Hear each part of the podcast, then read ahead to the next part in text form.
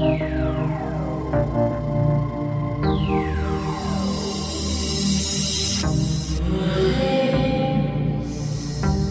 redet, ist nicht tot.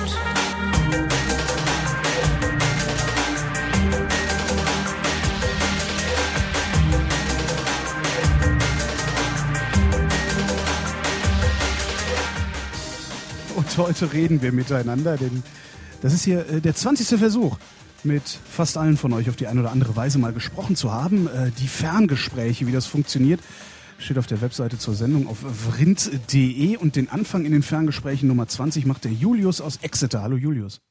Hallo, hörst du mich? Ja, ja, ja sonst hätte ich mich Äh, schon längst beschwert. Ja, gut. Geht das mit der Qualität so? Ich habe Ja, hier nur so bist- ein iPhone-Headset. Du bist von allerbester Qualität. Der Witz ist, dass das iPhone-Headset äh, eine der besten Qualitäten macht, wie ich finde. Also es ist halt, Okay. es hat halt keinen Bass und so, ne? Also eben ist nicht so äh, brumm, brummmäßig. Ähm, aber da, da kommt ein ganz guter Klang raus. Also man versteht die Leute, die mit dem iPhone-Headset anrufen, immer sehr, sehr gut.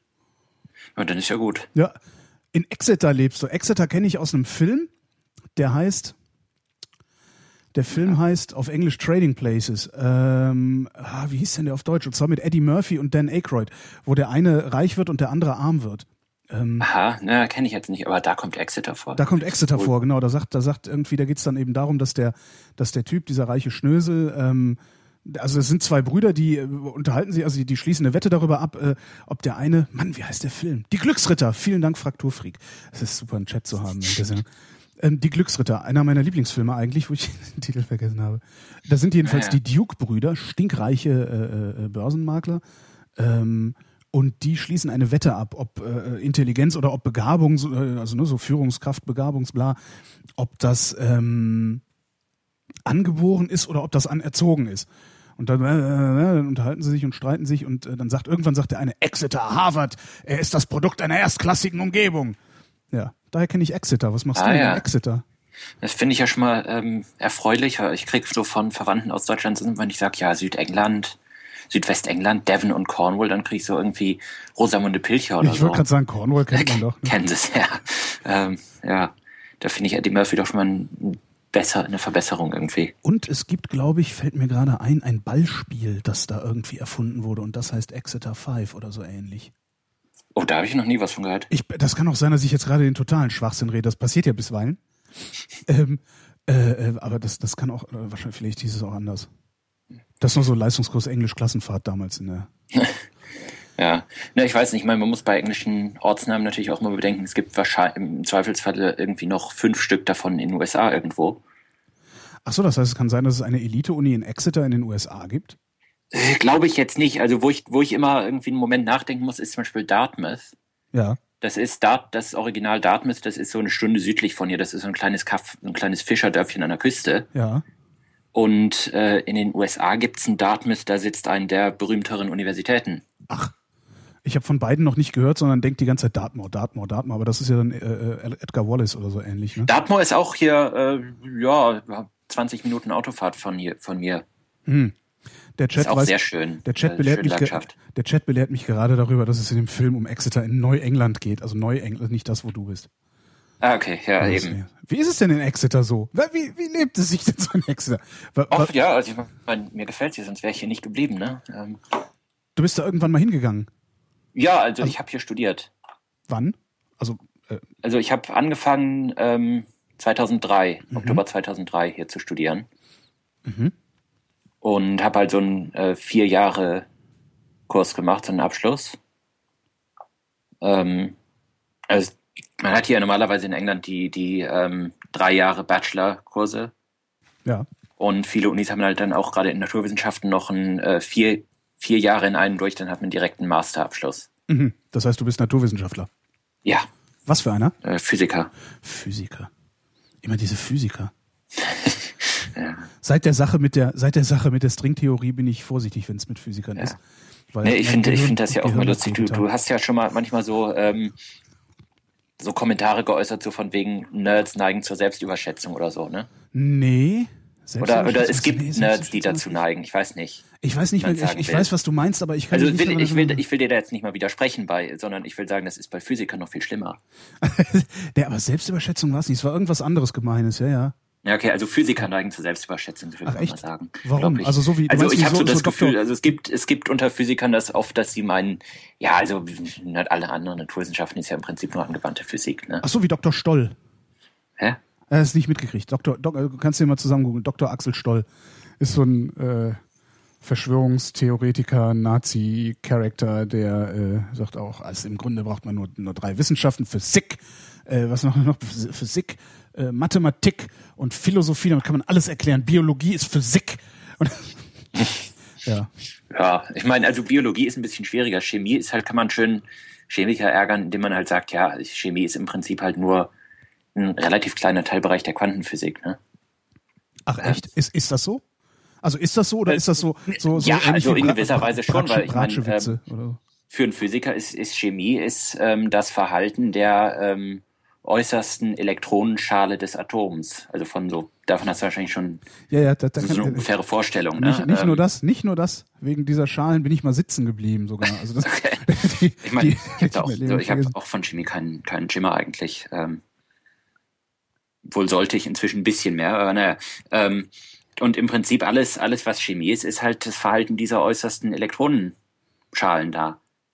Äh, aus Sicht eines Physikers. Aber da, da entsteht halt eine ganze Menge Komplexität draus, die man halt, äh, man halt, wenn man versucht, die, die Formeln der Physik drauf anzuwenden, dann ist man halt sehr lange am Rechnen. Und die Chemiker haben da halt, äh, spezialisieren sich halt auf diesen Bereich und können da besser mit umgehen. Ich weiß nicht. Ich wollte gerade fragen, das ist also nicht so einfach für einen Physiker, äh, Chemie zu betreiben dann. Nee, aber es gibt halt immer mal wieder gibt's Physiker, die so ein bisschen in die Falle tappen, so zu meinen, sie können das halt, weil es ja, ist ja nur Physik, ne? Was für Physik machst du? Also was machst du als so, Physiker? Ich mache nicht mehr Physik, ich mache im Moment gar nichts. Äh, du bist arbeitslos in Exeter. ja, so kann man es nennen. Also kann man, kann man auch noch drauf eingehen. Das habe ich ja auch in die Themen geschrieben. Chronic Fatigue Syndrome, Chronic Fatigue Syndrome. Ich habe so mal wieder chronisches nicht. Müdigkeitssyndrom sozusagen. Das hast du? Ja, Oh, ist das Elend, oder? Ist das nicht Elend? ja, ich meine. Fang, das ist- fangen wir mit Exeter an. Wo, wo kommst du eigentlich her? Also, fang, fang, wir, Also- und, und enden in der Krankheit. Okay, also geboren bin ich in Köln. Ach, toll. Brav. Ja, und dann, als ich so, ich weiß nicht, so ungefähr anderthalb Jahre alt war, ist, hat mein Vater halt Arbeit gekriegt in Luxemburg bei der EU-Kommission. Oh, schön. Ja, ist, ist ganz angenehm, ist ganz komfortabel, ne? Und ist da, also bin da halt hingezogen. Und dann habe ich da halt gewohnt, bis ich, ähm, bis ich da halt das Baccalaureat an der Europaschule gemacht habe, also Abitur im Prinzip. Pardon, ist das besser als ein Abitur oder ist das schlechter als ein Abitur? Also kannst du das vergleichen? ich. Schwer zu sagen. Ich meine, ich habe halt kein Abitur, ne? Ich Ja, halt nur ja, das. aber es klingt halt so, das Baccalaureat an einer Europaschule. Also ich Ja. als Abiturient in Nordrhein-Westfalen mit sitzen bleiben wegen Chemie, äh, äh, da habe ich dann immer, ich kriege immer direkt so ein ehrfürchtiges, äh, so ein, denke, oh, Also ich weiß es nicht. Ich meine, ich würde sagen, die, die, ähm, die Abgänger vom Baccalaureat, die haben wahrscheinlich tendenziell einen etwas höheren Bildungsstand, was daher kommt, dass die alle so aus ähm, Akademikerfamilien kommen, weil halt Mhm. äh, Europaschule ist fast exklusiv für die Kinder von Leuten, die ähm, bei den EU-Institutionen, also Kommission und Parlament und so arbeiten. oho, Stallgeruch sozusagen. Also man bleibt, Ja, man bleibt unter sich, ja. Total. Gleichzeitig übrigens auch, also wurde bei uns zumindest immer so gemunkelt, wäre die Europaschule in Luxemburg der zweitgrößte äh, Drogenhandelsplatz im Land gewesen. Ist ja immer so, Bayreuth, musste ich ja auch feststellen, Bayreuth ist ja nicht nur die Heimat der Wagner-Festspiele, sondern äh, äh, seit, seit ZDF, was, wie hieß diese Wild Germany, seit dieser Doku, weiß ich, dass Bayreuth auch die Hauptstadt des Crystal Meth in Deutschland ist. Okay.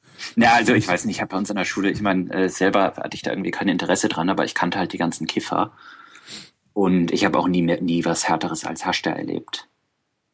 Ja, aber das reicht ja schon, das ist ja schon schlimm. Aber, aber davon halt. frag davon mal, frag mal Günther. Beckstein. Also, Aber gekifft haben da halt echt nicht wenig Leute, die ich kannte. ich habe ja so den Verdacht, dass grundsätzlich nicht wenig Leute, die man kennt, kiffen. Ja, Also das kann glaube, das ist, das ist, glaube ich, echt weit verbreitet. Also. Äh, ja, und dann, dann warst du fertig und hast dir überlegt, ich studiere jetzt irgendwo und hast dir gedacht, na, dann gehe ich halt nach England. Ja, also es, es hat sich so ergeben, weil ich hatte erstmal, also ich, in dem Moment, wo ich halt diesen Abschluss hatte von der Schule, wusste ich halt noch nicht so wirklich, was ich machen wollte. Mhm. Und dann habe ich halt gesagt, okay, dann gehe ich halt erstmal nach Deutschland. Ähm, meine Mutter kommt aus Bramsche in der Nähe von Osnabrück. Auch so ein Ort, den man nie irgendwie. Gibt so Orte? Ja, Die hört, man- die hört man öfter mal, aber hat man so, man weiß überhaupt nicht, wo die sind. Osnabrück ist halt auch witz- witzig, weil die, die viele Engländer da schon was von gehört haben, weil da halt eine der großen britischen Militärbasen ist. Ah, Ähm, Ja, und dann habe ich halt gedacht, da ziehe ich da erstmal hin. Nach also ich Bramsche? Bei meiner Oma ein, Mhm. weil äh, ne- nebenan wohnt mein Onkel, der hat eine Fahrschule. Und dann mache ich da jetzt mal Führerschein. Ja. Und, ähm, und dann bleibe ich halt da und mache meinen Zivildienst. Kannst du denn wenigstens Auto fahren oder hast du einfach nur einen Führerschein von deinem Onkel gekriegt? nee, ich habe schon auch fahren gelernt bei ihm, ja. Der Typ, ich mich wollte neulich einer über den Haufen fahren, da habe ich auch gedacht, okay, du hast nie einen Führerschein gemacht. Ja, doch, nee, ich bin sogar beim ersten Mal durch die Prüfung gefallen. Auch schön. Das habe ich geschafft. Die Theorie natürlich nicht. Äh, aber die Praxis, ich bin halt mehr so ein Praktiker. Ja, nee, also ich bin auch zu Recht beim ersten Mal durchgefallen. Also muss ich sagen, ich war halt total unsicher. Das ist das Interessante, ich bin nicht irgendwie für einen offensichtlichen Fehler oder fürs zu aggressiv fahren durchgefallen, sondern fürs zu, zu vorsichtig fahren. Und halt zu Recht. Was, äh, was hat denn der Prüfer gesagt? Also fahren Sie gefälligst nicht so vorsichtig? Das sagt er ja nicht. Ja, nee, der hat halt gesagt, so, ja, ich weiß nicht, zu unsicher halt. Ne? Hm. Ich habe dann, äh, da hatte dann angefangen mit, mit äh, Fahrstunden zu machen bei meinem Onkel in Bramsche. Mhm. Und habe dann gleichzeitig halt gesagt, okay, ich mache jetzt hier den Zivildienst und währenddessen überlege ich mir halt nochmal, was ich, und wo ich studiere. Und habe dann irgendwie beim nächsten Kreis irgendwas Amt angerufen und gesagt, ja, hier, ich habe gerade Abitur gemacht und habe jetzt einen Wohnsitz in Deutschland gemeldet und ich ähm, würde jetzt mal das ein bisschen beschleunigen, nicht darauf warten, dass ich an, eingezogen werde, sondern halt sagen, ja, hier Zivildienst. Ne? Mhm. Und die haben gesagt, ja, also Termin zur Musterung können wir Ihnen in sechs Wochen geben. Aber ich kann Ihnen gleich sagen, also wenn Sie verweigern wollen, äh, da ist irgendwie sechs Monate Bearbeitungszeit im Moment. Den, den Verweigerungsantrag irgendwie zu bearbeiten. Aber, aber, also dann, äh, Moment, da, da, dann, dann hättest du erst zum Bund gemusst, obwohl du eigentlich nicht zum Bund wolltest und das nur. Nö, dann hätte ich halt sechs Monate warten müssen, Ach so. bevor ich mit den zehn oder elf Monaten oder was es ist, Zivildienst anfangen kann. okay, verstehe. Und ich habe halt jetzt gedacht, also irgendwie äh, ist innerhalb von einem Jahr ist halt Zivildienst erledigt und dann fange ich irgendwie an zu studieren. Mhm. Bis dahin habe ich mich entschieden. Aber irgendwie da anderthalb Jahre jetzt rum, rumzumachen mit Bürokratie hatte ich dann keinen Bock. Dann habe ich halt gesagt, okay, wenn das so ist, dann äh, studiere ich halt woanders, dann kann mich die Bundeswehr nicht einziehen, Mhm. wenn ich keinen Wohnsitz in Deutschland habe. Dann ist Und weil mein, Findest du das nicht ein bisschen drastisch? ja, ich meine, es war halt, es war halt, Ich weil meine, ist weil cool, halt, aber drastisch. Na, Es war halt irgendwie, Deutschland war halt so eine, eine Option für, zum Studieren. Ich meine, ich hatte halt, war halt zu der Schule gegangen, in, im Ausland sozusagen. Und ich kannte da auch die Lehrerin, die, ähm, die das organisiert hat, die geholfen hat bei den Bewerbungen für britische Unis. Die kannte ich ganz gut. ja. Dann habe ich gesagt, jo, ich meine, das war ja schon, stand sowieso schon zur Debatte, irgendwie in England zu studieren. Mache ich das halt, ne? Und habe dann halt zu der Lehrerin Kontakt aufgenommen und gesagt, ja, ich würde mich würd gern äh, englische Unis mal so in die nähere Auswahl ziehen. Hm. Und dann habe ich halt, das geht halt in England grundsätzlich über so, so eine Art zentrale Vergabestelle. Äh, Nicht Vergabestelle, sondern Vermittlungsstelle. Mhm. Und da habe ich halt da eine Bewerbung abgeschickt. Da, da sucht man sich also sechs Unis aus. Und die meisten, die meisten Schüler hier machen das halt auch schon, bevor sie ihr Abitur-Äquivalent haben. Also man sucht sich sechs Unis, von denen man meint, da, da hätte man eine Chance reinzukommen. Mhm. Und die, deine Lehrer schicken den Unis dann so eine Art Vorhersage, was für Noten du wahrscheinlich im Abitur haben wirst. Funktioniert dieses System? Also kriegt jeder den Studienplatz, den er haben will, oder ist das eher Ja, durchgehend Ich meine, du, suchst halt ungerecht? sechs, du suchst halt sechs Unis aus und ähm, eine davon wird dich schon nehmen. Es kriegt halt nicht jeder die Uni, die er wirklich gerne hätte, aber ähm, die meisten Leute sind ganz zufrieden, soweit ich das mitkriege. Und ähm, die Uni sagt dann halt, okay, also wenn du diese Vorhersage erfüllst, wenn du wirklich die Noten kriegst, die dein Lehrer äh, vorhergesagt hat, dann nehmen wir dich. Das ist aber eigentlich ganz cool, oder? Ich meine, das führt dann dazu, dass du, dass du auf deine letzten Tage nochmal Vollgas geben wirst, weil du möglicherweise nur dann an die Uni kommst, die du haben willst. Ja, das ist, ja, ist was dran, klar. Mhm. Ja, aber ich hatte halt in dem Moment meine Abiturnoten schon. Mhm. Und das heißt, ich habe von allen Unis dann halt zurückgekriegt, ja, wir nehmen dich. Ist okay, ne? Von Ähm, allen. weil ich hatte äh, also ein ziemlich gutes Abitur halt auch da, ein gutes Baccalaureat. Und die und, und ich glaube, da war auch zu, also es hat sich inzwischen ein bisschen geändert, aber da war irgendwie gerade der Umrechnungsschlüssel, von dem unsere Baccalaureatnoten in zum Beispiel deutsche oder britische Abiturnoten umgerechnet werden, war gerade irgendwie besonders unfair günstig für uns. Mhm. Und da haben halt alle Unis gesagt, ja, okay, kannst den Platz haben und irgendwie Entscheidung bis wann auch immer. Und äh, ja, irgendwie bin ich dann bei Exeter gelandet halt. Also ich bin dann mal, wir sind dann irgendwie im Februar 2003 bin ich mit meinem Vater und noch einem Kumpel, sind wir mit einem Mietwagen alle Unis, bei denen ich eine Bewerbung eingereicht hatte, mal abgeklappert. Und halt mal besichtigt, so vorher angekündigt und halt einen Termin mit dem, mit dem Physikchef sozusagen, Fakultätschef und so. Das, und da habe ich dann halt am Ende gesagt, ja, okay, Exeter hat mir gefallen. Ist das normal? Also ich, ich weiß gar nicht, wie das in Deutschland ist, weil ich es noch nie gemacht habe und auch noch nie jemanden gefragt habe, der sich auskennt. Aber ist das normal, dass man da hinfährt und äh, einfach mal einen Termin mit einem Fakultätschef kriegt und mit dem sprechen kann? Ähm, ja, also gerade für ausländische Studenten machen das die meisten Unis gerne, weil die halt wissen, dass man dann nicht unbedingt. Die meisten Unis haben halt auch regelmäßige Open Days, also so Tag der offenen Tür. Mhm. Und ich habe das dann halt diese Reise so organisiert, dass ich zu drei oder vier von den Unis habe ich sogar die Open Days erwischt. Und bei den anderen beiden habe ich dann gesagt, ja, Open Day kriege ich halt zeitlich nicht hin, aber ob ich dann so zwischendurch mal vorbeikommen und die Uni angucken gucken könnte. Sind die Unis voll in England oder sind die leer? Also weil das klingt so, als wäre so wenig los, dass die, äh, dass das Personal da auch tatsächlich Zeit hat, dich intensiv zu betreuen, obwohl du noch kein Student da bist.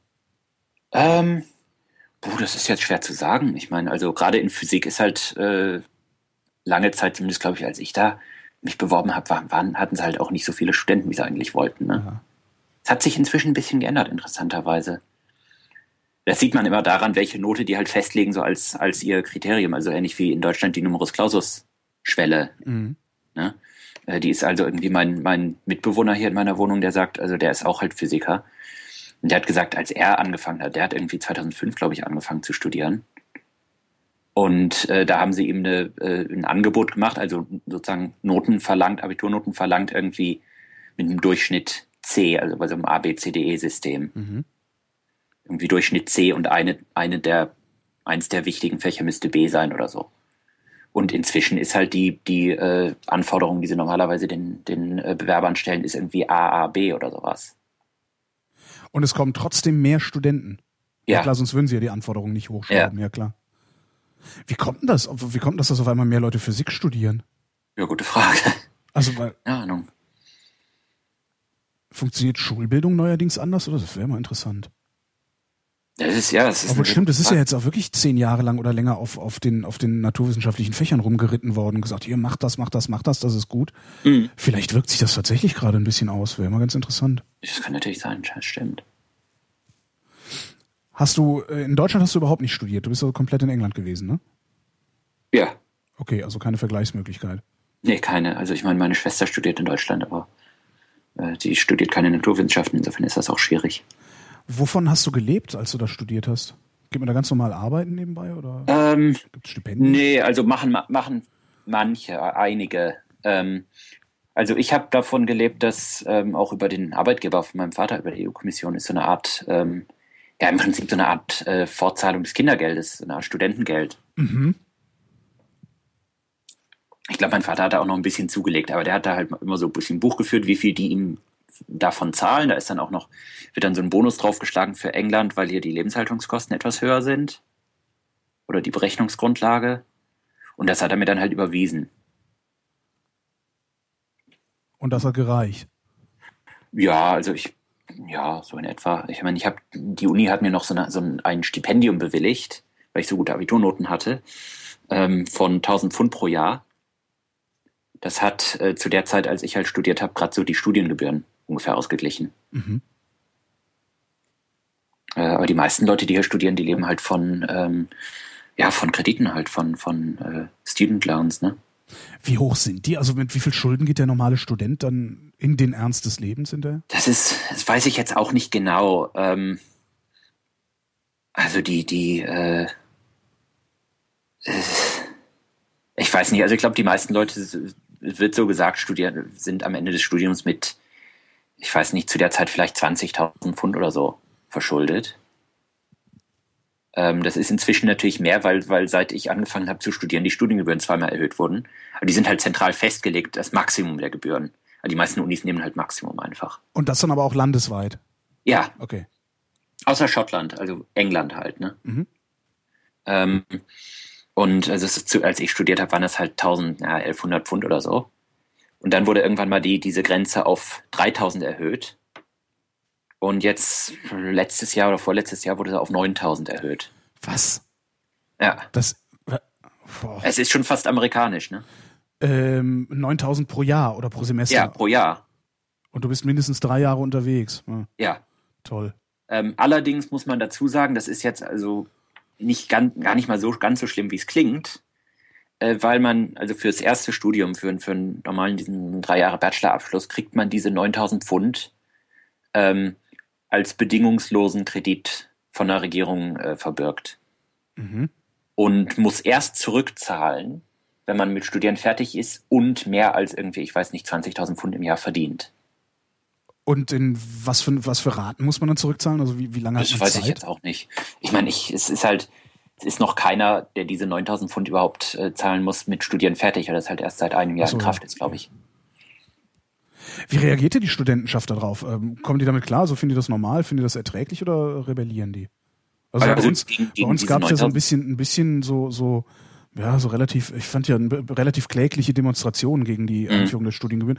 Und mittlerweile ist es ist ja auch an, an vielen Stellen zwar zurückgenommen, aber ich hätte gedacht, dass da irgendwie der, der Ausraster doch ein bisschen größer wird. Einerseits. Andererseits äh, finde ich 500 Euro Studiengebühr im, im Semester äh, nicht viel Geld. Ja, es ist halt, ist halt die Frage, weil ich meine, am Anfang waren es hier halt auch 1000 Pfund pro, Sch- pro Ja klar, ja und vor allen Dingen, was man ja auch immer sehen muss, wenn du, äh, weiß ich nicht, neun- 18, 19 Jahre alt bist, von der Uni kommst, äh, von, von der Schule kommst und äh, dann weißt, okay, ich, ich werde jetzt mein Studium beenden und habe dann schon irgendwie, keine Ahnung, 6, 7, 8.000 Euro Schulden. Das sieht natürlich aus wie ein riesengroßer Berg Geld, den du nie wieder Mhm. abtragen kannst. Aber wenn du dann irgendwie so berufstätig bist, ein paar Jahre, so wie ich, dann sind eben solche, so, ja, dann sind 500 Euro im Semester eigentlich, da lachst du halt drüber. Ne? Ja, das sehe sehe ich im Prinzip auch so. Also selbst für diese 9000 Pfund, das ist objektiv ist das nicht so schlimm, weil halt man muss halt die erst zurückzahlen, wenn man wirklich Hm. halbwegs großzügig verdient. Und die kriegt halt, diesen Kredit kriegt halt jeder bewilligt. Da gibt's keine Bedingungen. Das ist von der Regierung alles verbürgt und so. Mhm. Objektiv ist das nicht so schlimm, aber ich halte halt schon die, die psychologische Wirkung für problematisch, gerade Absolut, aus, ja. aus schwächer, also sozial schwächeren Familien. Die Kinder, die halt mit der Schule fertig sind, dann hören, oh, 9000 Pfund Ja. pro Jahr Studiengebühren zahlen. Die denken halt, nee, studieren kann ich mir nicht leisten. Ja, genau.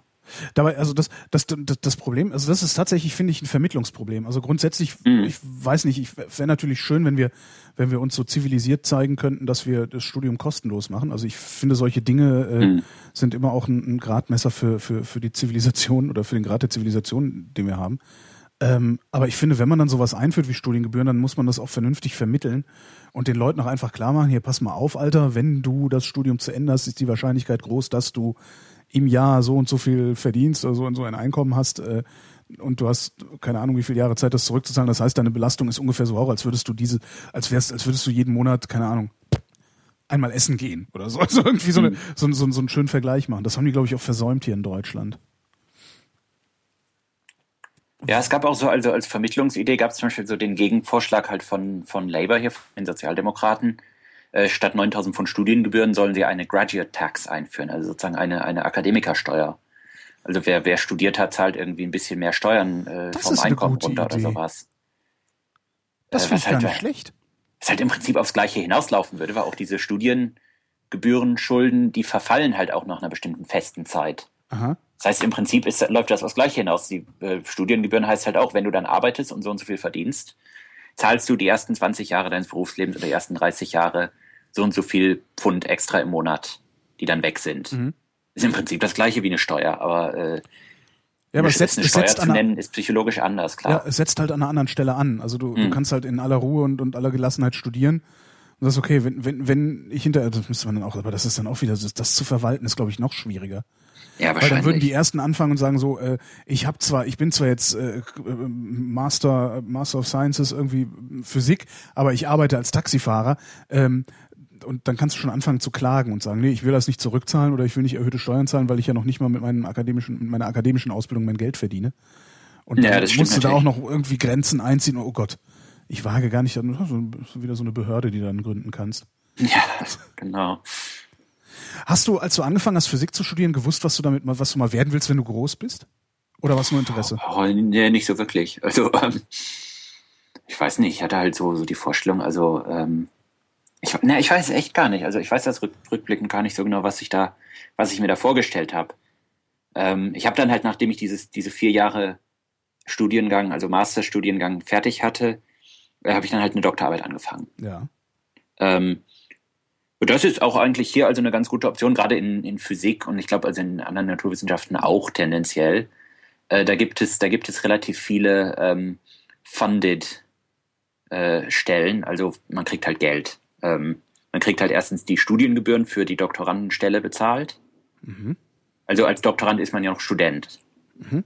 Also hier zumindest. Ich weiß nicht, wie das in ich Deutschland glaub, vom Status her ist. auch. Ja, ja. Ich, ich, weiß nicht, ich war noch nie ähm, Doktorand. Ist da eigentlich. Ja. Aber ähm, und die meisten Leute, also gerade in, in Naturwissenschaften halt, die hier einen Doktor machen, die kriegen halt einen Funded Studentship. Das heißt, die kriegen drei Jahre lang kriegen sie Studiengebühren bezahlt und 12.000 Pfund im Jahr äh, Lebenskosten. Äh, und das ist steuerfrei, das heißt, da kann man auch ganz okay von leben. Und das vierte Jahr kriegt man noch Studiengebühren bezahlt.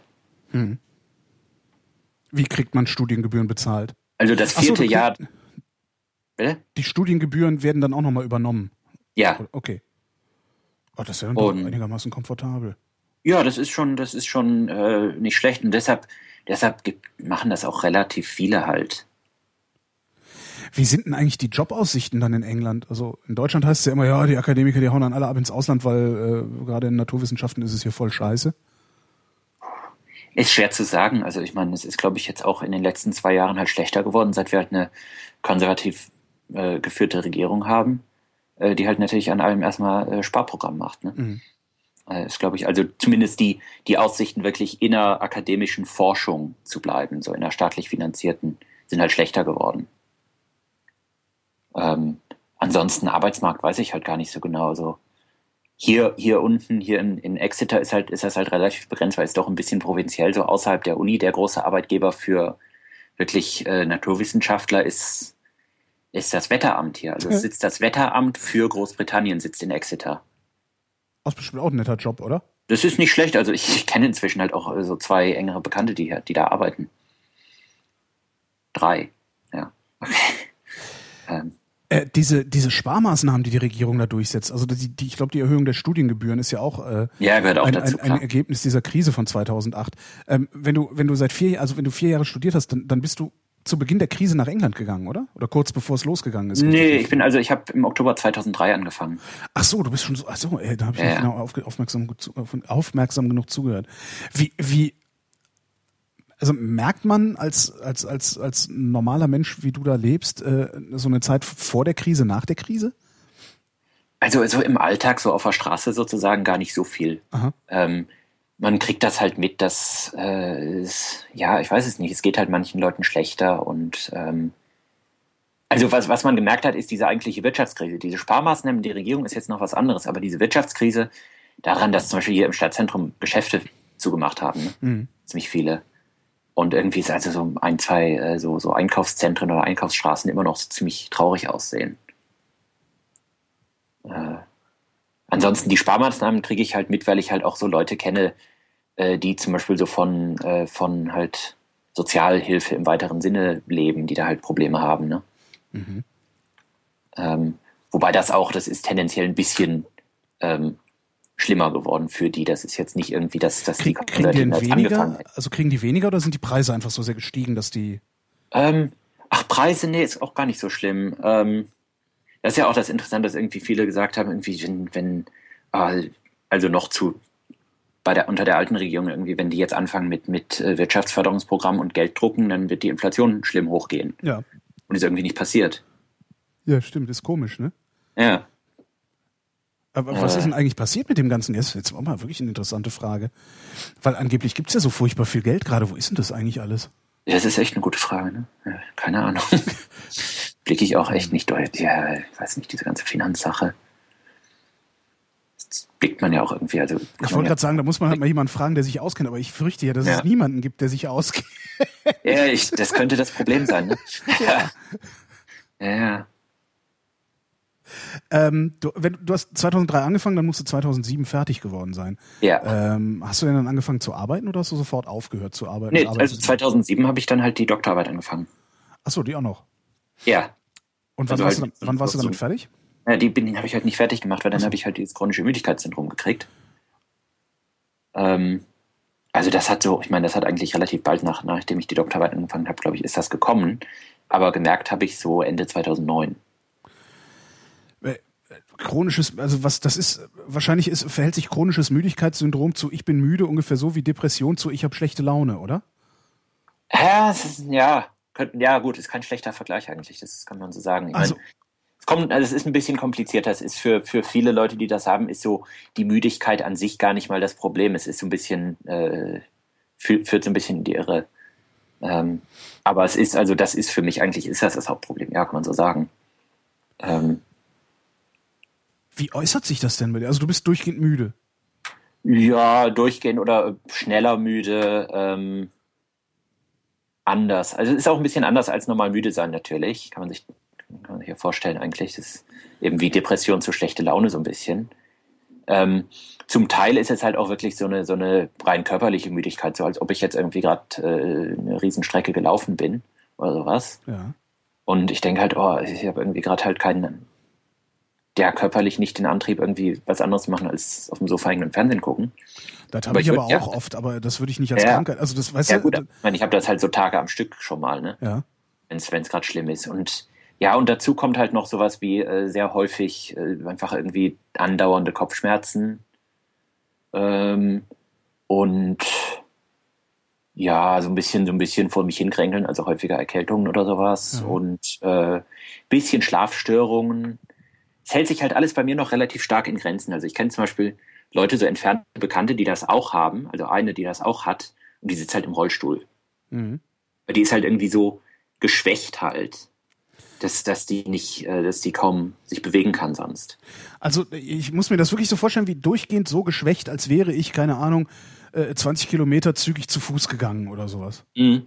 Ja, es ist so ein bisschen, also man kann sich das so ein bisschen vorstellen, eher so wie so Gri Grippesymptome ohne, ja. äh, ohne den Schnupfen.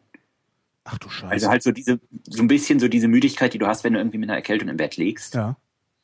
Aber ähm, ja, also darauf läuft es hinaus. Es ist halt, ist eine, ist eine komplizierte Sache, weil es ist halt auch so eine Art Ausschlussdiagnose, so wenn man irgendwie müde ist und es nicht und die Medizin es nicht erklären kann, so irgendwie. Ne? Mhm. Und das heißt, es ist wahrscheinlich auch ein, ein, ganzer Haufen von unterschiedlichen Krankheiten, die alle darunter zusammengefasst werden. Ähm, ist das denn, ist das chronisch oder ist das so schubweise? Also es heißt chronisch, aber äh, also bist du immer müde oder also bist du mal mehr, mal weniger müde oder geht es dir auch mal ganz normal und dann kommt wieder ein Schub und du bist drei Tage lang nur müde? Ja, also es ist, es, es schwankt schon, klar. Ähm, es, es ist etwas schwer zu beschreiben, weil es ist halt, also ich muss halt sagen, es ist bei mir noch ein halbwegs äh, leichte Erkrankung so im Vergleich eben, wie gesagt, also ich habe halt, ich, ich sitze halt nicht im Rollstuhl, ich kann, ähm, ich kann mich ganz normal bewegen, ich kann äh, ja relativ normal handeln, aber ich kann halt im Moment, also ich kann jetzt nicht arbeiten, ich habe es halt auch versucht nochmal, nicht direkt arbeiten, aber nur so Studieren, Ausbildung versucht.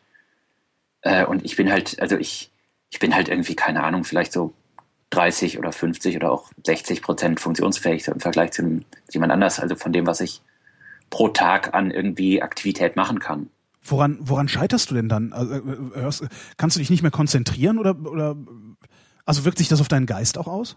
Ja, ja, Konzentrationsfähigkeit ist auch so eine Sache, ja. auf jeden Fall.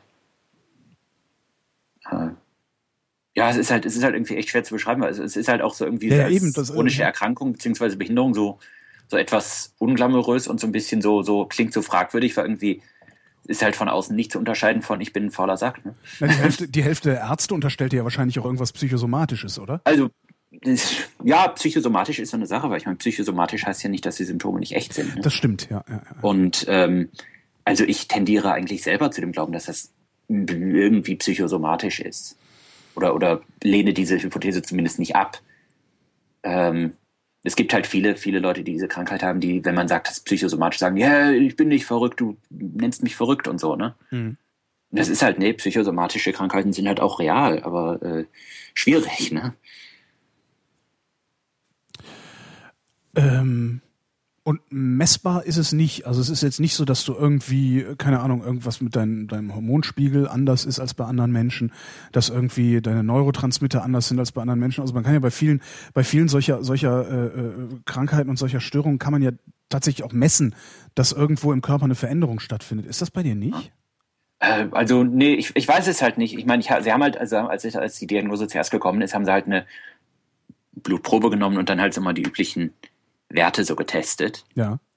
Ähm, das ist soweit alles normal. Ich glaube, es ist schon so, dass dann halt tendenziell manche Hormone wahrscheinlich anders sind, aber das ist dann eher halt, weil, weil man sich halt weniger bewegt und so, ne? Mhm. Äh, es hängt dann halt eher, es ist dann nicht ganz klar, was Ursache und Wirkung ist, soweit ich weiß. Und eine Therapie gibt es auch nicht? Ähm, eingeschränkt. Also ich habe halt ähm, letztes Jahr, also ja, Anfang, also ab, ab ungefähr Ende 2010 bis, bis Mitte letztes Jahr habe ich so, äh, so eine Psychotherapie gemacht, so eine ähm, Cognitive Behavioral Therapy, also mhm. kognitive Verhaltenstherapie. Das ist auch das, was bei Depressionen gut helfen soll. Mhm. Äh, aber die, die greift halt auch nicht wirklich die Symptome an, sondern es ist eher so ein bisschen so. Du lernst mit so, den Symptomen umzugehen. Ja, so ein bisschen, ja. genau, lernen mit den Symptomen umzugehen. Ja. Weil es wird halt auch immer wieder behauptet, also manche, auch wiederum manche äh, äh, Patienten mit dieser Krankheit lehnen, lehnen das also auch ab, diese, diese Idee. Aber es ist halt so, wenn man sich halt ein bisschen zwingt, aktiver zu sein, dann hilft das auch ein bisschen. Ne? Aber du musst dich zwingen. Es ist nicht so, dass das irgendwann in Gewohnheit übergeht, das aktiver sein. Ja, also man kann halt das Niveau, mit dem man ohne große Mühe klarkommt, ein bisschen anheben. Mhm. Aber äh, so ganz weggehen tun die Symptome davon nicht. Man muss, man lernt halt besser damit umzugehen. Mhm. Ähm, ja, und diese Therapie habe ich halt gemacht. Das hat auch, das hat insofern auch geholfen, glaube ich. Ja, also ich meine, obwohl das vieles davon relativ offensichtlich war, ne, war so ein bisschen so ähm, versuchen, sich so ein bisschen einen Tagesplan zu machen, so ein fest, also ein fest, feste Abläufe so ein bisschen was zum Beispiel halt immer noch wichtig, also was, was sozusagen für mich absolut nicht verhandelbar ist, ist äh, feste Zeiten zum ins Bett gehen und aufstehen. Äh, hilft ganz klar, weil halt auch oh. diese Schlafstörungen so, ne? Aber das ist ja auch, ich, ich würde, glaube ich, verrückt werden.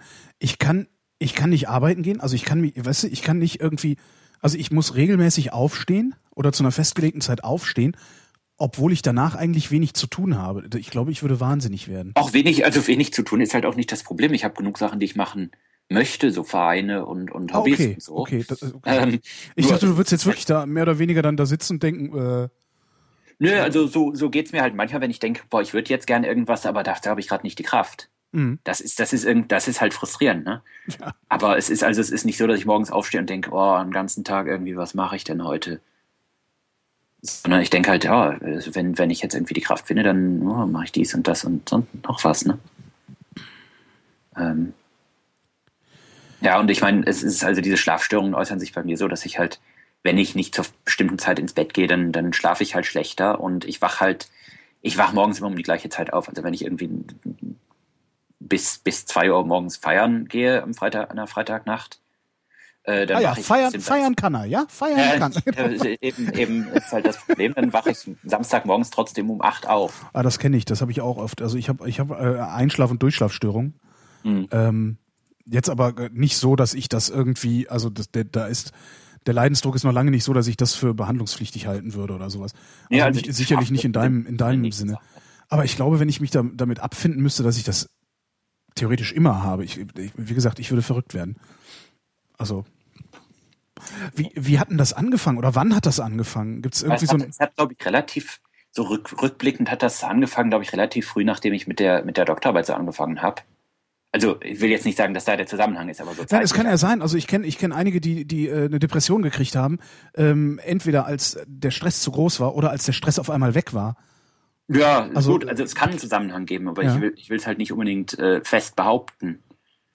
Und äh, ja, also das äußerte sich halt so, dass ich dann halt immer ein bisschen ein bisschen schlapp war, aber ich dann auch gesagt, ja gut, ich arbeite halt doch halbwegs viel und äh, ist halt so.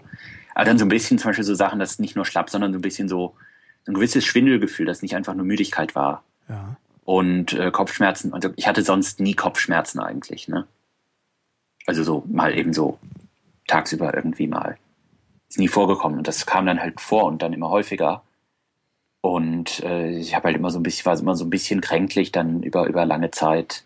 So, äh, was ich dann halt so als Erkältung äh, weg, weg ja, erklärt. So dieses, genau ah, ich, ich werde es nicht los, ich verschlepp da was, so was man sich ja, so erzählt. Ja. Ne? Genau. Ich meine, es ist halt auch eine der Theorien, dass dieses Syndrom so entsteht als so eine Art verschleppte Erkältung. Ach.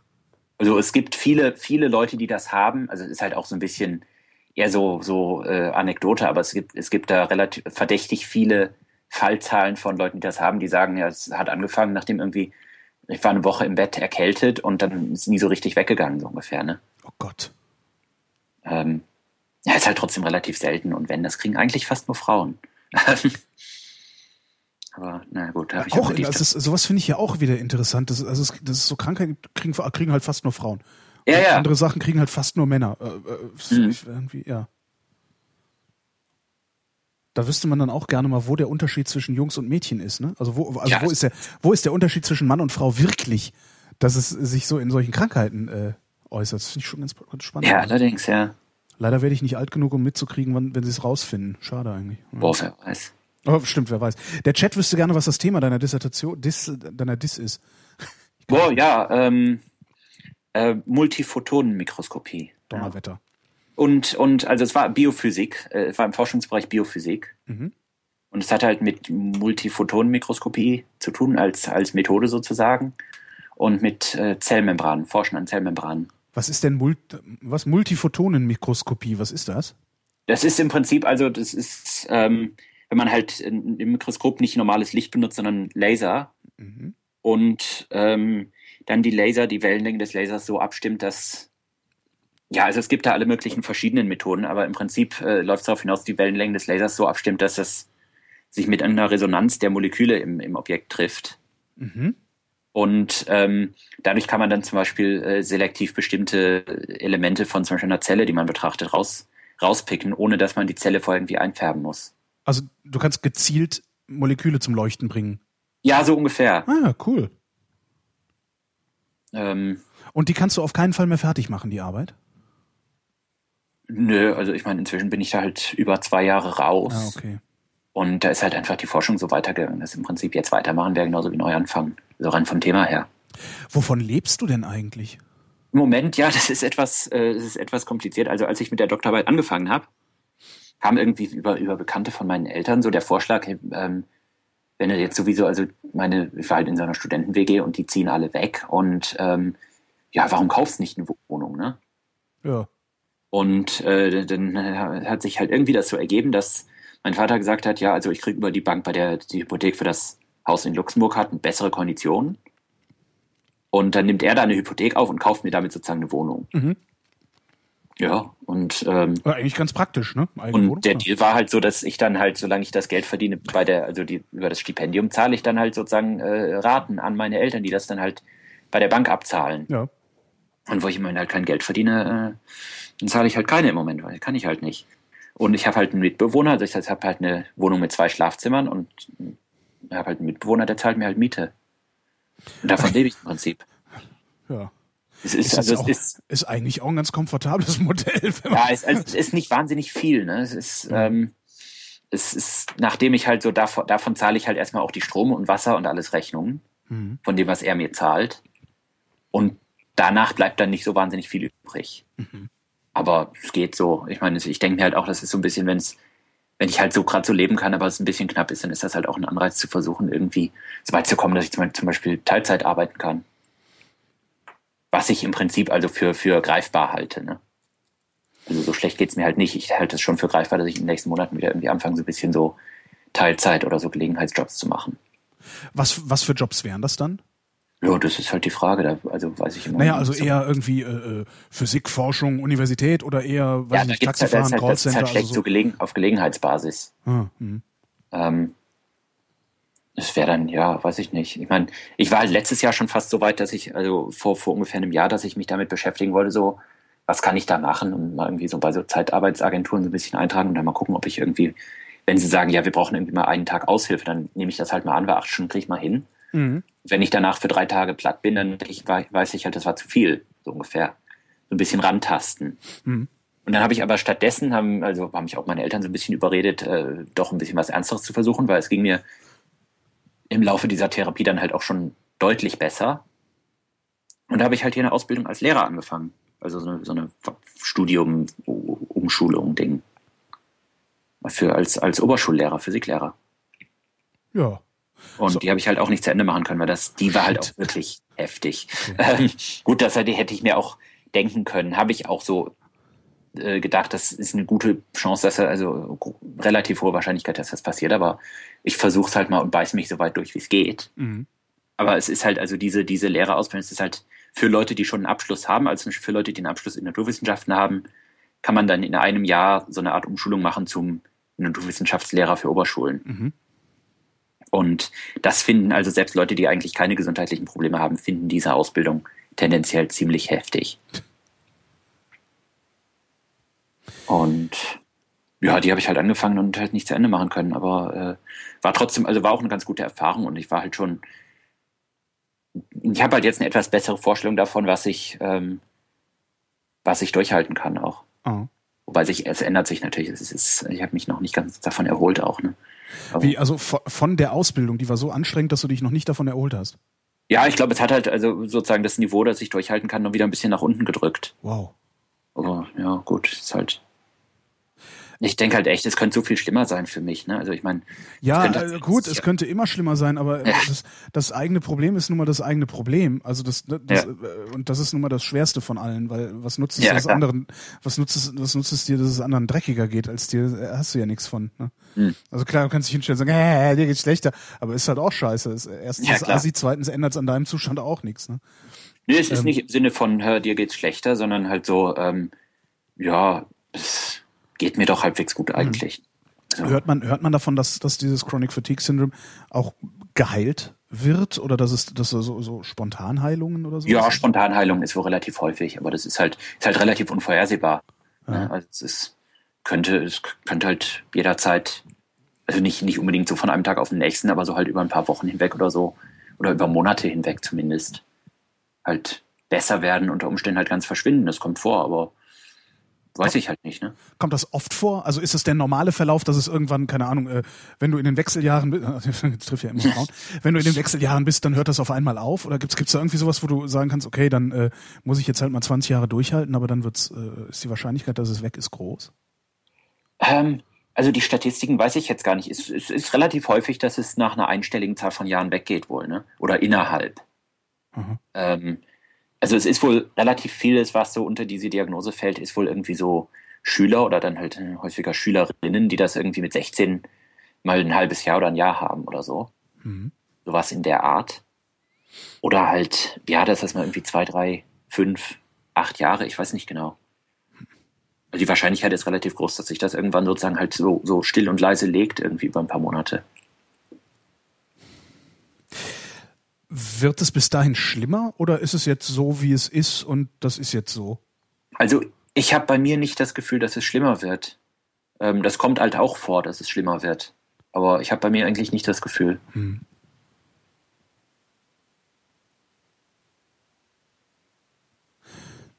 Was machst du so den ganzen Tag? ich ich versuche gerade mir die ganze Zeit immer noch vorzustellen, wie ich, wie ich auf so, auf so einen Scheiß reagieren würde. Äh, und ich sitze schon viel rum. Also. Ja, es ist halt, also, je nachdem, wie es halt, wie es halt von Tag zu Tag steht, ist halt viel rumsitzen und irgendwie Fernsehen gucken oder, oder ins Internet gucken oder so. Mhm. Ähm, aber ähm, ja, also ich koche ganz gerne und back und so in der Küche.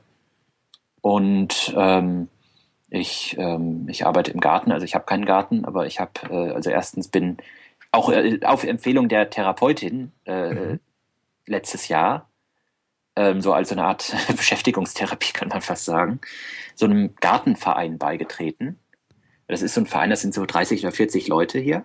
Ja. Äh, und wir legen halt zusammen und mieten uns äh, ein, ein Feld, das sind so, glaube ich, 1600 Quadratmeter oder 16.000, ich weiß gar nicht genau, von einem Bauern und bauen da halt Gemüse an. So als Kooperative sozusagen. Aber es ist halt alles, alles Freizeit, alles so, so ehrenamtlich sozusagen. Mhm. Und äh, jetzt irgendwie vor ein paar Wochen habe ich dann, also völlig unerwartet, äh, ein, naja, ein Allotment, also das ist halt Schrebergarten im Prinzip zugeteilt gekriegt, auch noch. Von wem? Ja, halt von der Stadt. Einfach so? Nein, du hast darum, du hast vorher gefragt. Ja, ich war, auf, ich war halt auf, auf, auf, so, so auf der Warteliste dafür. Ich hatte halt irgendwie vor einem Jahr oder so diesen Antrag gestellt sozusagen dafür und da haben sie halt gesagt, ja, ist irgendwie eine Warteliste muss halt im Prinzip warten.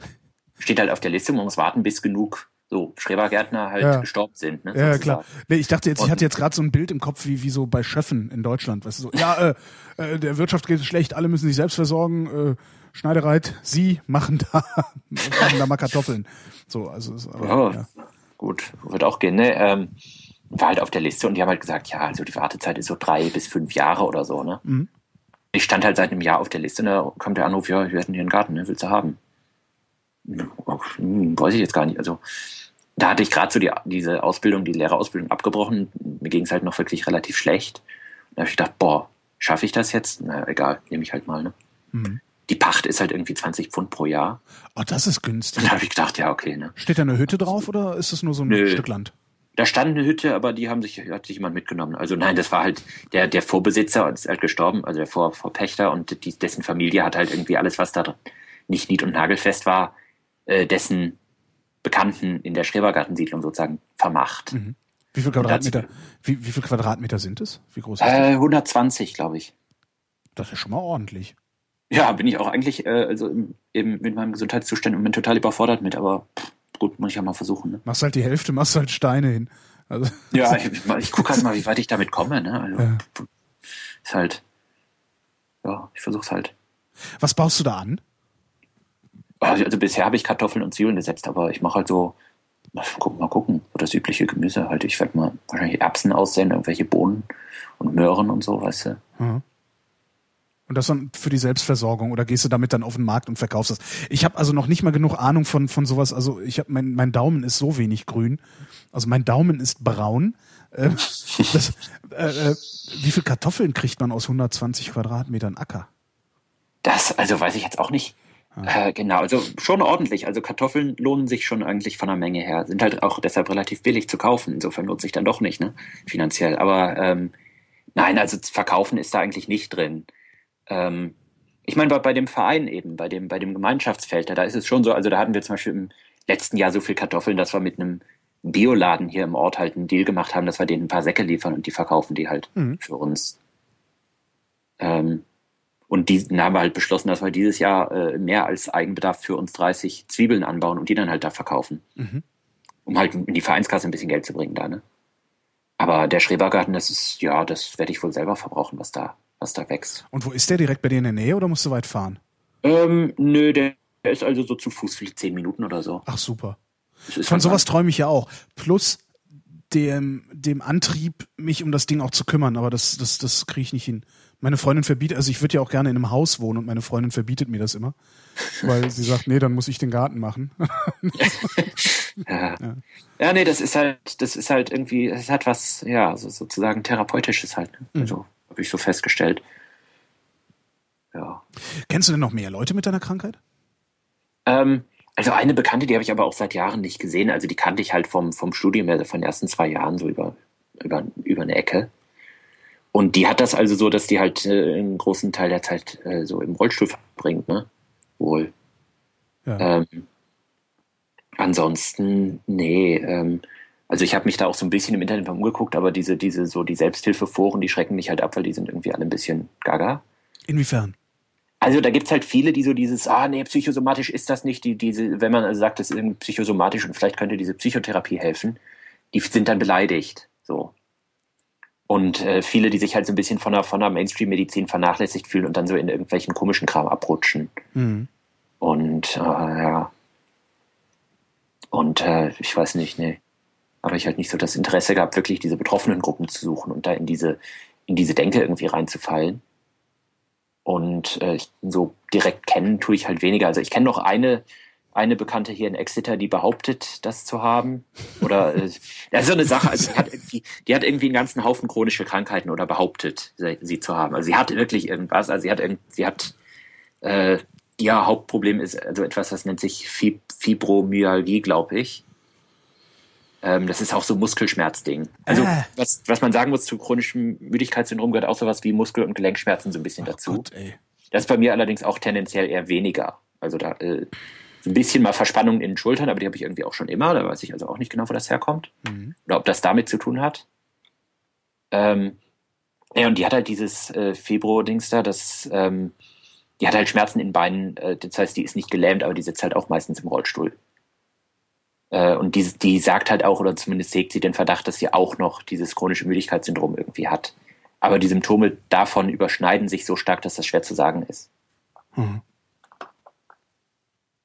Was es alles für einen Scheiß gibt, oder? Ja, ne? Ist, ja, ist echt immer ja, ich sag dir, vor zwei Wochen hatte ich einen Kumpel hier in der Wohnung auf dem Sofa schlafen, ähm, während er ähm, ja, äh, Morphiumentzug gemacht hat. Äh, äh, und warum war der drauf? Weil er Bock drauf Ja. hatte und, und Nee, nicht nee, mehr der hat sowas runtergekommen ist? Oder? keinen Bock darauf. Das ist ja auch das Bizarre. So, du denkst, die meisten Leute, wenn der Arzt dir ihnen Morphium verschreibt, dann sagen sie, hey geil, ich, ich darf legal high sein, so ungefähr. Ne?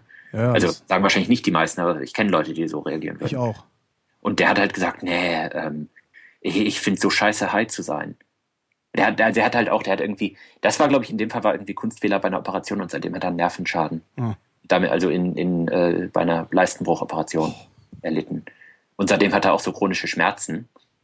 Äh, wo auch, also die, die Ursache in dem Fall ist sogar äh, physisch ganz offensichtlich, halt von dieser Operation. Äh, trotzdem hat er auch gesagt, also irgendwie die ganzen Medikamente, die sie ausprobiert haben und irgendwie, als es dann halt vor ein paar Monaten mal einen Schub gegeben hat und schlimmer geworden ist, haben sie halt ihn äh, auf, auf Morphium gesetzt. Mhm. Äh, Und er hat gesagt, das bringt alles gar nicht so viel. Äh, Der Hauptunterschied ist, wie schlimm seine Schmerzen sind, ist, äh, wie gut es ihm gerade geht. Also ob er, ob er gerade ähm, glücklich Also, ist. Ob er drauf scheißt oder ob er nicht drauf scheißt, sozusagen. Ja, also ob er Also, gerade glücklich ist. Ne? Ja.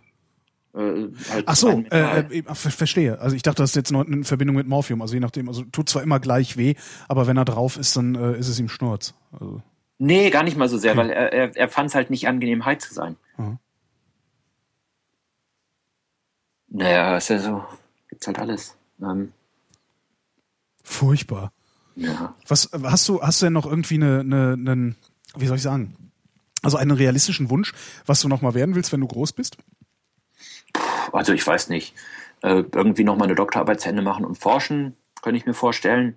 Lehrer könnte ich mir auch vorstellen. Also die paar Wochen äh, wirklich Praktikum, also sozusagen Referendariat, die ich, die ich dann noch gemacht habe, ähm, waren auch eigentlich ganz okay. Ja, aber das kriegst du ja nicht hin. Also ich meine jetzt, äh, mit, Weiß rea- nicht. Also mit ich realistisch meine ich, äh, wo du, dass du sagen würdest, okay, in meinem jetzigen Zustand, äh, was, was, was kann ich da überhaupt noch äh, auf die Reihe bringen? Also Also was, was wohl im Moment ähm, plausibel ist und also was, was halt äh, so von, von Möglichkeiten her, von, vom Angebot her vielleicht klappen könnte, ist bei eben bei diesem Wetteramt, dass die auch so Teilzeitstellen manchmal haben. Mhm.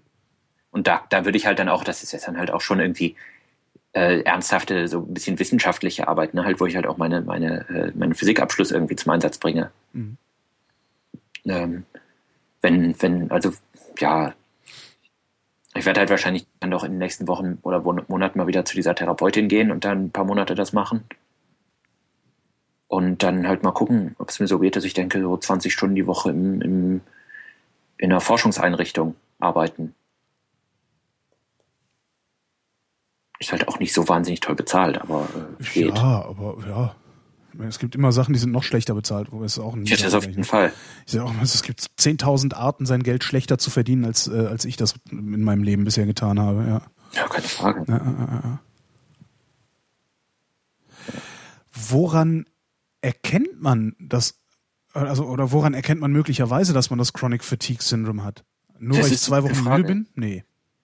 Das ist eine gute Frage. Ja, es ist halt so dieses, also extrem müde und so, so ein bisschen halt so dieses, dieses kränklich. Also ich habe so irgendwo mal eine Beschreibung gelesen, so wie, wie, wie das bei vielen Leuten läuft, bei denen das so, so graduell anfängt, ist so, dass man irgendwie, dass es einem immer so ein bisschen schlecht geht und äh, am Anfang denkt, denkt man halt irgendwie, ja, ich muss mich jetzt mal ein bisschen schonen und arbeitet vielleicht nicht mehr ganz so hart oder äh, man lässt irgendwie das eine oder andere Hobby fallen. Und wenn man dann irgendwann, wenn man dann so weit ist, dass man zum Beispiel noch arbeitet, noch so seinen 40-Stunden-Bürojob durchhält, aber halt jeden Tag nach Hause kommt und dann nichts mehr macht. Mhm. Und Wochenende, das ganze Wochenende irgendwie nur, nur rumsitzt und, und Fernsehen guckt oder so, weil man denkt, ah, ich muss mich schonen, dass es mir Montag wieder besser geht und so. Dann, dann ist das schon irgendwie, dann sollte man sich vielleicht Sorgen machen, so ungefähr, ne? Ich meine, wenn man natürlich äh, einfach einen Job hat, in dem man total aufgeht und wo man 60 oder 80 Stunden die Woche arbeitet, wie das ja bei vielen Wissenschaftlern der Fall ist, dann ist das natürlich kein Wunder, dass es einem an einem freien Tag in der Woche dann so schlecht geht. Aber wenn man halt 40 Stunden arbeitet und es geht einem so, als ob man 80 Stunden gearbeitet hätte, Ja. würde ich mal so sagen. Aber das ist halt echt schwer zu sagen. Was für Ärzte, äh, also was ist der passende Facharzt? Neurologe? Nee, Psycho- gibt's eigentlich, Psycho- gibt's eigentlich keinen so richtig. Ich meine, der, der Hausarzt hier, der hat dann halt gesagt, ja, kann man eigentlich auch nicht viel machen. Äh, halt diese Therapie empfehlen, wenn, äh, wenn ich das mal ausprobieren möchte, so, ne? Hm. Ähm, es gibt da wohl irgendwo so ein bisschen so ein Zentrum, aber die können halt auch nicht viel machen, mehr machen als diese Psychotherapie.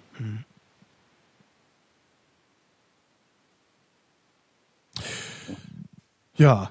Wieder was gelernt. Und das war nicht ja. unbedingt äh, was Angenehmes, was ich gelernt habe. Das wäre immer wieder interessant, was es für einen Scheiß gibt. Also das ist eigentlich das, also weil irgendwie in meinem Freundeskreis passieren auch gerade ganz hässliche Dinge äh, mit Krankheiten und so. Äh, das ist alles ganz unangenehm. Ja, tja. Julius. Ja, äh, kann ich noch kurz. Hast du noch einen? Ich wollte gerade fragen, haben wir noch Themen? Haben wir ja, vielleicht was Erfreuliches? Das wollte, ich noch kurz, wollte ich noch kurz einwerfen. Was wolltest du einwerfen? Noch zwei, zwei so Kleinigkeiten, zwei, zwei so Sachen kurz erwähnen, ohne, ja. ohne jetzt kurz drauf einzugehen. Warum nicht? Das eine war, weil in letzter Zeit so Wie, warum nicht drauf Thema, eingehen? Entschuldigung? Warum nicht drauf eingehen?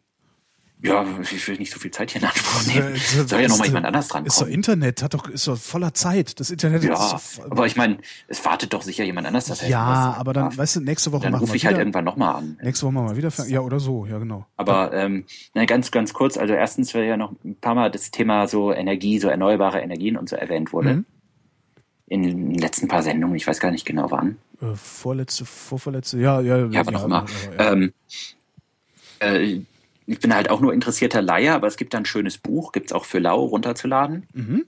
Äh, also es ist von einem, von einem britischen, auch Physikdozenten aus, aus Cambridge. Ähm, das heißt Sustainable Energy Without the Hot Air, also äh, erneuerbare Energien ohne, ohne die heiße Luft. Also ohne das Gelaber. Ja, und da rechnet der halt mal so ein bisschen so, ähm, also Physikprofessor überschlagsmäßig äh, so die Zahlen durch, die, die, wie man halt, also am Beispiel von Großbritannien halt, äh, das auf erneuerbare Energien umstellen könnte. Mhm. Wo er halt sagt, irgendwie die, die, ja, es ist es, das ganze Gelaber bringt halt nichts, wenn man nicht, wenn die Zahlen nicht stimmen. Ja. ja. Und das, das ist halt echt interessant, das Buch. Da sind halt, es ist halt echt schön so beispielhaft durchgerechnet. Er macht das halt auch so ein bisschen anschaulich. Also er, er rechnet alle er rechnet viele Sachen, so um es anschaulich zu machen, in Kilowattstunden pro Tag pro Person um. Weil du kannst halt auf deine Stromrechnung gucken und du weißt, du verbrauchst pro Tag, keine Ahnung, je nachdem, so drei, vier Kilowattstunden ist, glaube ich, so normal, ne? Ich weiß es gar nicht, nee, ja? Ich weiß gar nicht, ähm, warte mal. Also je nachdem, wenn du elektrisch heizt, dann ist es natürlich mehr. Stimmt. Ich Aber ich glaube, halt ich, glaub, ich habe ich glaub, ich hab, also unter 1000 im Jahr. Ja. ja, also drei pro Tag ungefähr, ne? Ja, so, so, ja wirst du so hinkommen, ja, stimmt. Und er sagt halt so zum Beispiel der Gesamtenergieverbrauch, also an, an allem, was so dazukommt, ähm, umgeschlagen pro Person pro Tag in Großbritannien ist 125 Kilowattstunden. Wo kommen denn dann die restlichen 120? Sagen wir mal, ich verbrauche fünf. Woher kommen ja. die restlichen 120? Ja, Benzin im Auto. Ähm, Ach so, das nimmt Straßenbeleuchtung, Stromverbrauch im Büro, wo du arbeitest, ja. Heizung, wenn die Heizung nicht elektrisch ist, dann kommt die Energie natürlich auch irgendwo her. Mhm. Ähm, ja, öffentliche Verkehrsmittel, selbst wenn sie nicht benutzt werden, halt sozusagen wird ein Anteil dir angekreidet mhm. äh, und so weiter. Zu was für Schlüssen kommt der denn? Ist es möglich oder ist es nicht ähm, möglich? Es ist möglich, aber es, also, ist, es ist nicht so einfach, wie sich das die meisten Ökos vorstellen. Mhm. Na gut, klar, das, ist, hätte man jetzt auch so drauf kommen können. Ne? Ja. er rechnet es halt mal schön vor und das Buch gibt es halt für lau runterzuladen. Mhm. Es gibt, glaube ich, auch eine mehr oder weniger inoffizielle Übersetzung ins Deutsche, äh, auf die aber der Autor auch verlinkt. Also der, der ähm, ermutigt das auch so sozusagen Fanübersetzungen zu machen. Mhm. Ich weiß aber nicht, ob der Übersetzer sich da auch die Mühe gemacht hat, das sozusagen auf die, auf die deutsche Situation umzurechnen. Glaube ich nicht. Das wäre halt mal auch eine interessante Aufgabe. Das wäre halt auch mal so ein, so ein Forschungsprojekt für drei Jahre, ne? Vollzeit. Stimmt. Ja. Aber es ist auf jeden Fall ein sehr interessantes Buch, so immer so ein bisschen die, Größenordnungen zu verstehen, mit denen man es da zu tun hat. Ne? Und da sind ein paar sehr interessante Sachen drin, so wie zum Beispiel, dass der Energieverbrauch äh, beim Fliegen eines Passagierflugzeugs Jetzt wird's hässlich. Oh. Ähm, nee, nee, es ist gar nicht so, also es ist gar nicht so fies. Nein, der Energieverbrauch eines Passagierflugzeugs pro Kilometer und pro Kilogramm Gewicht, mhm. pro Kilo, also Kilogramm Gesamtmasse des Flugzeugs, ist der gleiche wie der eines Zugvogels. Äh, ist das viel oder ist das wenig? Ähm, äh, also der, mein, ich, ich hätte jetzt gerne einen Vergleich mit einem Auto auf dieselbe Distanz oder so. Ähm, da würde ich ich. Ich weiß nicht. Also das kommt halt immer, das kommt halt immer auf ein, ähm, auf die Besetzung des Flugzeugs und auf alle möglichen anderen Sachen noch an. Aber ich glaube, so die überschlagsmäßig ist ähm, pro Person pro 100 Kilometer ist äh, vier Liter oder so mhm. umgerechnet. Also es ist gar nicht so viel, aber die, die, das Problem beim Fliegen ist halt, dass man oft sehr sehr weit fliegt. Ne? Ja und oft sehr sehr unsinnigerweise. Ja, Gut, das ist beim Auto auch so. Äh, ja, wobei, ich weiß nicht, wer würde, würdest du mit dem Auto, mit dem Auto mal schnell an die Costa Brava fahren oder sowas, um da äh, ein verlängertes Wochenende dich in den Sand zu setzen, wahrscheinlich nicht. Ne? Ja, gut, das stimmt natürlich.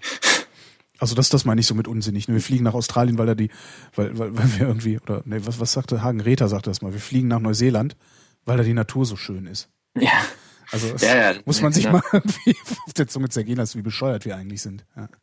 Ja, aber das sind so ein paar schöne Rechenbeispiele, so wie das. Das halt, das ist das widerlegt so ein bisschen die Idee, dass irgendwie, dass jemand sagt, ja, aber mit mehr Forschung und technischer Entwicklung können wir Flugzeuge sparsamer machen. Nee, können wir halt nicht. Da ist, da ist, da sind vielleicht noch 10 Prozent zu holen am, am Treibstoffverbrauch in Flugzeugen. Vielleicht mit viel, viel Aufwand, vielleicht 20, aber viel mehr halt nicht. Ähm, ja, ich bin gespannt. Ich guck's mir. Was war die zweite kleine Sache, die du noch einwerfen Ja, wolltest? äh, das andere war also auch so zum Thema Transportmittel und passt auch irgendwie zur chronischen Müdigkeit. Ähm, interessanterweise, ich habe mir vor ein paar Wochen ein Fahrrad gekauft. Mhm. Äh, und weil ich halt, also seit ich diese Krankheit habe und eigentlich auch schon vorher, also länger nicht Fahrrad gefahren bin, ähm, und halt im Moment auch nicht dran zu denken wäre eigentlich, also ich bin halt körperlich dazu in der Lage, auf mich auf ein Fahrrad zu schwingen und loszufahren. Aber ich könnte es halt nicht wirklich als Transportmittel benutzen, weil ich dann halt müde ankomme. Also Mhm. habe ich mir ein Elektrofahrrad gekauft. So eins mit Unterstützung. Ja, träume ich ja auch von. Ist, ah, ist super. Kann ich nur empfehlen. Ist total geil. Ja, der, der, wollte, wollte ich nur, also wollte ich nur halt das, mal ist die, das ist total gemein. Ein Freund von mir hat so eins, äh, und zwar noch, auch noch als Liegerad. Weißt du, das ist dann halt doppelt geil, weil Oh ja, nee. ne, du Also kannst ich halt auch im Zweifelsfall einfach mal stehen bleiben und doof gucken. Also, das ist super. Ja, ich habe mir halt so ein relativ günstiges gekauft. Das merkt man halt auch im Gegensatz zu den teureren, wo da die Kompromisse sind, aber es ist trotzdem das ist total super. Mhm. Ja, ist mein, mein, mein Traum. Also das wäre so ein elektrifiziertes Fahrrad, da das, das hätte ich wirklich gerne. Aber ich, ich habe keine Möglichkeit, das abzustellen. Also ich habe keine Garage. Also du, du kannst es halt schlecht mal schnell in den Keller schleppen. Also die Dinger sind halt einfach saumäßig schwer. Ja, das stimmt. Also ich habe ja, ich, ich habe es hier im Wohnungsflur stehen im ersten Stock, weil ich habe einen Aufzug im Wohnungsgebäude. Ja, super. Ich habe sowas halt alles nicht. Ich wohne im dritten Stock. Äh, mein Keller ist auch praktisch ganz unten, ganz am anderen Ende des Gebäudes so. Also das ist, ist einfach äh, ungerechtfertigter Aufwand. Also wenn ich, wenn ich eine Garage hätte, hätte ich da so ein Ding drin stehen, klar. Mhm. Finde ich super. Also ich finde auch, ich, noch nicht mal, also mir ist sogar, wenn ich ehrlich bin, ist mir sogar dieses ganze ah, Umwelt, tralala, ne, Energieeffizient und, und ist mir eigentlich alles scheißegal. Ich finde es total geil, elektrisch zu fahren. Ja, Das also, man- tatsächlich, das wären so hedonistische Gründe, die mich äh, ein Elektrofahrrad haben lassen wollen, Nee, haben finde wollen. ich auch, weil mein, meine Eltern, meine Eltern in Luxemburg, die haben, äh, die haben einen Toyota Prius, so ein Hybridauto. Mhm. Und ähm, ja, mein Vater ist halt schon so auf der auf der Ökoschiene halt auch, der hat sich das halt auch gekauft, weil er halt Benzin sparen will, so ne. Aber gleichzeitig finde ich das dann halt da da auch ein bisschen problematisch, weil die fahren halt trotzdem, wie ich finde, relativ viel unnötig Auto. Ja. Gut, da ist es besser, wenn sie ein sparsames haben. Ne? Das, Ja, die Frage ist, ob sie es tun würden, wenn sie kein sparsames hätten, sondern jedes Mal. äh, Ähm, ja, würden sie. Gut, okay. muss man sagen. Ja, in ja. Luxemburg ist halt auch das Benzin billig. Ne? ja, stimmt. Ja, das ist echt- also ja, hab mein Vater hat halt den Prius gekauft, weil er ein Auto haben will, das wenig verbraucht, aber er mag keinen Diesel. Mhm. Und äh, Prius fahren macht auch Spaß irgendwie. Also es ist, Ja, ist ja, ein total anderes Erlebnis. Ja, ja, ne? cool. ja, ja, ja, elektrisch. Also, äh, das ist irgendwie der Witz. Also die, die, das ist natürlich auch, ist, äh, man findet das ja auch nur cool. Also ist, ne, das ist ja nicht so, dass es äh, aus sich heraus irgendwie cool ist, sondern da haben wirklich die Ökos über die letzten 20 Jahre echt einen guten Job gemacht. Ja? Ich Mhm. find's halt geil, Dinge zu benutzen, die außerdem noch umweltschonend sind. Das ist irgendwie, das ist eigentlich ist das das perfekte, wie nennt man das denn so, das, das, das perfekte U-Boot. Also ne, so, Ja, ja, du, mir ist die Umwelt egal, aber er gibt mal ein Elektroauto. Das ist irgendwie sowas. ja. Perfekt. Nee, ich will, ich will Perfekt, auch ein echt. Elektroauto haben, ein richtiges. Ja, also ja, nicht so ein Hybrid, sondern ein richtiges Elektroauto. Ja, Aber ich, ich finde es auch so cool. Ich habe heute ein Ding gesehen ähm, von Renault. mhm, Das sah aus wie ein, also wie sah das aus? Sah aus wie ein Smart, mhm. Wo nur einer drin sitzt und weshalb dann die die Kabine äh, auch schmaler ist. Aber trotzdem zwei so, also so die, die Kotflügel so ausgestellt waren. Ich weiß überhaupt nicht, was das für, ein- für, ein- für ein Ding war. Das war total cool sah es aus. Ja, ich bin ja skeptisch, also bei so, bei so etwas Und ich ausgefallenen glaube, dass das Elektroautos. ich glaube, dass das elektrisch war. Ich bilde mir das ein, weil ich es irgendwie halt Oder geil von, finde. ja, weil ich halt denke, es ist, also am Markt kommst du halt im ehesten durch mit irgendwas, was halt eine, eine bequeme Viersitzer-Limousine ist, die halt zufällig umweltfreundlich ist, ne? Ja. Also das ist halt so das, wo am, eh- was am ehesten massentauglich ist. So was, was irgendwie immer ausgefallen aussieht, ist halt gut so zum Zeigen, so für irgendwelche Shows oder so, Mhm. so als, als Konzept, aber durchsetzen wird sich dann doch, denke ich, irgendwie, sind halt die Käufer dann doch in, de, in der Hinsicht, glaube ich, zu konservativ. Das ist halt irgendwie, es muss halt doch aussehen wie ein Auto. Ja. Also ja, ja, Zweisitzer muss es mindestens sein. Ich weiß aber auch gar nicht, ob dieses kleine Renault-Ding, ich habe es auch nur im Kreisverkehr gesehen. Genau, das ist es. Gerade einer einen Link in den Chat getan. Renault Twizy. Twizy? Twizy? Ein Elektroauto. Yay! Ja. Fand ich völlig geil. Das sah total klasse aus. Ich habe direkt ge- gedacht, so eins will ich, aber wahrscheinlich ist es unbezahlbar oder so ähnlich. Ja, da ist im Moment, glaube ich, aber ein Zweisitzer, also ein Zweisitzer würde mir schon reichen. Also ein Smart würde mir, also Smart-Größe würde mir fast reichen. Ein bisschen länger müsste er sein, damit es etwas komfortabler ist. Weil der Smart hat mir einen zu kurzen Radstand, der hoppelte immer so. Ja, ich bin noch nie in Smart gefahren, das weiß ich jetzt nicht. Ich wollte mir mal einen kaufen. Äh, dann hat meine Freundin, meine damalige Freundin gesagt, also Holger, bitte, das ist, das können doch wirklich die anderen fahren. die war sehr standesbewusst, sie war Ärztin. so, ja. Ähm, jetzt aber, Julius, ich danke für deinen Anruf. Ja, gut, also tschüss. Und äh, gute Besserung und, und, und lass mal irgendwie, lass mal irgendwie äh, äh, hören, wie es dir so geht mit deinem, mit deinem Chronic Fatigue Syndrome, weil du bist tatsächlich auch der Einzige, den ich kenne, der das hat. Ja, also, da ja ich kann ja irgendwann nochmal ja, teilnehmen. Genau. Ja, super. Besten Dank fürs Mitmachen. Ja, gerne. Okay, tschüss. Ja, tschüss.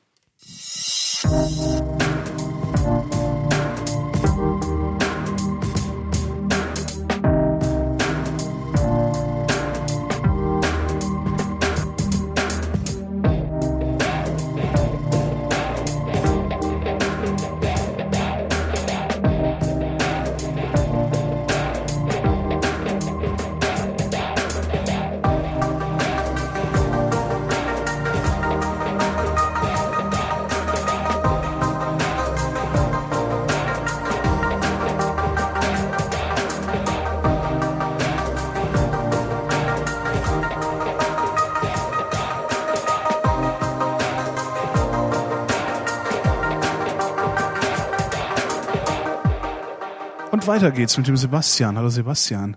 Guten Abend, Holger. Oh, du bist leise. Warte, ich mach dich mal lauter. Hm, sag noch mal was. Ja, zweiter Versuch. Guten ja, Abend. jetzt geht das. Das ist doch ganz gut. Das kriegen wir hin. Wunderbar. Äh, weswegen hast du, ich muss, ich muss mir mal echt angewöhnen, in diesen Einbeinigen zu gucken. Mir so viel Mühe gegeben mit dem Zweizeiler, dass es nach was klang, aber ja, es wird ignoriert. Es tut mir sehr äh, leid. Nein, es tut mir überhaupt nicht leid. Das macht nichts. Äh, vorausschicken muss ich, ich habe auf jeden Fall äh, viel zu gute Laune für das Thema, was ich dem Einbeinigen angedroht hatte. Äh, von daher gucken wir mal, wie wir uns dem nähern. Also, was hast du denn gefangen im Wahnsinn? Gefangen im Wahnsinn? Ja, ist ja jeder irgendwo, aber ich, ich, ich fühle mich natürlich mehr gefangen in, in, im Wahnsinn als manch, manch anderer. Mal gucken. Warum fühlst du dich, also warum fühlst du dich A, gefangen im Wahnsinn und zweitens mehr als alle anderen? Ähm, sagen wir mal, also gehen wir es mal von da an. Julius sprach gerade vom chronischen Müdigkeitssyndrom und ich sag mal, ich bin der nächste Patient. Also äh, ich ähm, arbeite äh, in einem Büro, so wie viele andere auch. Und äh, ja, es war mal ein schönes, nettes Büro. Drei Leute waren wir, äh, die Arbeit macht Spaß, etc. Vor äh, knapp zwei Jahren kam eine vierte Person dazu. Da wurde es dann so ein bisschen kuscheliger, ging dann aber auch noch. Und äh, ja, seit Jahresbeginn sind wir dann irgendwie so fünf Insassen auf äh, relativ wenigen Metern. Also es ist äh, äh, einfach eine, eine, Arbeitsumgebung, die extrem krass ist. Und ähm, was da oben drauf kommt, ist für mich die Tatsache, dass ich einfach naja, wie nennt sich das? So das, das, das Anti-Aufmerksamkeitsdefizitsyndrom äh, oder so. Das heißt, ich bin mit, mit Auge und Ohr derart äh, weit und aktiv im Raum, das ist beängstigend. Das kenne ich. Das ist also das, das Problem habe ich auch. Also äh, ich muss mich ungeheuer anstrengen um in einer, ich sag mal, in einer Kneipe oder sowas oder überhaupt, wo, wo viele Geräusche sind, äh, nicht jedes Geräusch ungefähr gleichwertig zu behandeln. Also tatsächlich zu sagen, okay, da ist jetzt die Hauptsache und das andere ist Hintergrundrauschen. Also bei mir kommt auch immer alles gleichzeitig an irgendwie. Ist das, ist das bei dir so? Nicht ganz, ich kann es nicht, nicht so ganz äh, äh, so, so ausmachen. Also Christopher Lauer, äh, der, der äh, Piratenabgeordnete und der ist ja selber ADSler oder ADHSler, ja. äh, hat mal davon berichtet, äh, dass ein Schlüsselerlebnis für ihn gewesen sei, wie er in, äh, irgendwo mitten in China in einem Supermarkt stand zwischen x schnatternden Leuten und auf einmal äh, ihnen so eine absolute Tiefenentspannung überkam, trotz der Tatsache, dass er in einem wahnsinnigen äh, Lärmpegel stand. Aha. Und äh, äh, ja, also auf jeden Fall äh, die, die Situation äh, äh hat er so beschrieben, aber das kann ich, kann ich nicht sagen. Also ich kann mich sehr gut auf Dinge konzentrieren. Auch wenn ich bei der Arbeit sitze, kann ich mich prima auf, auf, auf meine Arbeit konzentrieren, aber ich schaffe es halt nicht darin zu versinken. Weißt du, es ist immer noch Platz halt ja. zu hören, zu sehen und ähm, ja, das ist dann. Äh, ich habe damit tatsächlich größte Schwierigkeiten. Also ich äh, ernsthaft konzentrieren kann ich mich nur, wenn ich mich abschirme gegen, gegen akustisch abschirme gegen meine Außenwelt. Ansonsten äh, ist jedes Geräusch, holt mich sofort, äh, zieht mich sofort zu sich. Und wenn ich dann wirklich in so einer Kneipe oder irgendwie Club oder sowas bin, bin ich im Grunde verloren. Ich kann mich da noch nicht unterhalten. Also alle können miteinander reden und ich stehe da und äh, verstehe nicht, was du mir sagst. Ich kriege halt nur mit, dass du deine Lippen bewegst, weil deine Stimme ist für mein Gehör genauso, ja, genauso wertig wie, äh, weiß ich nicht, das Gläserklirren vom Nachbartisch. Total Die Mö- scheiße. Absolut, absolut. Ja, Ja. die Möglichkeit vor allen Dingen äh, am, am, am Arbeits Arbeitsplatz sich quasi zu isolieren, die ist natürlich eingeschränkt gegeben, vor allen Dingen, wenn man sich als Teil eines Teams versteht. Ne? Ja, kommt drauf an, was für einen Job du machst. Ne? Was machst du? Äh, was mache ich? Äh, was mit Medien? Ah, was mit Medien.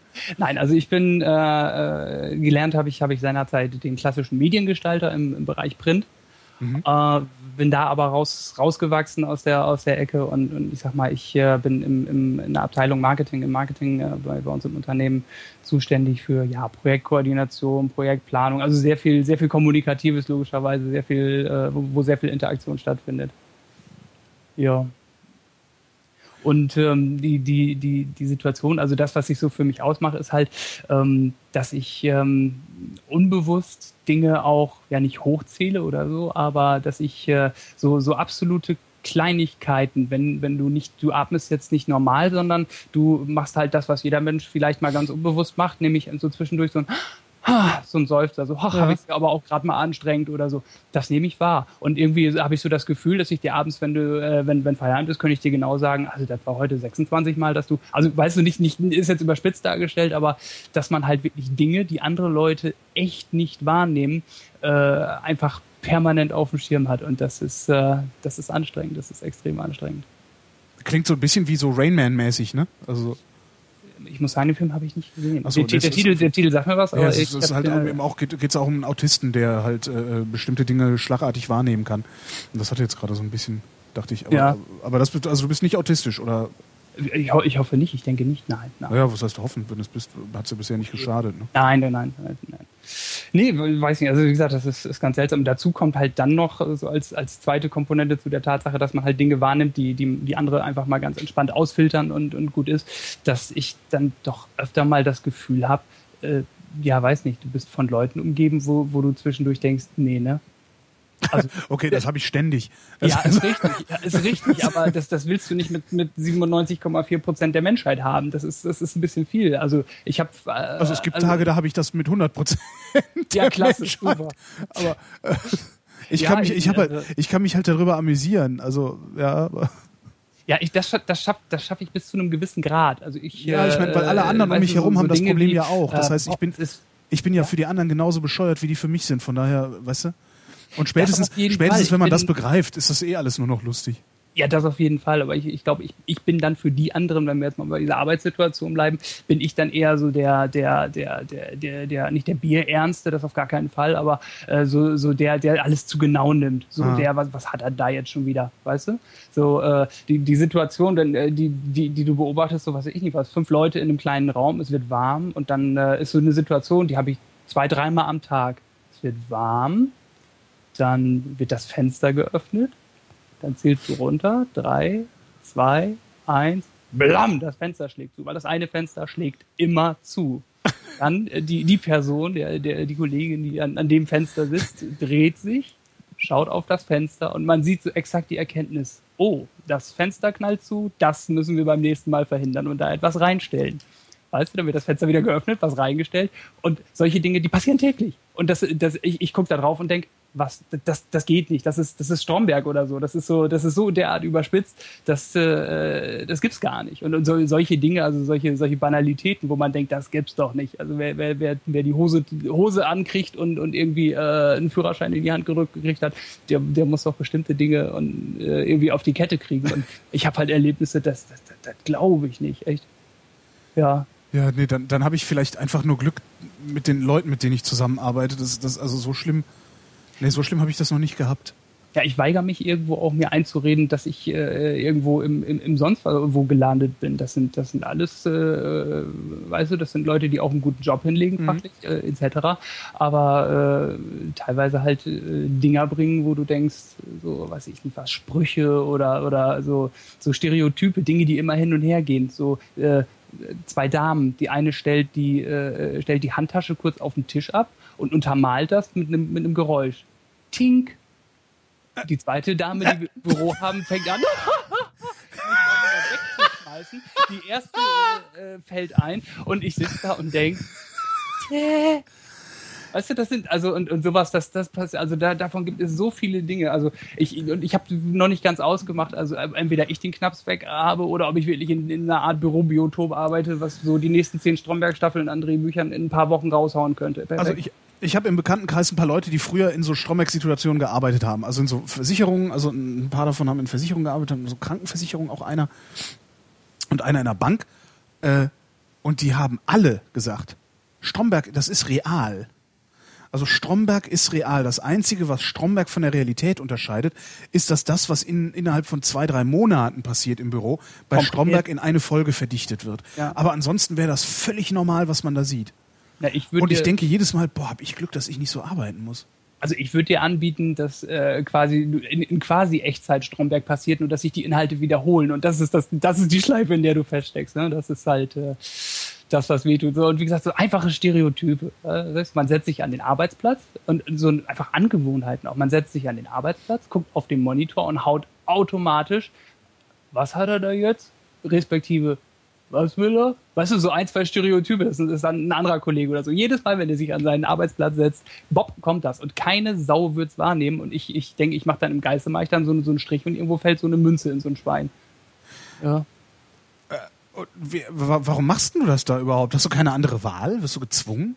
Ah, sagen wir mal, also Bist du erpresst? Ich, nee, das nicht, aber ähm, schwierige Situation. Ich, ich äh, komme aus Ostfriesland, das heißt die, die gute, gute, äh, strukturschwache, aber wunderschöne Region. Mhm. Ähm, bin halt, ja, habe meinen Realschulabschluss gemacht seinerzeit, habe dann eine Ausbildung gemacht als Mediengestalter, das heißt so ne, Layout und, und, und sonst was im Printbereich und äh, hatte dann das Glück in, in, der Firma, wo ich jetzt beschäftigt bin, äh, zu starten und mich da halt, ich sag mal, wahnsinnig zu entwickeln in eine ganz andere Richtung. Das, was ich jetzt mache, das sind noch so fünf bis zehn Prozent von dem, was ich in der, in der, in der äh, also quasi gelernt habe als Beruf.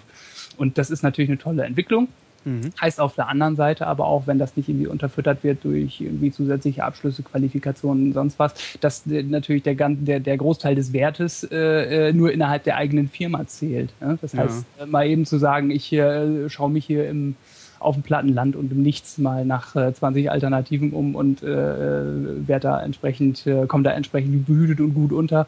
Das ist äh, nicht so ganz einfach. Und die Gegend verlassen, also die nächstgrößere oder die übernächstgrößere Stadt? Auf gar keinen Fall. Ich bin, also ich, ich liebe äh, Ostfriesland. Ich bin wirklich sowas von, von Heimat verbunden. Also ich, ich, äh, ich, ich fühle mich hier so unfassbar wohl und ich mag die Leute vor allen Dingen auch. Es ist ja wirklich, wirklich so, dass man teilweise schon ein, zwei Örtchen, bist ja, glaube ich, selber auch auf dem, auf dem, auf dem Dorf auf dem Dorf, wie man sagt, groß geworden. Das heißt, äh, es ist ja schon so, dass ein, zwei Orte weiter die Leute sich teilweise so ein bisschen so in bestimmten Charakteristika oder sonst was verändern und anders sind. Und äh, das, das hat man natürlich überall. Und, und hier, gerade hier, wo ich bin, fühle ich mich wirklich sauwohl. Und du hast keine Alternative. Also ja. bist du, du bist dem ausgeliefert. Der wir, Frau, wir kommen. Wieder zum Anfang. Wir kommen wieder zum Anfang. Ich bin gefangen. Ja. Irgendwo, ja. Und hast du mal, ja, das ist ja auch blöd, du kannst ja jetzt auch schlecht Gegenmaßnahmen einleiten. Doch. Äh, ach echt? Ja, aber irgendwann, irgendwann schmeißen die dich raus, weil du die so trollst. Das ist ja auch nicht nee, so, also. Ja, das, das geht gar nicht, definitiv nicht. Also in dem Moment, wo, was ich nicht, was, eine, eine der Kolleginnen zum Beispiel, die, die rückt täglich so mit einem Arsenal von gefühlt äh, zweieinhalb Kilo Möhrchen oder so, schön Rohkost an. Und weißt du, das hast du dann so, so, so gefühlt eine Stunde am Tag in Zeit und äh, bestimmte Dinge kann man halt, also das, das könnte ich nicht bringen, weißt du, wenn ich jetzt anfangen würde, wenn, wenn, wenn gerade irgendwie so ein, so ein richtig platter Spruch hin und her geht und auf einmal die beiden Damen beispielsweise ihren Lachausraster kriegen, da könnte ich nicht einsteigen, wenn ich einmal übertrieben lachen würde. Also ich glaube, beim zweiten Mal hätte ich eine sitzen, das geht nicht. Also das zu trollen wäre, wär, glaube ich, äh, nicht möglich. Und das anzumerken ist auch schon extrem schwer. Man kann teilweise ja mal bei anderen Kollegen dann so fact-checken, seht ihr das genauso, kriegt ihr das mit? Und dann, dann wird man halt nur angeguckt, was? Nö, das kriege ich nicht mit. Also das, das ist so das Ding, wo man gefangen ist. Aber Gegenmaßnahmen gibt es. Äh, so ein Schlüsselerlebnis war für mich, die Firma, äh, in der ich arbeite, die gehört zu einem größeren Konzern. Und äh, ich hatte das Glück zu einer, nennen wir es mal, so, so, eine Art Manager Bootcamp ist auch, auch falsch, aber ich hatte die, die Möglichkeit halt äh, für eine Woche äh, zu einer Maßnahme, wo äh, halt ja promising young talents aus äh, der, der ganzen Welt, die zu dem Konzern gehören, zusammengekommen sind und mal geguckt haben, wie die so unter Druck reagieren. Mal eine Woche zusammenarbeiten, mhm. äh, eine fiktive Firma leiten etc. Und ähm, das war das war ein wahnsinnig geiles Erlebnis. Also das war das war wirklich das war anstrengend, das war kein äh, Schlaf und das war das war das war einfach hyper, aber äh, äh, rausgegangen mit der Erkenntnis, dass man irgendwie vielleicht noch mal zu äh, ganz anderen Dingen in der Lage ist, so sie denn äh, sich einem, einem stellen können. Ähm, naja, und von da kehrt man dann wieder zurück in seinen Alltag und denkt, macht die Bürotür auf und denkt, hm. aber was daraus erwachsen ist, war die Möglichkeit quasi jetzt noch äh, so eine Art ja, Fortbildung, Fortbildungen dran zu hängen, also was zu machen, sich was auszusuchen, wo willst du deine Skills in irgendeinem Bereich verbessern und ähm, das habe ich so, ge so gelegt, dass ich quasi gesagt habe, okay, das Thema Kommunikation bei mir in meinem Dunstkreis, in meiner Abteilung, da wäre was, wo man dran arbeiten könnte, wo ich an mir arbeiten könnte, so rum äh, aufgebaut das Ganze. Und äh, ich habe jetzt seit äh, anderthalb Monaten ein Coaching, was äh, sechs Monate äh, insgesamt laufen soll um halt äh, da ja rückzukoppeln quasi, das Ganze mal zu beleuchten, da haben wir auch wirklich Feedback aus einer, von einer anderen Ebene einfach mal zu holen, ist das alles so normal oder nicht und äh, sich da auch Tipps äh, äh, geben zu lassen. Und das ist schon ganz spannend, was da rauskommt. Also da äh, damit angefangen, so skizzier mal, wie ist die Situation, wie sitzt man, wie groß ist das Büro, wo sind Glasflächen, wo laufen Leute lang, wie viele Telefone klingeln da, was ist da an Beeinträchtigung, äh, äh ist da schon, also der, der, der, der äh, Coach hat hat er jetzt, glaube ich, auf jeden Fall einen harten Job. Das äh, muss man sagen. Der, der, äh, da war schon viel Augenbrauen hochziehen dabei. Aber ich bin gespannt, ob daraus irgendeine Möglichkeit erwächst, vielleicht in einer anderen Situation mal was zu tun. Ne? Und was du da tust beim Coaching ist, du, du, du kotzt dich praktisch aus. Nee, begrenzt. Das ist natürlich, das ist ja auch nicht zielführend. Also ich habe logischerweise beschrieben, was weiß ich nicht was, mit was für Leuten bist du da, was, was stört dich an wem, was schätzt du an wem, wie ist die Situation, in der du sitzt.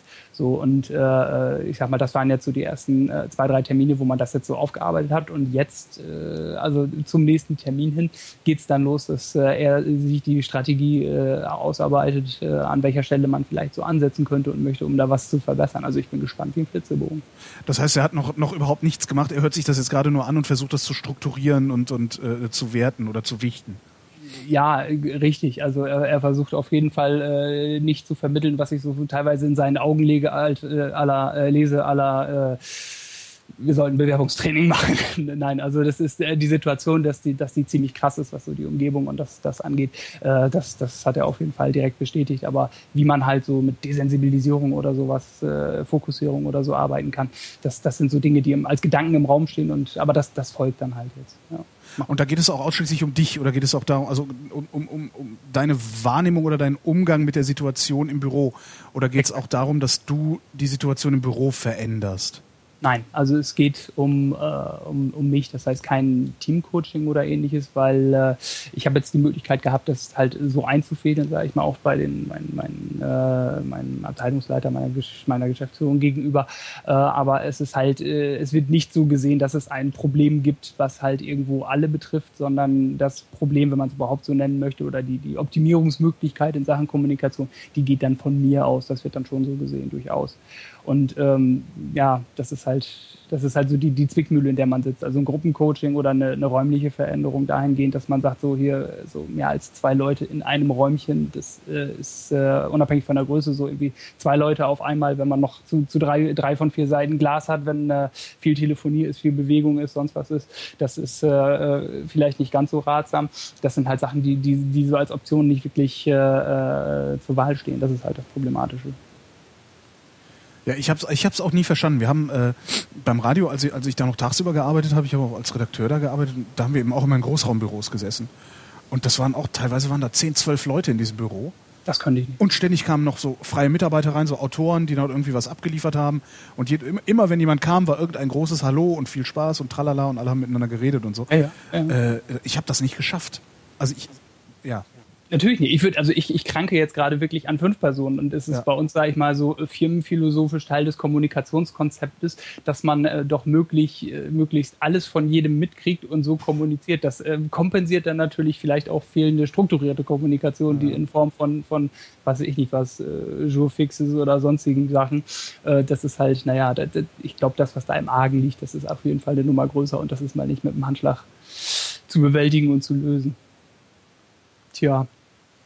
Ja, du willst meinen Arbeitsplatz haben, da beim Videotext. Da sitzen, zwar, sitzen wir auch zu sechst, aber keiner sagt was.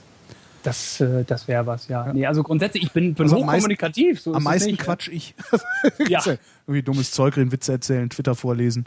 So. Genau, obwohl, das, also wie gesagt, das, äh, die, die, die, die, die, das Kollegiale und die, die angenehme Kommunikation, die findet statt, so ist es nicht. Nur halt äh, Dero dann doch etwas viel und teilweise halt äh, dann noch diese Niveaufrage, die dann noch dazu kommt und äh, naja. Naja, Siehst du. Doch was zu erzählen gehabt. Doch was zu erzählen. Weil du ja meintest, du hättest nichts zu erzählen. Warum wirst du jetzt auf einmal so furchtbar leise? Gehst du gerade weg vom Mikrofon? Nee, überhaupt nicht. Seltsam. Ich, nö, ich kann es ein bisschen Komisch. richten. Skype-Dings. Ja. Nee. Ja, du, sonst. Ich, du also, heiraten, hast du, hast du dem Einbeinigen gesagt. Warum? Ja, ja, warum nicht? Also es wird Zeit. Also wenn bevor die Nachbarn anrücken und dich fragen, welche Art Bogen du zur hölzernen Verlobung haben willst, musst du, glaube ich, äh, dann doch mal in die Puschen kommen. Also ich bin äh, seit Ende 2003 mittlerweile schon äh, verlobt, äh, sehr glücklich und äh, normalerweise, man bedenke, man ist hier auf dem Land, äh, ist es so, dass dann ja binnen eines Jahres auch die Hochzeit stattfindet. Dann hat sich das so ergeben, dass wir im Jahr 2004 umgezogen sind. Dann äh, war dies, dann war das. Dann haben wir 2009 unser Häuschen gebaut. Und äh, weißt du, so jede, jedes Jahr äh, kam einem irgendwas sowohl finanziell als auch vom, vom generellen Aufwand her äh, so dermaßen nicht in die Quere, aber hatte halt eine höhere Priorität, dass das Thema immer so schleichend ein Stück nach hinten gerückt ist. Und nun sind wir endlich soweit. Und äh, ja, im, im Juni wird endlich geheiratet. Das ist aber echt so ein Landding, ne? Also dazu muss man auch auf dem Dorf wohnen, glaube ich. Also weil das ist so, so in der Stadt fragt dich halt niemand, sag mal, wann, wann wollten die eigentlich heiraten? Ist meine beste Freundin. Ich glaube, die haben, ich weiß gar nicht, 2005 angekündigt, äh, jetzt endlich mal zu heiraten. Kann auch 2007 gewesen sein. Seitdem hänsel ich die, aber das ist halt, ich glaube, nicht vergleichbar mit dem sozialen Druck auf dem Dorf, oder? Wobei ich das nicht als Druck wahrnehmen würde. Es ist einfach, also zumindest in, in, meiner Umgebung ist es halt auf jeden Fall ein freundliches Interesse. Und das halte ich auch für, für ganz wichtig. Also generell am, am Leben äh, äh hier äh, ist es so, dass, weiß ich nicht, man guckt sich nicht gegenseitig irgendwo in den Garten und du, du kriegst nicht abends den Anruf, so, oh, deine Wäsche hängt noch draußen oder sonst was. Also so hart ist es dann bei Weitem nicht. Aber andersrum, was weiß ich nicht, was hier mit der Nachbarschaft zum Beispiel, äh, gibt es dann so einmal, zweimal im Jahr besondere Dinge, was ich, wir haben jetzt einen Maibaum stehen, das, das macht man dann mit den Nachbarn und so, so bestimmte bisschen Brauchtum, sage ich mal, Auswahl und so ist halt dabei. Und das war für mich auch ein Ding, wie gesagt, wir sind 2004 von hier in die nächstgrößere Stadt nach Oldenburg äh, gezogen, die dann so äh, zumindest im sechsstelligen Bereich ist von den Einwohnern her. Und ich muss sagen, die, die ganzen Vorteile, die es da gibt, also sei es kulturelle Möglichkeiten, sonst was, das habe ich alles nicht wirklich in Anspruch genommen. Das heißt, ich, ich bin hier genauso glücklich und fröhlich, wie, wie, wie es da war. Aber andersrum, was ich hier schätze, so, so, so, so doof wie es klingt, wenn ich hier auf die Straße trete, ich gehe spazieren und ich treffe jemanden und es ist egal, ob ich ihn kenne oder nicht. Man läuft sich über den Weg, man grüßt einander. Ja, das vermisse ich, ich auch sehr. Ich finde das toll. Ich ja. finde das so toll. Das ist auch wirklich was, was ich, was ich sehr vermisse. Dieses, also das fand ich eben, ich bin ja auch auf dem Dorf groß geworden. Ähm, und, und das ist so, also damals fand ich es irgendwie creepy natürlich, wenn dann irgendwie ständig alte Menschen zu mir guten Tag gesagt haben. Ja, ja. Äh, aber mittlerweile vermisse ich das doch sehr, dass man sich grüßt, wenn man auf der Straße ist. Also hier ist es teilweise so, dass, dass, dass selbst äh, Leute, die sich kennen, sich nicht grüßen. Also wo, wo du wirklich sagst so, ja, wir sind uns jetzt 20 Mal begegnet auf der Straße. Du wohnst wahrscheinlich schräg gegenüber. Da kann ich ja mal Hallo sagen oder guten Tag sagen, wenn ich dich, wenn ich dich sehe und wiedererkenne. Aber das passiert hier nicht. Ja, weiß nicht, die, die, die, die Vorstellung, in einem, in einem Mehrparteienhaus oder was zu wohnen und du weißt nicht, mit wem du Tür an Tür wohnst. Also da, das, das fände ich, also das weiß ich, da hätte ich ein Problem mit. Irgendwie so, keine Ahnung, irgendwann äh, sickert von oben Oma durch die Decke und keiner kriegt's mit. Ich wohne ganz oben, wenn, dann sicker ich durch die Decke. Ja, okay. und, äh, also das ist glücklicherweise, also ich kenne meine Nachbarn. Ähm, so, also eine, also es gibt nur eine einzige äh, Wohnung, da wohnen komische Leute. Ähm, das sind auch die, die dann immer irgendwie so Zettel in, in den Hausflur hängen. Ne? Wenn irgendwie meine Nachbarin hat ein Kind gekriegt und die stellt halt den Kinderwagen unten im Hausflur ab, weil die kann ja schlicht hochschleppen ja, den dritten ja. Stock. Und dann kleben wir so Zettel irgendwie so, ja hier, äh, äh, äh, weil ja neulich dann so Brandanschläge mal waren im Prenzlauer Berg auf Kinderwagen. Ja. Dann direkt so, ja, räumen Sie das hier weg, äh, hier Brand und bla. Äh, und schreibt aber niemand darunter, wer das ist. Aber wir wissen halt alle, dass das die aus dem ersten Stock sind. Also Sowas hat man hier nicht, das ist das Gute. Ja, ja, ja. Nee, ach, man, man muss sich, weiß nicht, man muss sich in die Augen gucken können und, ja. und so bestimmte, bestimmte, so bestimmte Nee, sonst sind die ja alle völlig in Ordnung. Also, ich kenne auch alle Nachbarn.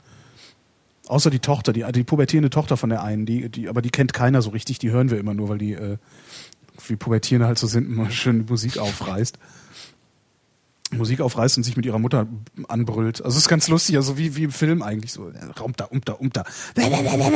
Türen klatschen und dann geht irgendjemand. ganz nett. Tja. Tja.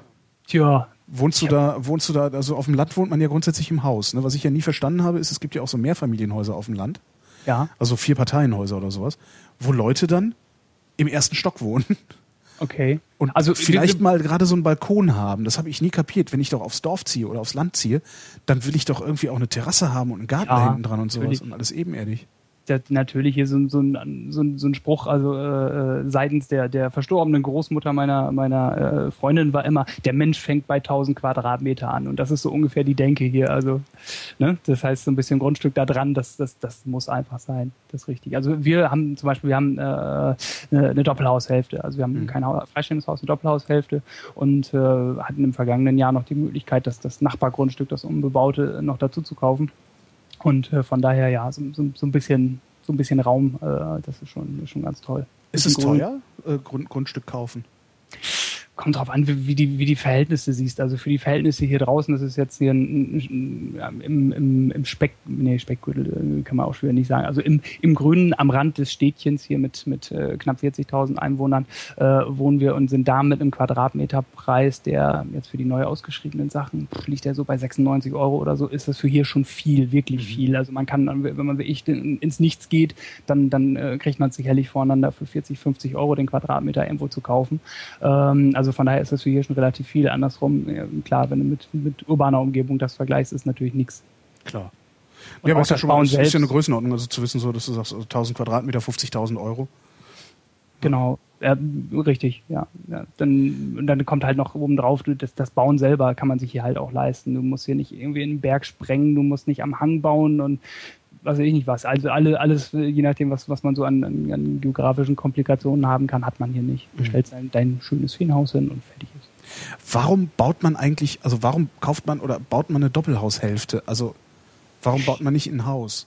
Also, äh, Kostenfrage. Das heißt, logischerweise ein Doppelhaus zu bauen ist äh, äh, auf die Hälfte runtergebrochen günstiger als ein, ein freistehendes Haus. Ja. Ähm, ja. Aber warum? Also, ich meine, du brauchst doch genauso viele Wände, oder nicht? Ja, nö, du hast ja, du, du, du nimmst so, du, du kaufst das Doppelte von allem, wenn du es hochziehst. Material, Arbeit, äh, Arbeiter, Zeitplanung etc. Das heißt, äh, irgendwo ergeben sich da schon Synergieeffekte, wenn mhm. du so, so ein Ding zusammenklebst. Ähm, dann naja, das Ding ist, wenn du, es gibt ja, gibt ja so Fälle, das wird bei euch noch wesentlich krasser sein, wenn du, wenn du irgendwie Haus an Haus wohnst mit freistehenden Häusern und da hat so jeder möglichst nah an die Grundstücksgrenze gebaut und äh, du hast so sieben Meter Luft und man guckt sich so von Küchenfenster zu Küchenfenster an oder so, da äh, hast du, glaube ich, einen wesentlich intensiveren unfreiwilligen Kontakt, als du in einer Doppelhaushälfte hast. Also ich muss sagen, die, die, die, die Trennwand hier rüber, die ist ähm, äh, sowas von, von heftig. Also da ist, äh, wir, wir, wir nehmen von der anderen Seite nichts wahr und da wohnen Menschen, die leben. Also das, das, du hast weniger Kontakt äh, oder weniger, weniger Berührungspunkt, als ich hätte, wenn ich jetzt jemanden hätte, der, der, der hier äh, fünf, sechs, sieben Meter vom, von meinem Haus das nächste Haus hätte. Also du, du hast logischerweise nichts, keine Sicht aufeinander oder sonst was. Also das ist vollkommen problemlos. Hm. Ja, Mensch, Sebastian. Ja. Ja. Haben wir noch Lass Themen? Ich, ich hätte noch eine Handvoll, aber ich Echt? weiß. Sag an. Sag, du bist doch das doch hier. Also ich, also ich, ich, kann doch nicht, ich kann doch nicht Themen, Themen erzeugen. Es geht doch. Pass auf, dann gebe ich dir eins, zwei, drei, vier. Dann gebe ich dir fünf Stichwörter und du greifst zu einem. Oder wir bilden einen Satz aus allen fünf Wörtern. Nein, das hat mir mal wirklich, habe ich mich mal als, als Radiomoderator beworben bei so einem Privatsender. Ja. Und da war dann auch der Chefmoderator, wo ich auch, das ist Chefmoderator, was ist denn das für ein Beruf? Äh, der meinte auch, ja, äh, mach doch mal eine Moderation, hat mir so irgendwie fünf, fünf Worte gesagt oder vier oder so. Dann mach doch mal eine Moderation da draus.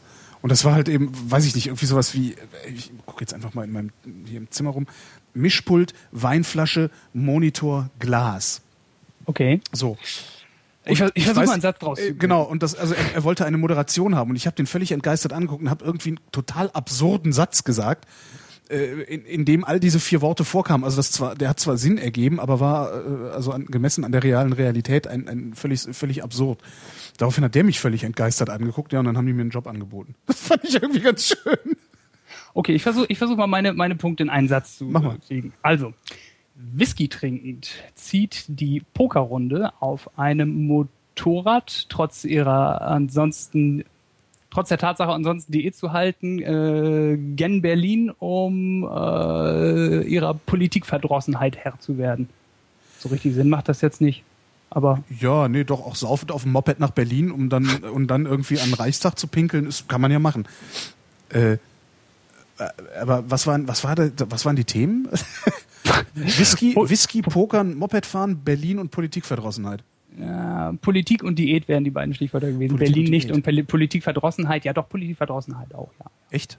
Mhm. Bist, bin, bist, du äh, politikverdrossen? Gerade auf dem Dorf kann man mal- doch super Politik mitmachen. Ja, habe ich auch. Und äh, ich war, also bei mir ist das, ist es so gewesen, ich war, äh, wie sich das für hier gehört und, und überhaupt, äh, ich war äh, CDU-Wähler, war aktiv in der CDU, Aha. war aktiv in der Jungen Union etc. pp. Und Darf ich, konnte entschuldige, dann, entschuldige mal eben, nur ganz kurz, ich muss gerade. So weiter. natürlich. ähm, und äh, habe dann äh, äh, in, der, äh, in, in Oldenburg, also in der, in der etwas größeren Stadt, die, die, die Erfahrung gemacht, dass man, wenn man sich nicht ganz so blöd anstellt, sich relativ schnell auch äh, in äh, so etwas wie einen äh, Kreisvorstand äh, wählen lassen kann, dass man äh, es wirklich schafft, Dinge zu beeinflussen, dass es also Möglichkeiten gibt, im Kleinen auf kommunaler Ebene oder so zu gestalten. Ähm, andersrum reibt man sich natürlich an vielem auf und äh, na gut, Thema CDU, der, der Kurs, den die, auf den sich die CDU so in den letzten Jahren begeben hat, der, der wurde dann, äh, entsprach dann immer weniger dem, was ich mir so ich mir so persönlich vorgestellt habe. Und äh, irgendwann war dann halt für mich der Punkt gekommen zu sagen, so, ey, jetzt auch Schluss aus Ende. Und das nicht mal in die Richtung, so nach dem Motto, ich, äh, ich reife irgendwie und das ganze Konservative ist mir über, sondern quasi eher in die andere Richtung. Also die, die äh, CDU unter Merkel, die dann in die, also die, die Unverwechselbarkeit äh, zur SPD, die da hergestellt worden ist in den letzten Jahren, das, das war dann eher so mein Problem. Und dann, ja, dann überlegst du, was machst du? Du hast hier jetzt, hier siehst du irgendwie keine Möglichkeit und hast keine Lust auf, auf irgendwie, ja, für nichts was zu machen. Dann gab es aus Berlin äh, so ein Aktionsbündnis, das waren dann, das waren dann so, so, so ganz harte Vertreter, das nennt sich Linkstrend stoppen. Und äh, ja, das dann die konservativen Werte der, der, der Partei äh, wieder hochhalten wollte. Andersrum ist das natürlich so ein perfektes Sammelbecken, wo sich dann irgendwann die Leute drin scharen, mit denen du auf gar keinen Fall an einem Tisch sitzen willst. Also das, da, das war dann was, wo man mal einen Blick drauf geworfen hat. Das ist halt, gesagt ich glaube, das ist ohnehin das Problem, dass, die, dass der Konservativismus in Deutschland hat. Vielleicht, also gehen wir mal davon aus, dass es tatsächlich Konservativismus gibt. Ähm, dann wird er mit Sicherheit überlagert von von Fremdenfeindlichkeit und Spießigkeit und und allem, was man so mit Kite äh, beenden kann und was irgendwie fies ist, finde ich. Ja. Ähm, wieso bist du in die CDU gegangen? Bist du, würdest du sagen, dass du konservativ bist oder ist das eher Zufall Ja. gewesen, weil du vom Land kommst? Nee, nee, nee, Was das ist war denn das dann war auch nicht so eine Klickengeschichte oder Was so. Ist der Konservativismus denn? Weil du klingst jetzt nicht so, als wärst du schwulenfeindlich, ausländerfeindlich, äh, äh, äh, nationalistisch und was es da sonst noch alles gibt. Nee, aber das, das Ding ist, das ist halt auch mein großes Problem. Ich kann mit, mittlerweile, äh, es, äh, ich meine, gut, das wird jedem irgendwo so gehen, aber bei, bei mir splittert sich das extrem auf. Ich kann jetzt nicht sagen, es gibt eine Partei, die jetzt äh, für das steht, was ich so, so an, an Einstellungen oder an, an, an sonst was habe. Ich habe Ja. zum Beispiel, äh, ich kann den, den, den Piraten kann ich zum Beispiel extrem viel abgewinnen, Ja. aber es gibt für mich zwei Punkte, die, ich habe mich mal auseinandergesetzt mit, mit dem, was war das, das Wahlprogramm 2009 und ich habe hab zwei Programme oder zwei, zwei Ansätze der, der, der äh, Piraten gelesen und da waren zwei Punkte drin, die für mich also so, so ein großes rotes X sind, dass ich ein Problem hätte, äh, der, äh, wenn ich, wenn die nächste Wahl ansteht, dass ich ein Problem hätte, die, die Piraten zu wählen. Was wäre das? Ähm, das ist zum einen, ich weiß nicht mehr, wie es genau formuliert ist, aber ähm, es ist irgendwo irgendwo so ein Ansatz gewesen zu sagen, so der äh, niemand muss sich zu seinem Geschlecht bekennen. Also äh, was ein, äh, der, der Staat hat kein Recht darauf zu wissen, was du bist, ob Männlein oder Weiblein oder noch was, was du sein möchtest, darfst du sein, wie auch immer.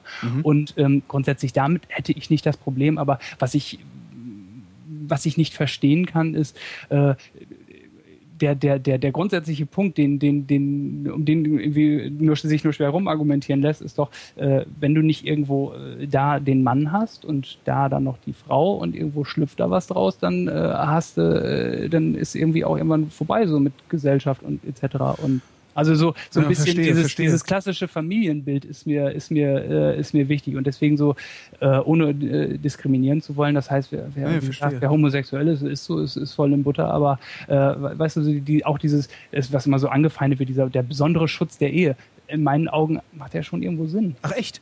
Ja. Finde ich zum Beispiel gar nicht. Ja, Also nicht, ja, nicht die. Ehe als Institution, aber der besondere Schutz, sagen wir mal so, der besondere, besondere Schutz der, der, äh, Fam- des Familienbildes oder der, der Familie an sich, Mhm. die halt irgendwo so ein, so ein Eckpfeiler der, der, der Gesellschaft ist. Habe ich Oder gar nicht. Also ich bin, ich bin wirklich einer der Vertreter, der sagt, äh, Familie ist da, wo Kinder sind.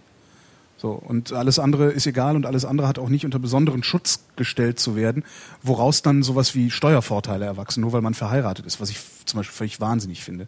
Okay, damit kann ich leben. Also das, das, das, das Aber das dieses, was du, was du da Ja. sagst, dieses, das ist auch so ein Ding, woran ich mich immer sehr gerne reibe. Also dieses, äh, ja, jeder darf sich sein Geschlecht aussuchen. Also so, so, so eine, so eine, so eine, fast schon fühlt sich das an wie so eine, so eine fast zwanghafte Fixierung auf dieses Gender-Thema, Ja. als wäre, als wäre die Lösung der Genderfrage, soweit da überhaupt eine gestellt ist, äh, als wäre die Lösung dieser Frage die Lösung aller Probleme. So, Das ganze so kommt Thema mir das, halt einfach so kommt weg. mir das sehr, sehr oft vor. Und ich, und Ja. ich habe ich hab oft das Gefühl, natürlich ist das, das ist ein unzulässiges Argument eigentlich, ne, zu sagen, ähm, es gibt doch Wichtigeres, aber ich habe sehr oft das Gefühl, dass das in einer, in einer Weise übergewichtet wird. Vielleicht ist das aber auch nur in meiner Filterblase, so kann natürlich auch sein, dass das in einer Weise übergewichtet wird, dass äh, äh, äh, reale Probleme, wo kriegt wo kriegt eigentlich der Arme morgen was zu fressen her, ähm, dass die da, da, da, da irgendwie ein bisschen bei verblassen. Das, das ist, äh, äh, aber ich habe ich hab tatsächlich auch mit, mit, das sind so Punkte, mit denen ich auch äh, meine Probleme habe, aber aus ganz anderen Gründen. Finde ich ganz interessant. Man hadert ein bisschen. Ne? Das, Ja, der, der weil ich denke mir, ich denk mir immer so, ja, mein Gott, mein Gott, ja, dann ist das halt blöd mit mit äh, Gender, also mit soziale Geschlechterordnung oder oder äh, äh, Rollen, die da die da äh, tradiert sind und so.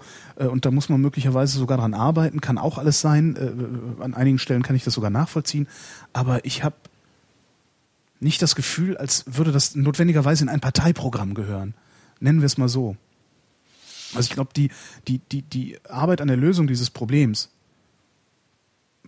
ja, ja, muss ich- woanders stattfinden. Äh, Es ist ganz, ist auch sehr diffus bei mir. Ist komplex und das ist halt ein Ja. Gefühl. Ne? Das Ja, einfach ist so nur ein ganz Gefühl, komisches was- Gefühl. so- Aber der, hast, Witz ist, das das Gefühl, ja, das Gefühl kann halt auch daher kommen, dass wir in einer Welt groß geworden sind, äh, in der diese, diese, diese Geschlechterrollen so, so, so, wie, wie, wie sagt man, in der diese Geschlechterrollen halt so, so, so stark verankert sind, dass es einfach so neu ist, dass wir uns unwohl fühlen.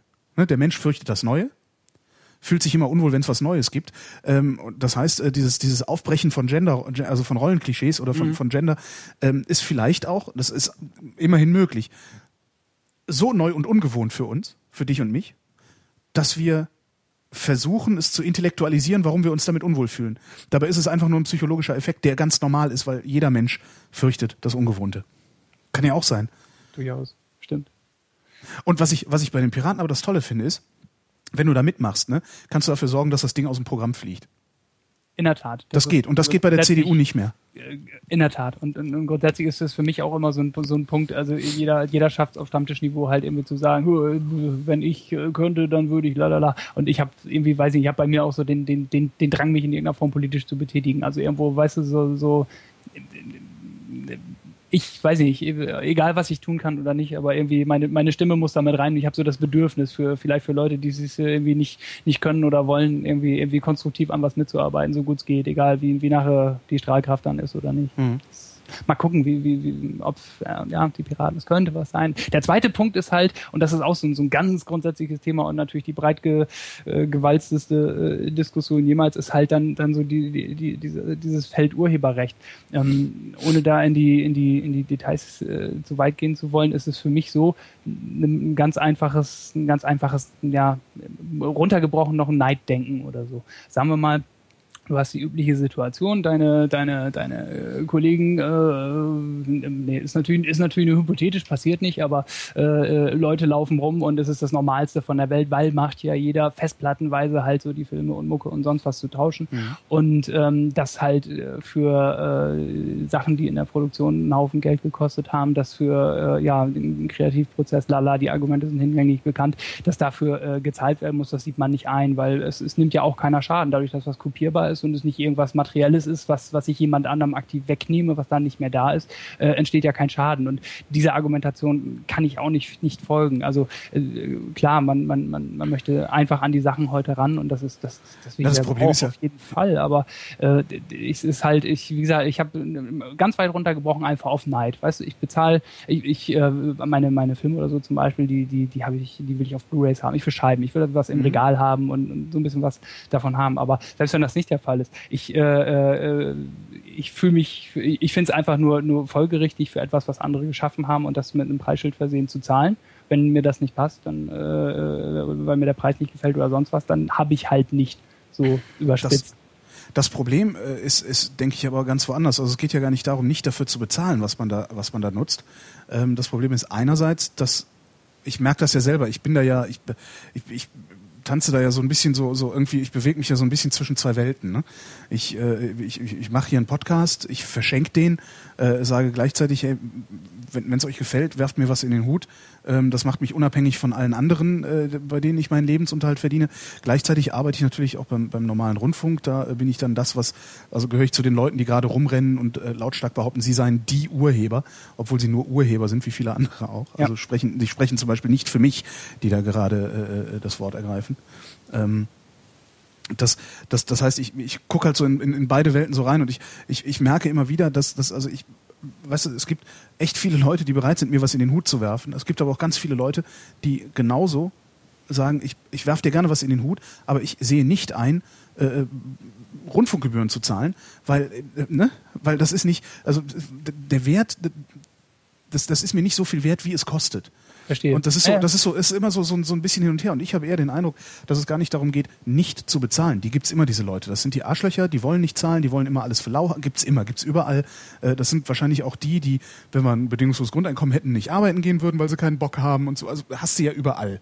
Die so. nehme ich aber in der Diskussion als das Gros war. Also in meiner, in meinem, in meinem nee, Dunstkreis, in meinem Dunstkreis, äh, wenn, ich meine, du hast jetzt die, die, du hättest jetzt hypothetisch die Möglichkeit, dir, n, äh, dir einen Film äh, mit unbeschränkter Nutzungsdauer äh, äh, vernünftig in HD auf einem legalen Wege runterzuladen und mhm. du, du zahlst für die Lizenz, keine Ahnung, du zahlst jetzt nur 1,99 oder so. Jo. Du zahlst mal einen richtigen Knackpreis, von dem wir heute wirklich entfernt sind. So. Ähm, jetzt hast du aber genauso die Möglichkeit, dir halt äh, das Ding auf die nächste nächste äh, Platte zu kopieren und mit dem nächsten äh, zu tauschen und das, ja. äh, das weiterzugeben. Da ist 1,99 doch immer noch 1,99 mehr als der, der Aufwand, das auf die, die Platte, weißt du? Also ich. Das eben das nicht. E, also eben nicht, sondern, ähm, weißt du, sobald du Geld genug hast, das ist ja immer, also das, ich glaube, dass das eins der großen Probleme auch in dieser Diskussion ist, dass äh, die Verwerter, es sind ja selten die Urheber, sondern es sind ja im Wesentlichen die Verwerter, die da ihre Geschäftsmodelle natürlich äh, am, am stärksten davon schwimmen sehen. Die Verwerter unterstellen, dass jeder, der eine Kopie macht, ohne zu bezahlen, diese Kopie, für diese Kopie bezahlt hätte, hätte er keine Möglichkeit gehabt, sie ohne zu bezahlen zu kriegen. Und das stimmt nicht die Leute, die eine Kopie machen, nicht dafür bezahlen, bezahlen dafür nicht, weil sie das Geld nicht dafür haben. Sobald die Geld haben, bezahlen sie für ihre, für die, für die Kultur, die sie nutzen.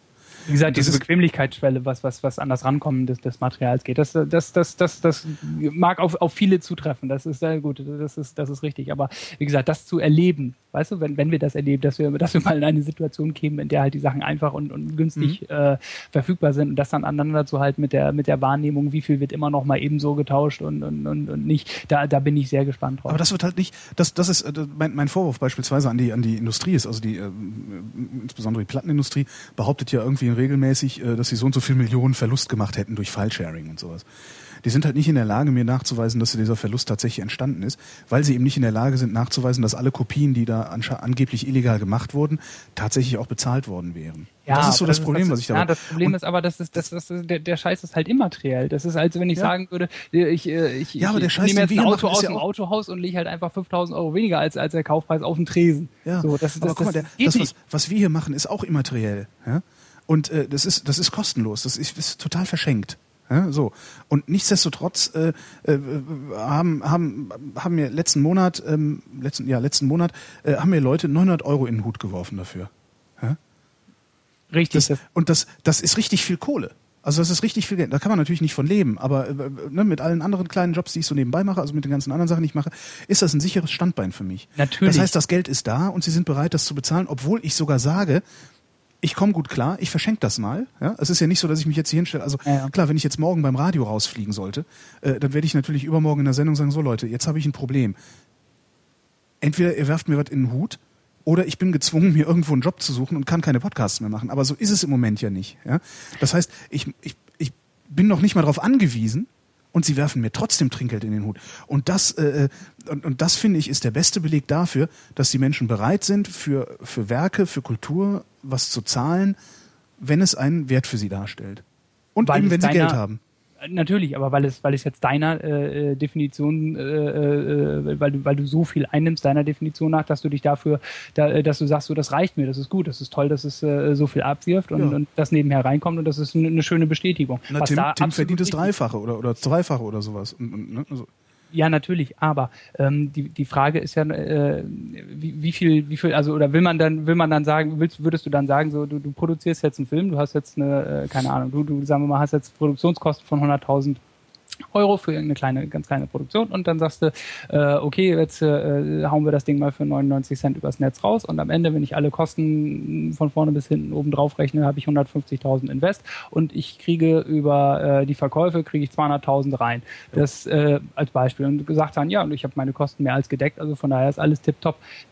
Andersrum, äh, wenn ich jetzt sagen würde, ich hätte eine, eine, eine Dunkelziffer in Anführungszeichen, die äh, äh, und im Normalfall wäre dann, dann, keine Ahnung, das Zweifache dieser 200.000 rausgesprungen. Wenn, wenn jeder halt seinen, seinen Obolus in den Hut geworfen hätte, dann, äh, dann ist das an der Stelle doch schon schwieriger. Wenn wir Aber da uns du- überlegen, da- das Ganze ist ein Geschäft. Ne? Da bist du Also- aber wieder an dem Punkt, da bist du wieder an dem Punkt, äh, dass du unterstellst, diejenigen, die es, äh, also hätte man es nur mit Bezahlung kriegen können, hätten alle bezahlt.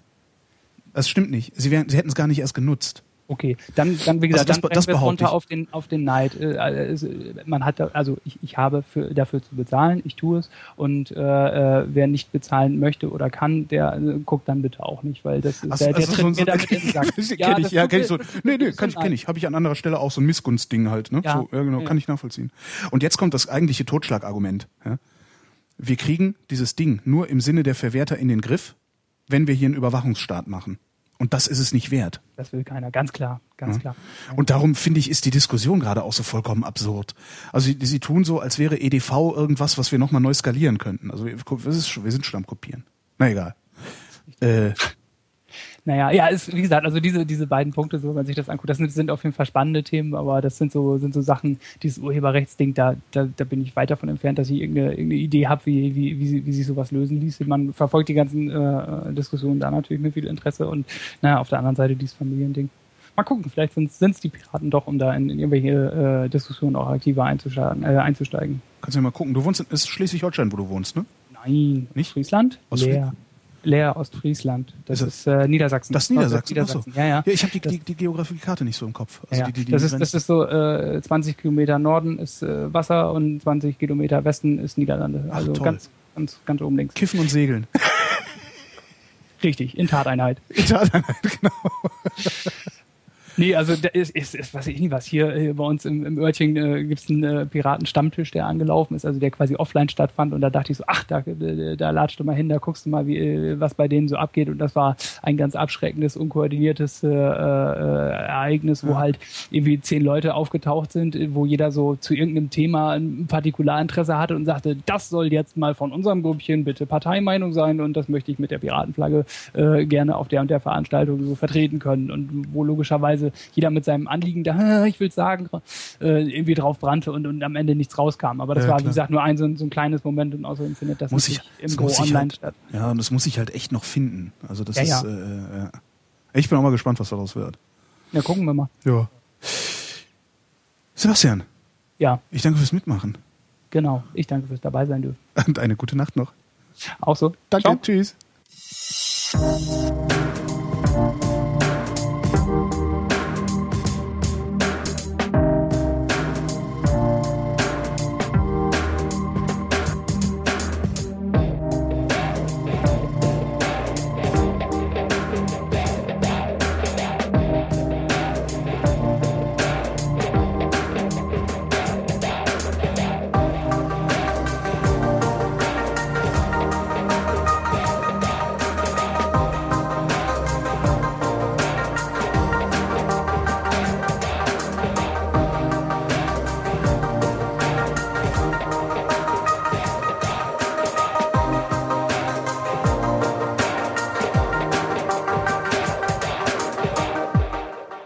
Abend, Jochen.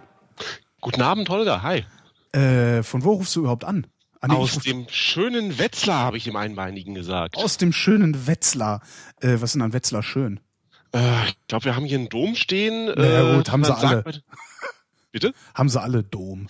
Ja, aber unserer ist, glaube ich, der einzige, um hier mal ein paar lokale Besonderheiten zu bringen, der, glaube ich, einen katholischen und einen evangelischen Stromzähler hat, weil der nie so richtig fertig gebaut wurde und von beiden Konfessionen gleichzeitig genutzt wird mit äh, getrennter Abrechnung. Nur so um so die äh, un- unnötiges Wissen, was die Welt nicht braucht. Das geht? Ich dachte, also das, das ist ja mal Ökumene vom Allerfeinsten. Ja, allerdings, also der sieht auch so aus. Äh, wenn ich jetzt irgendwelche Ahnung von Architektur hätte, könnte ich jetzt auch sagen, welcher Teil aus welcher Epoche und so, aber man steht auf dem Domplatz vor diesem Ding und sieht zum einen, der wurde nie fertig gebaut. Irgendwo haben sie notdürftig mal, als das Geld aus war, einen Deckel draufgesetzt und der wird tatsächlich von beiden Konfessionen gleichzeitig genutzt.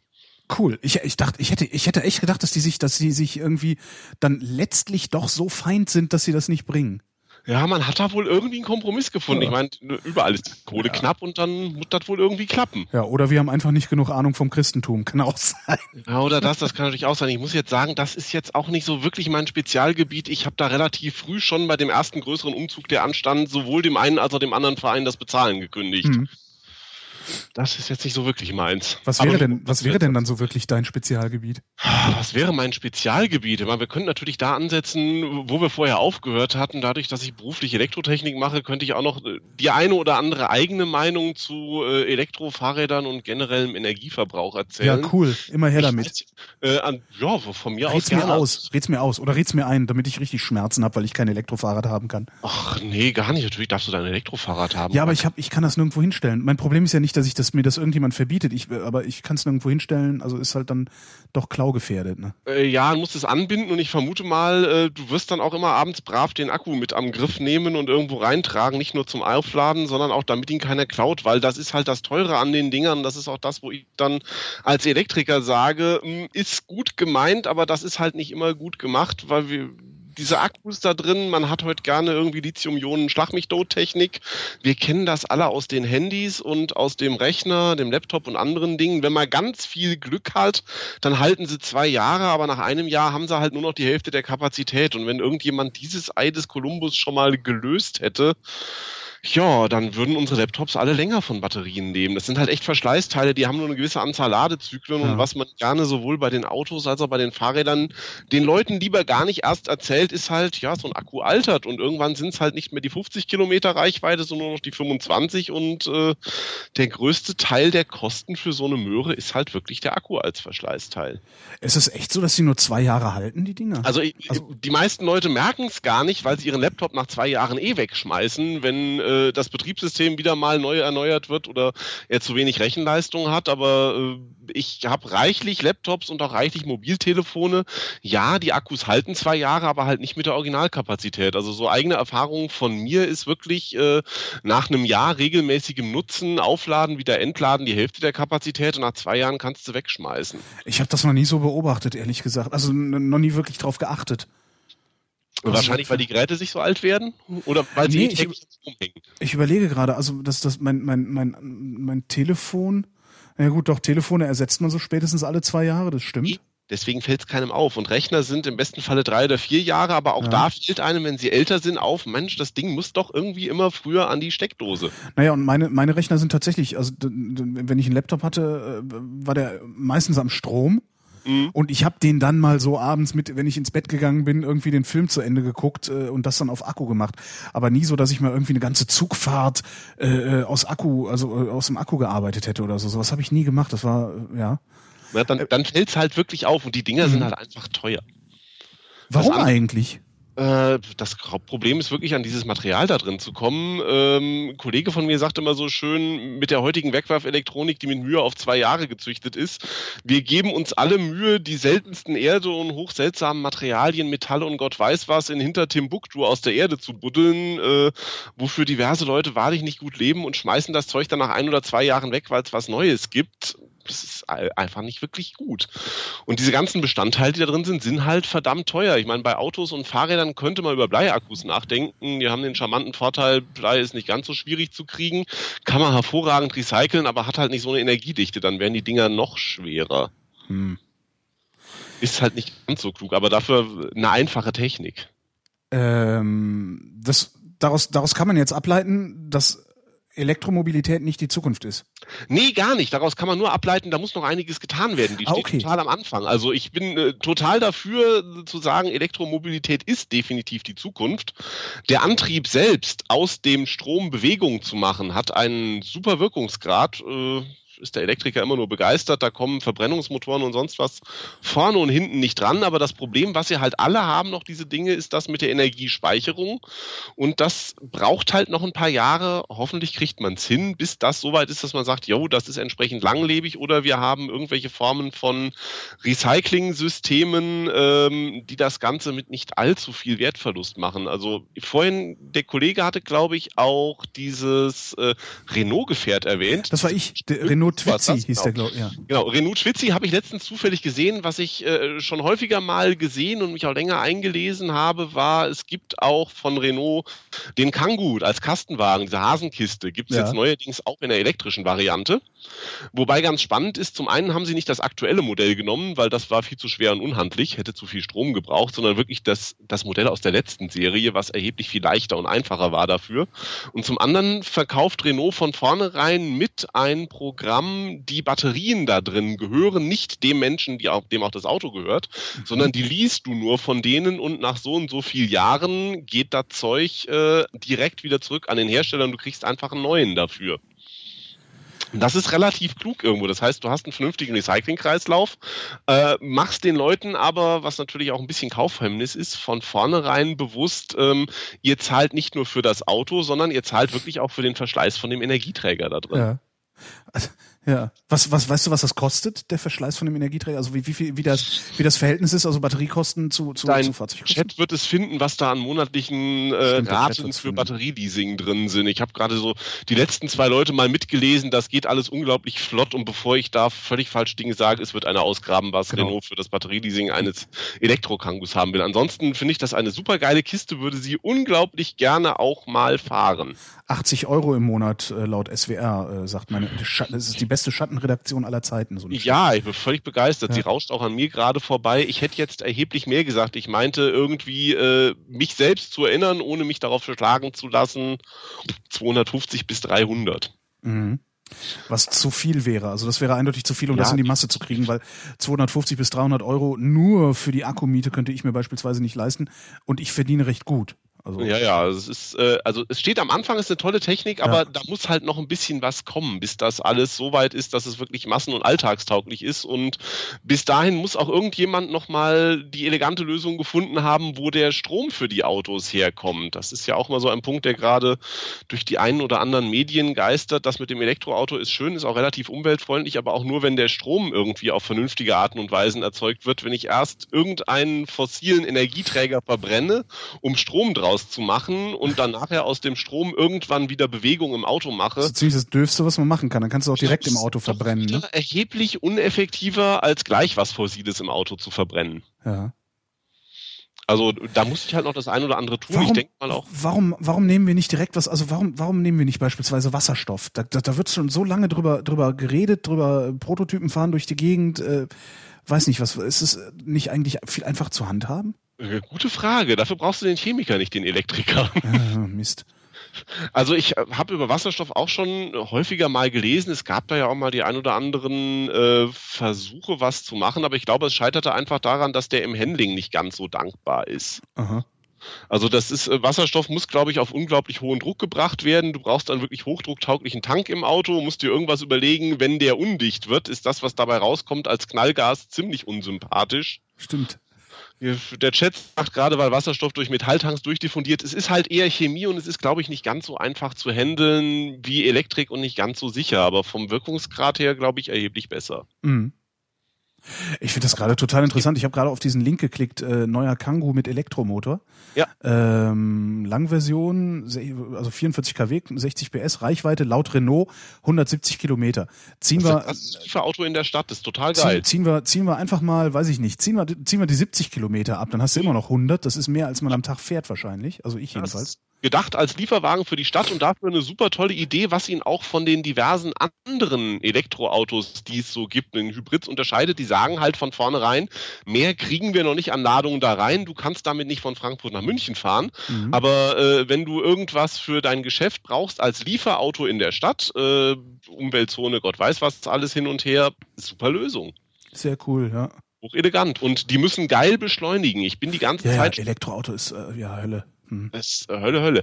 Die ganze Zeit schon dran, so als Hobby. Ich fahre selbst einen alten Kangoo, habe eine Webseite dazu, wie man ihn selbst repariert. Da fallen lustige Menschen über einen. Und letztens hat auch der Erste schon mal geschrieben, ey, ich habe einen gekauft, ich würde gern mal mit dem vorbeikommen. Mal so zum Plausch, zum Kaffee und überhaupt. Ich dachte, oh, ich will aber mal fahren dürfen. Ich wollte immer schon mal einen Elektro-Kangoo fahren. Kann ich mir vorstellen, ja. Wir hatten hier ja mal, also was ich, letztes Jahr im Sommer gab es hier irgendwie so eine so eine Elektromobilitäts-Leistungsschau-Messe, irgendwas hier auf dem Flughafen in Tempelhof in Berlin. Da Ja. bin ich auch mit Nikolas hingelaufen. Wir haben versucht, Elektroauto zu fahren, aber es ging irgendwie nicht, weil dann durftest du nur mitfahren und der Tesla war leider leer. So, das ist sehr Also ärgerlich. Dinge, genau. Zu viele Leute und äh, zu schnell leere Akkus. Genau, eigentlich genau das Problem, was es da gibt, ja. Aber ansonsten, ich denke, das kommt definitiv, aber es liegt halt noch das ein oder andere an Arbeit und zu lösenden Problemen davor. Na, und vor allen Dingen, was du ja sagtest, das Problem der Stromerzeugung. Also weil das, das, was wir gerade an Benzin verbraten, äh, die Energie müssen wir dann halt irgendwie in Strom verbraten. Oder Ja, sagen wir mal die Hälfte davon. Sagen wir mal einfach, wir ziehen jetzt mal alle Fahrten, die, äh, die irgendwie nur nur äh, Faulheit oder Komfortfahrten sind ab. Äh, Ja. Dann ist es halt noch die Hälfte, sagen wir mal. Ähm, Mhm. Das müssen wir irgendwie in Strom äh, herstellen. Ja, oder ansonsten halt auch wirklich gucken, dass wir mit dem, was wir an Karossen fahren, vielleicht doch die ein oder andere Nummer kleiner werden. Ich meine, ich Mhm. möchte jetzt nicht hier als der Überöko rüberkommen, aber äh, ich predige allen möglichen Leuten und trete auch schon mal auf Füße, äh, wenn ich sage, wer heutzutage ein Auto neu kauft und das braucht mit egal welchem Sprit, ob Benzin oder Diesel, mehr als fünf Liter auf 100 Kilometern, macht was falsch. Wir wissen, Ja. es gibt nicht mehr Öl. Ja. Und irgendwie verkaufen sich andere Möhren immer noch. Faszinierend, oder? Ich denke auch immer, Sprit ist definitiv noch erheblich zu billig. Also Ja, ich ja, könnte zwei Euro gut leben. Nee, noch mehr. Das müsste noch mehr kosten. Ja, ich sage immer, Sprit, ja. Sprit ist so lange zu teuer, wie ich mir überlege, ähm, anstatt mit der S-Bahn mit dem Auto zu fahren. Ja, ich So- so- würde gerne. Weißt du, solange ich, solange ich irgendwie, solange ich meine, so, solange ich irgendwie, ja, mit der, nicht mit der S-Bahn ganz normal, wenn ich, wenn ich jetzt nicht gerade nachts arbeite, äh, ich kann mit, äh, was ist denn das? Einmal umsteigen, glaube ich, ist das, kann ich mit der S-Bahn relativ komfortabel zur Arbeit fahren. Da muss ich noch ein bisschen latschen, natürlich, so Mhm. 10 Minuten oder 15 Minuten. Ähm, und das mache ich nicht. Ich fahre lieber mit dem Auto, weil ich S-Bahn eklig finde, weil es da immer irgendwie muffig und eklig und fiese Menschen drin sind und stinkt und bla. Und äh, weil es natürlich auch viel angenehmer ist, im Auto zu sitzen, seine eigene Musik zu hören, keiner geht einem auf den Sack. Ähm, Ja, klar. Und solange ich, solange ich das Auto vorziehe, dem öffentlichen Personennahverkehr, solange ist der Sprit zu billig. Definitiv. Ich würde auch viel lieber gerne Bus, Bahn oder sonstiges fahren, aber auf dem Land ist es völlig unmöglich. Und vor ein paar Jahren hatte ich noch eine Bahncard, habe sie auch reichlich genutzt, als ich zu meiner besseren Hälfte immer am Wochenende nach Köln gependelt bin. Wetzlar Köln ist total cool. Äh, mit dem Auto zweieinhalb Stunden irgendwo durch die Eifel durch oder sowas. Nee, nicht Eifel, was ist das da oben? Äh, Olpe Sauerland ist das. Ähm, Bahnverbindung gibt es tatsächlich in Regionalbahn ohne Umsteigen in weniger als zwei Stunden. Aber das wurde so verdammt teuer von Jahr zu Jahr, Ja. dass ich mir irgendwann einfach nicht mehr leisten konnte. Ich fand das Bahnfahren an sich auch toll. Das ist auch an sich toll. Also das, das, das, das Problem ist, Also ja, es ist an sich toll. An, äh, also das Problem ist, dass die Bahn einfach ein, ein grotesk miserables Unternehmen ist. Äh, Amen, Amen, das äh, Amen. ist ein so, ich könnte mich da auch den ganzen Tag darüber aufregen, das ist ein so überlegenes Verkehrsmittel. Ja? Auch Ja. die S-Bahn hier in Berlin. Äh, also die Schiene ist ein so überlegenes Verkehrsmittel und es wird in einer Weise misshandelt, ja, ne, dass unser eins mit dem Auto fährt, obwohl es eigentlich gar nicht notwendig wäre. Es ist das best, der beste Hinweis darauf, dass irgendwas schiefläuft, ist, ich fahre mit dem Auto zur Arbeit. Ja. Es gibt genug Leute, die wohnen auf dem Dorf, die müssen mit dem Auto fahren. Ne, ne, ne, ne, ne. Wobei man da auch nochmal drüber reden müsste, äh, ob das auf Dauer noch durchzuhalten ist, den Menschen zu gestatten, äh, im, im Sinne, also implizit zu gestatten, dadurch, dass der Sprit so billig ist, dadurch, dass wir Pendlerpauschalen zahlen und sowas, äh, den, den Leuten zu gestatten, so weit von ihrer Arbeit wegzuwohnen. Das, Das ist eben auch nochmal ein Problem. Ich glaube, wir müssen anders siedeln lernen. Ja, ich denke auch, da müsste man definitiv das ein oder andere an Subventionen abschaffen. Äh, Ich wohne auf dem Land und hier ist die Option entweder äh, du arbeitest in Frankfurt, das ist äh, 60 Kilometer entfernt, oder äh, morgens im Berufsverkehr zwei Stunden, äh, außerhalb des Berufsverkehrs eine Dreiviertel bis eine Stunde.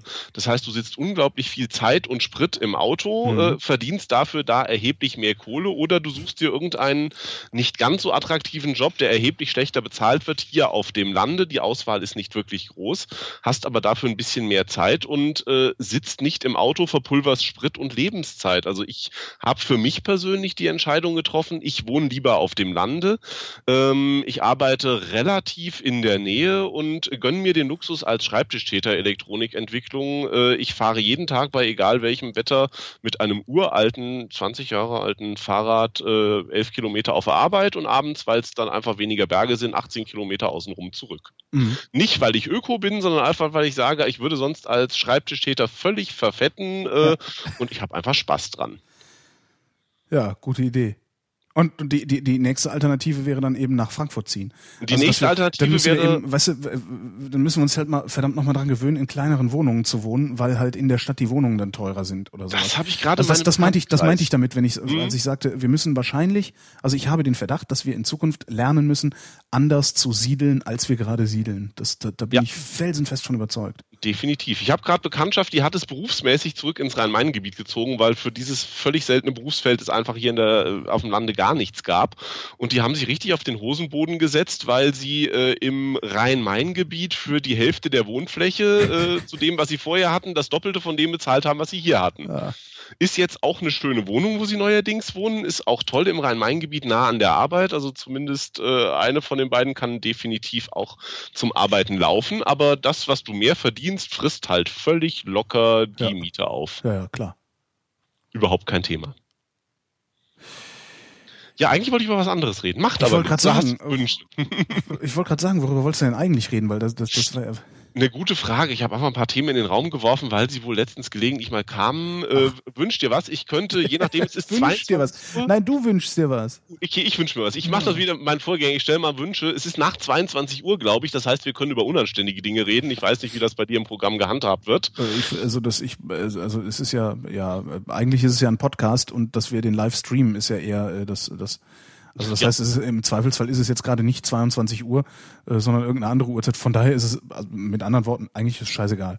Okay, kann, versuchen, mich zu benehmen. Also das eine, was ich anbieten kann, einfach mal einen Schwank aus dem Einwohnermeldeamt zu erzählen. Äh, so wird in eingeweihten Fachkreisen die Firma Gay Romeo genannt oder auch die blauen Seiten, weil einfach die sind Äh. Monopolist auf dem schwulen Heirats- und Sexdate-Markt. Aha. Das ist immer ganz lustig und immer wenn ich da diversen Bekannten was von erzähle, kriegen wir was, sowas gibt es und ich musste sogar schon teilweise geführte Touren bieten durch diese Plattform, weil Wa- sich das äh, andere Menschen einfach nicht vorstellen können. Warum kennst du dich da so gut aus? Ähm, weil ich selbst seit acht Jahren glücklich mit einem Mann liiert bin. Den habe ich zwar nicht da kennengelernt, Mhm. sondern im echten Leben, wie das immer ist. Ähm, aber da treibt man sich halt rum, sowohl, das ist, ich sage immer gerne Facebook für Schwule, sowohl um Kontakte zu halten mit allen möglichen Leuten, völlig ständig zu chatten, als auch, wenn man gerade nicht vergeben ist, kann man sich da wirklich Sexdate nach Katalog aussuchen. Du suchst dir irgendeine noch so krude Vorliebe, von der du denkst, du bist der Einzige auf dieser Welt, die, der das als Vorliebe hat. Ich sage immer gerne, Ugol's Law äh, ist, glaube ich, die offizielle Internetformulierung. Wenn irgendjemand fragt, gibt es außer mir noch jemanden, der auf Dingens, Bummens oder irgendwas steht, ist die Antwort grundsätzlich immer ja. Und es gibt irgendwo mindestens ein Forum, wo begeisterte Anhänger sind und irgendwo mindestens ein Gegenforum, meistens von irgendwelchen Kirchen, die es total verteufeln. Das ist ja auch dann wahrscheinlich irgendwie eine Unterregel von Regel 34. 30, ne? Ja, so, ja. Fast, ich glaube, offiziell heißt es Ugolds Law. Und äh, wenn ich dann immer versuche, irgendwelchen Leuten zu erklären, äh, die unmöglichsten Vorlieben, ich sage mal gerne Sex in grünen Schlafanzügen mit rosa Punkten. Mhm.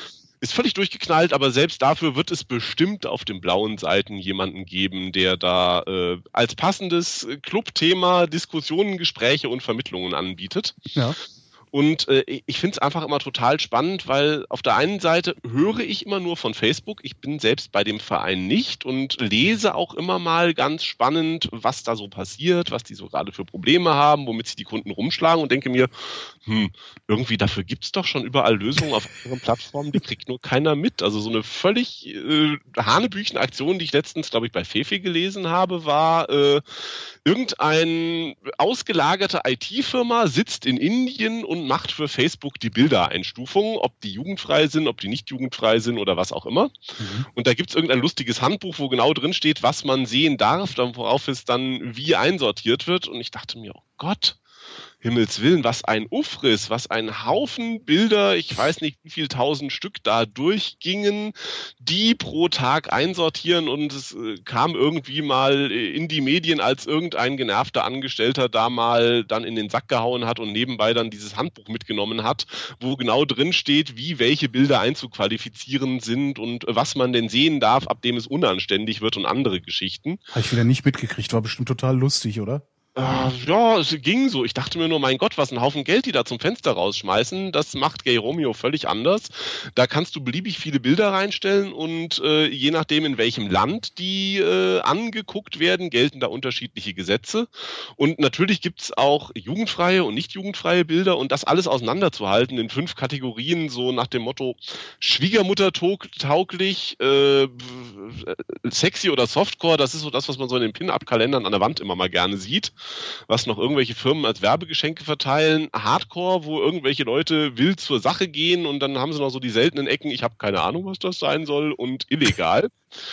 Ähm, das, Aber das macht das stufst ja. du aber selber ein, wenn du es hochlädst. Eben nicht. Der Gag ist, äh, da gibt's ähm, Crowdsourcing. Das heißt, wenn du äh, irgendwie wo juristisch veranlangt bist, dann kannst du bei der Bilderfreischaltung mitmachen und kriegst dann unendliche Mengen an Bilder von völlig wildfremden Menschen ohne. Bezug dazu, dass du nicht siehst, ah, das ist der Karl-Heinz Meyer aus irgendwo, sondern einfach nur das Bild ohne Beschreibung, ohne wem es gehört oder sonstiges. Und dann fliegt irgendwann deine Mutter an dir vorbei. Ja, so Dinge und kannst dann halt anklicken, das ist Softcore, das ist Hardcore, das ist was auch immer irgendwo mhm. und äh, das ist teilweise eine unglaubliche Freakshow, was Leute da so an Bildern hochladen und diese komplette unendliche Arbeit nimmt halt da völlig problemlos die Community der Firma ab. Ich mir gedacht, was muss ich da irgendeine Firma in Indien beauftragen, die das macht, wenn das zumindest in relativ erträglichen Regeln auch äh, woanders geht? Möglicherweise äh, ist es aber jetzt so, dass, dass dadurch, dass bei Gay Romeo, also dass das dass ja eine wie nennt man das denn ja eine relativ relativ eng definierte Zielgruppe ist, die da unterwegs ist mit relativ eng definierten Interessen. Das ist hübsch formuliert, ja. Äh, ist ähm, ist wahrscheinlich die Bereitschaft, das anständig zu machen, also diese, dieses, dieses Tagging anständig mhm. zu machen, wahrscheinlich viel größer als bei so einer äh, vollkommen breiten Zielgruppe. Also es ist ja, im Grunde die, ist die Zielgruppe von Facebook, sind ja alle. Sind so, alle, ja. Wenn du das der Community überlassen würdest, könnte ich mir vorstellen, dass sich sehr schnell irgendwelche Trollhorden bilden, ne, die dann ständig mhm. irgendwie die Fickbilder hochsexen, damit die bei irgendwie Omas ankommen oder so. Äh, ja, das weißt funktioniert irgendwie. Dafür gibt's dann Erfahrungspunkte. Das gleiche Bild wird zehn Leuten vorgeworfen. Der Mehrheitsentscheid gewinnt und wer nicht bei der Mehrheit dabei lag, kriegt irgendwelche tollen Erfahrungspunkte abgezogen und wenn du lang genug getrollt hast, darfst du nicht mehr. Ah, Mist. Doof aber auch, ja. Also ich glaube, der, der Grund, warum die Leute das wirklich gerne machen, ist einfach Voyeurismus anderen Leuten beim Rammeln zugucken. Wobei es inzwischen gar nicht mal so echten viele anderen Bilder sind. Ja, echten ja. anderen Leuten echten beim Rammeln anderen, zugucken und nicht irgendwie. Ja, wobei so viele echte sind es auch nicht. Ganz viel davon äh, ist auch Screenshots aus irgendwelchen Filmen mhm. und was ich immer total daneben finde, sind wirklich so diese ganz schlimmen Bilder, aber ich glaube, das gibt's auch bei Facebook. Leute stellen sich mit dem Handy vor den Spiegel schräg von oben. Ja, habt ihr denn keine Freunde, die euch mal fotografieren können? Das sieht so scheiße scheiße aus. Leute stellen sich vor den Spiegel, Handy schreck, ja. Wenn du ein Foto von dir selbst ins Internet stellen willst, stellen sich heute alle Leute mit dem Handy vor den Spiegel und äh, ja. schräg von oben. Eieieiei. Haben die echt alle keine Freunde? Es ist, oh, nee. Ja, weiß ich, vielleicht haben die nur Freunde, von denen sie nicht wollen, dass sie wissen, dass. Äh, das kann natürlich auch sein, ja. Also ich hatte auch schon die, die ein beim Bilder freischalten das ein oder andere Hochzeitsfoto, wo ich mir auch dachte, Moment, was macht das hier? Also so Ach, du machst so, das, du gehörst zu den Leuten, die da Bilder ich freischalten. Ich mach das gelegentlich mal, ja, ja. Freakshow mache ich gelegentlich mal. Es, wenn einem langweilig ist, man auf irgendwas wartet oder so und woanders der Fortschrittsbalken läuft, kann man auch mal Freakshow machen das ist schon okay irgendwo. Da rauschen teilweise Bilder an einem vorbei. Ähm, okay, Hochzeitsfoto mit richtig schön weißes Brautkleid sie, äh, schwarzer Anzug er, okay, und der treibt sich dann und sucht Männer, äh, okay. Also die, die Quote ist erstaunlich groß von. Das ist doch nur für Typen oder sind auch Mädels ja, unterwegs? Das, nee, das ist nur für Typen. Frauen sind die gar nicht mal so gut. Äh, keine Ahnung, die müssten an sich was Ähnliches haben. Ich habe es bis heute noch nicht gesehen. Finde ich auch ein bisschen seltsam. Da ist tatsächlich äh, völlig diskriminierend, finde ich auch etwas daneben, äh, Frau zu sein, einen Grund rauszuwerfen. Da wird dein Profil gesperrt. das ist eine Diskriminierung hier. Ja, allerdings. Und sie schmeißen dann halt die ganzen Transen raus, wo es dann genaue Anleitungen gibt, wo man, äh, wenn, die, wenn die Frau einen fetten Adamsapfel hat, ist es wahrscheinlich ein Mann und andere Dinge. Woran erkennen sie Transen? Oh Gott, das, das ist also schräg, völlig schräg. Das sind auch so vor allen Dingen so uh, New World Approaching. Also, ja, allerdings. So, ich habe mir noch nie Gedanken darüber gemacht, woran ich denn eigentlich Transen erkenne.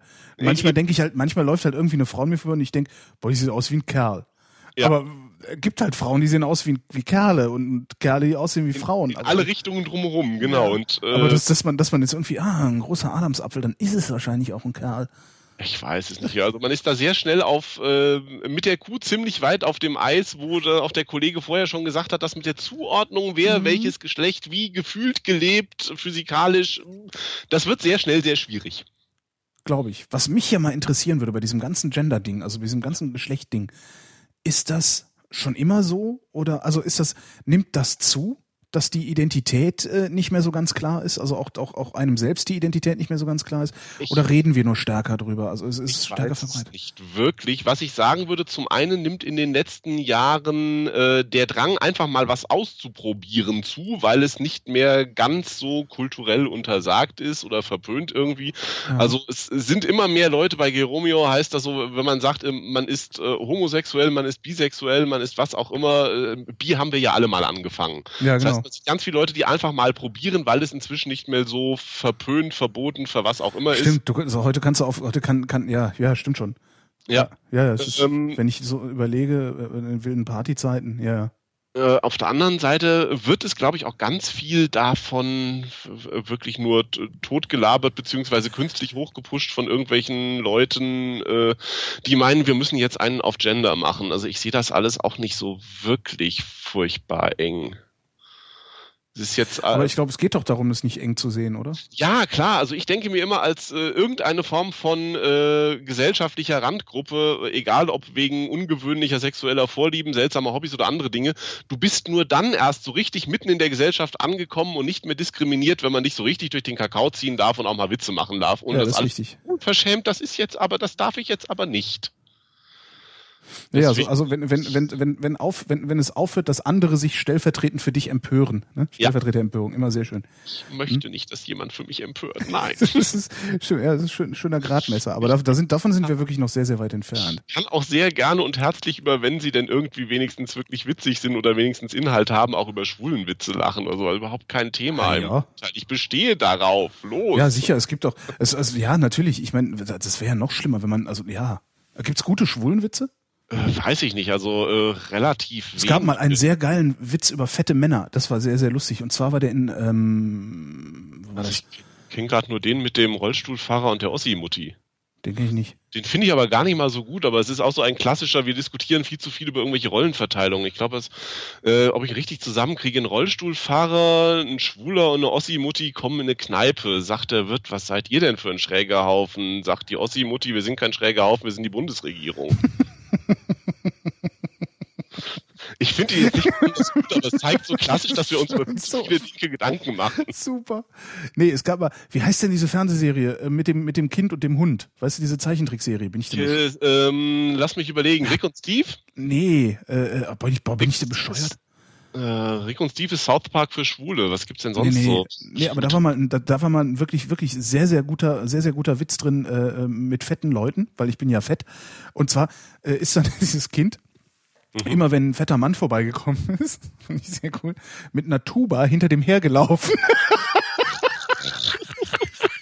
Und hat bei jedem Schritt gemacht, fort, fort, fort, fort, Laufen, Furzkissen. Super. Family Guy, genau. Vielen Dank, Geheimchat. Nee, nee, ist ja der Offizialchat. Wäre ich nicht drauf gekommen, ja. Aber das war, das war wirklich so geil. Diese Fort, Fort, Fort. Wie beim Dschungelbuch, die Elefantenparade. Sehr, sehr schön. Herrlich. Stimmt, man sollte, man sollte eigentlich gezielt nach, nach, äh, nach, nach guten Witzen übers eigene Gebrechen oder über, was ist ja nicht mal, dass du schwul bist, ist ja kein Gebrechen. Obwohl, ah, warte mal, da fällt mir was ein.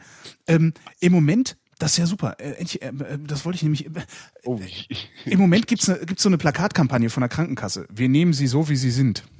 ja. heißt das so, wir schließen keinen aus. Und da ist ein schwules Paar auf einem Plakat, wo ich Mhm. irgendwie immer das Gefühl habe, also, dass ich denke, so, äh, ja, okay, äh, ist das jetzt, also ist das eigentlich ein Ausschlussgrund, um bei einer Krankenversicherung angenommen zu werden? zu Äh, sein? nein, weil sie danach nicht fragen dürfen. Sie werden natürlich, äh, wenn Sie es wissen, gibt es Krankenkassen, die andere Gründe finden, warum sie nicht wollen, aber da sie danach nicht fragen dürfen, du hast ja äh, in keinem Krankenkassenwechselzettel oder sonstiges, mit wem steigen Sie so ins Bett, Männlein, Weiblein oder Gott weiß was irgendwo alles, deswegen wissen Sie es offiziell nicht, aber wenn Sie es Mhm. natürlich aus irgendwelchen Ecken kriegen, nützt man es, glaube ich, gerne mal, um dann andere äh, Gründe zu finden, warum es gerade nicht geht. Weil ihr ja alle die Schwulenseuche kriegt. Ja, eben drum und wild alles, was nicht bei drei auf den Bäumen ist, berammeln Mhm. und äh, ich weiß es auch nicht irgendwie. Also das äh, scheint sich auch äh, hartnäckig zu halten, dass äh, Schwule grundsätzlich über alles, was irgendwie nicht bei drei auf den Bäumen ist, herfällt. Äh, Habe ich bisher jetzt noch nicht gesehen. Das ist das, das ist, glaube ich, das, was die Heten verbreiten, weil sie es selber gerne machen würden. Äh, ja, ja, ich, ich weiß nicht, woran es liegt. Kann ich jetzt nicht wirklich nachvollziehen oder sowas. Auf der, das ist so, also das eine Phänomen, was mir halt da auffiel, wird diese so Bilderfreischaltung, ähm, lässt man die Community machen, geht relativ gut. Das andere ist, äh, es geht, glaube ich, gerade auch dieser komische österreichische Student durch die Medien, der sich einmal von Facebook ausdrucken ließ, alles, was sie über mich gespeichert haben, mit Ja. den magischen 1200 Seiten. Und ich dann auch dachte, okay, auch das geht anders. Diese Firma Gay Romeo kam ursprünglich mal aus Berlin und hat tatsächlich, als das in Deutschland anfing mit, es ändern sich diverse Gesetze, welcher IT-Dienstleister welchen Behörden wann welche Daten auf welche Anlass zur Verfügung stellen muss, gesagt, ähm, das können wir mit dem Datenschutz und der Verantwortung unserer Kunden gegenüber, die ja doch teilweise da äh, Dinge, die bestimmt nicht in die Öffentlichkeit kommen sollen, äh, munter drauf plauschen, nicht vereinbaren. Wir ziehen mit der kompletten Firma nach Holland, weil das nicht so ist. Das heißt, es gibt auch durchaus Firmen, die sich über sowas Gedanken machen und äh, die auch so Dinge bieten, zahlende Kunden kriegen zum Login SSL-Zugang. Ja, ja, sowas ist das, da gibt's ganz viele von. Also Freunde von mir haben so ein, so ein Ding programmiert auch. Mhm. Äh, das ist so ein, so ein, ähm, äh, äh, kannst du dir mal angucken, PIDDER heißt das, P-I-D-D-E-R. Mhm. Äh, das ist so ein, was ist das genau? Also im, im Grunde ist es so ein, so ein Identitätsmanager. Da kannst du also Ja. mehrere, mehrere Identitäten, mit denen du online unterwegs bist, also auch so, so Passwortmanager und, und, und, und lauter so Zeugs haben. Und eben auch äh, total verschlüsselte Kommunikation untereinander machen und sowas, die Mhm. auch nicht abhörbar ist. Und ich habe nicht ganz verstanden, wie das geht. Dazu, dazu ist das technisch zu äh, aufwendig. Die, das sind halt Freunde von mir und denen vertraue ich so weit, dass ich denen glaube, dass das super funktioniert. Aber die Mhm. haben eben auch totale Probleme, das, das überhaupt an Mann zu kriegen. Also weil die sagen auch, naja, wir sind Facebook in so, dass es, also wir sind Facebook in, du bist Herr über deine Daten. Ja. So. Und äh, will aber keiner haben. Also Ja, erstaunlich. kommt jetzt so sowas wie Facebook äh, ist da halt aus irgendeinem Grund. Da ist das Bedürfnis noch nicht so groß, glaube ich. Da sind die Daten noch nicht privat genug. Die sind noch Ich nicht, die sind nicht. noch nicht genug missbraucht, oder? Oder das, ja, oder das. Was ich übrigens gerade im, im Chat an mir vorbeirauschen sehe, irgendwo, wo irgendeiner meint, äh, eventuell werden Schwule von der Blutstände noch ausgesprochen. Ja, kann ich bestätigen, ist auch so ein Relikt aus uralten Tagen. Äh, Schwule sind Risikogruppe, dürfen nicht Blut spenden. Das heißt, entweder sie müssen, wenn sie gefragt werden, lügen, ähm, oder sie müssen einen Arzt finden, der die Frage vergisst. Ist völlig heiß, gibt es auch haufenweise, äh, glaube ich, sogar Diplom, Doktor oder sonstige Arbeiten darüber, dass auf der realen Seite tatsächlich das Geschlechtsgebaren der Schwulen untereinander, was Verhütung und eklige Krankheiten und sonstige Dinge angeht, was man so alles beim Blutspenden nicht haben will, nicht einen Deut besser oder schlechter ist als das der Rest der Welt. Nichtsdestotrotz gibt es tatsächlich gesetzliche Regelungen. In Deutschland darfst du als Schwuler kein Blut spenden. Tja. Seltsam. Wir sind noch weit von der Normalität entfernt. Ja, ach, ich denke mir dann auch, okay, dann haben sie es auch noch nicht nötig genug, sonst würde sich vielleicht auch da irgendwas tun. Interessantes Argument. Und sie Ja. haben es ja nötig genug. Also ja, denke ich mir auch. Also, so wie sie alle Also, betteln ja, ja, irgendwie, Äh, ist auch ganz spannend. Ich hatte mal einen vom Roten Kreuz, der mich gefragt hat. und Ich habe gesagt, tut mir leid, ich darf nicht Blut spenden. Ich lebe in einer monogamen Beziehung. Hä? Ja, ist leider gesetzliche Regelung in diesem Land. Ist also seltsam. Sehr, sehr seltsam alles. Wir arbeiten dran. Jetzt haben wir, Ja, immerhin haben wir jetzt schon mal die Homo-Ehe seit, äh, seit, 19, seit, seit 98 oder wann war das? Wann hat Rot-Grün Mhm. das eingeführt? So grob. Jetzt Das muss alles- ich auch sagen, also wir arbeiten definitiv dran Ja. und es tun sich reichlich Dinge. Also ich kann mich äh, überhaupt nicht beklagen, da äh, in irgendwelchen Formen von Diskriminierung, Anpöbelung oder sonstigen Dingen. Selbst hier auf dem Land geht das irgendwie halbwegs. Das ist echt die absolute Ausnahmeentscheidung. Ja, ich merke das, ich merke das witzigerweise, merkst du das als Hete sogar noch ein bisschen stärker, jedenfalls ähm, in, in meiner Wahrnehmung und in meinem Umfeld so. Ähm, ich höre mir zunehmend weniger schwulenfeindliche, also ernst gemeinte schwulenfeindliche Sprüche an. Dass wir, dass wir rumfeixen und sowas, ja. Äh, also äh, ich, ich feixe auch so rum, wie ich mit rumfeixe, wenn du dabei bist. Das finde ich völlig in Ordnung. Also da kommen dann im Zweifelsfall eben auch wieder die Stellvertreter-Empörer, äh, die einem das untersagen wollen. Aber äh, also so dieses normale, wie du auch sagtest, so einfach eh halt Witze, Witze machen oder sowas. Ja. Aber so diese krassen schwulenfeindlichen Sprüche, die man sich so vom Taxifahrer vor 15, 20 Jahren noch anhören musste, die verschwinden gerade aus dem Alltag und das finde ich ziemlich cool. Ja, definitiv. Und also ich glaube, ich glaube sogar, dass das ein Ergebnis der Homo-Ehe ist. Das kann durchaus sein, wobei es fast schon wieder in die andere Richtung kippt. Also ich habe zumindest in äh, so meinem Umfeld, in dem ich mich rumtreibe, was jetzt nicht das Szene-Umfeld ist, sondern ganz normale bekannten Arbeitskollege oder sonstiges, Mhm. schon eher diese Erfahrung, dass äh, fast schon das Umfeld Wert darauf legt, wenn man irgendwo auf Veranstaltungen oder in Vereinen oder sonstiges ist, dass man einen Vorzeigequotenschwulen Ja vorweisen klar. kann. Alter, ich komme aus Köln. Was glaubst du, was da irgendwann los war? Auf Oh, einmal, ja, man ne?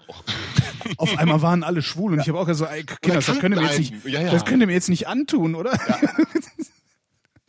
Genau, oder kann, nein, also das geht einem teilweise echt auf den Keks, dass man da sieht, Ja. hier, wir haben sogar Schwule hier, wir sind ein ach so toleranter Verein, das ist Ja, aber das ist, das ist halt der Trick, ne? Das, das ist, das ist halt, äh, je, der, wer, wer sich zuerst anbietet, kann ja auf gar Mhm. keinen Fall ein Feind sein. Ne? So ist, Ja.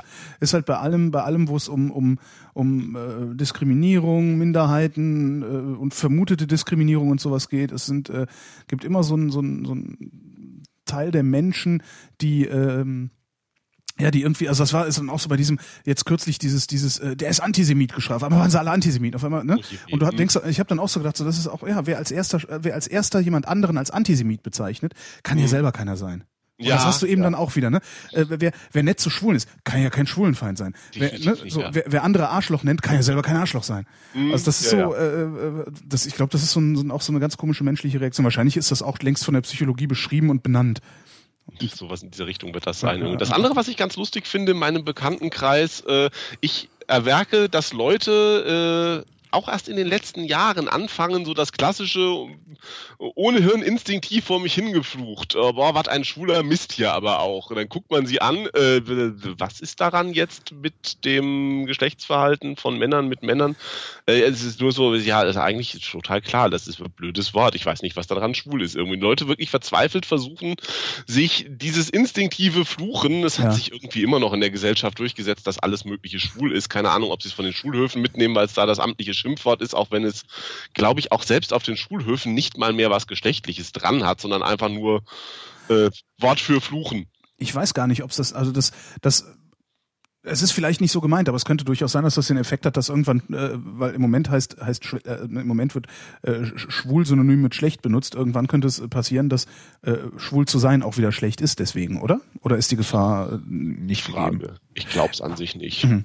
Ich kann es mir nicht wirklich vorstellen, aber es kann natürlich sein, dass Streit, ich Streit, einfach in der, Streit in der U-Bahn und der eine äh, in der Straßenbahn, äh, da ging's, die haben sich drum gestritten, hey, du bist auch so ein Tourist, ey, ich hau dir auf die Fresse, ich bin kein Tourist. So und das gipfelte dann, das gipfelte dann darin, dass einer ausstieg und äh, einer von den beiden ausstieg und äh, nochmal in die abfahrende, also die in die Tür schließende Bahn gebrüllt hat. Warte mal, was hat er geschrieben? Beschissener schwuler Fotzentourist.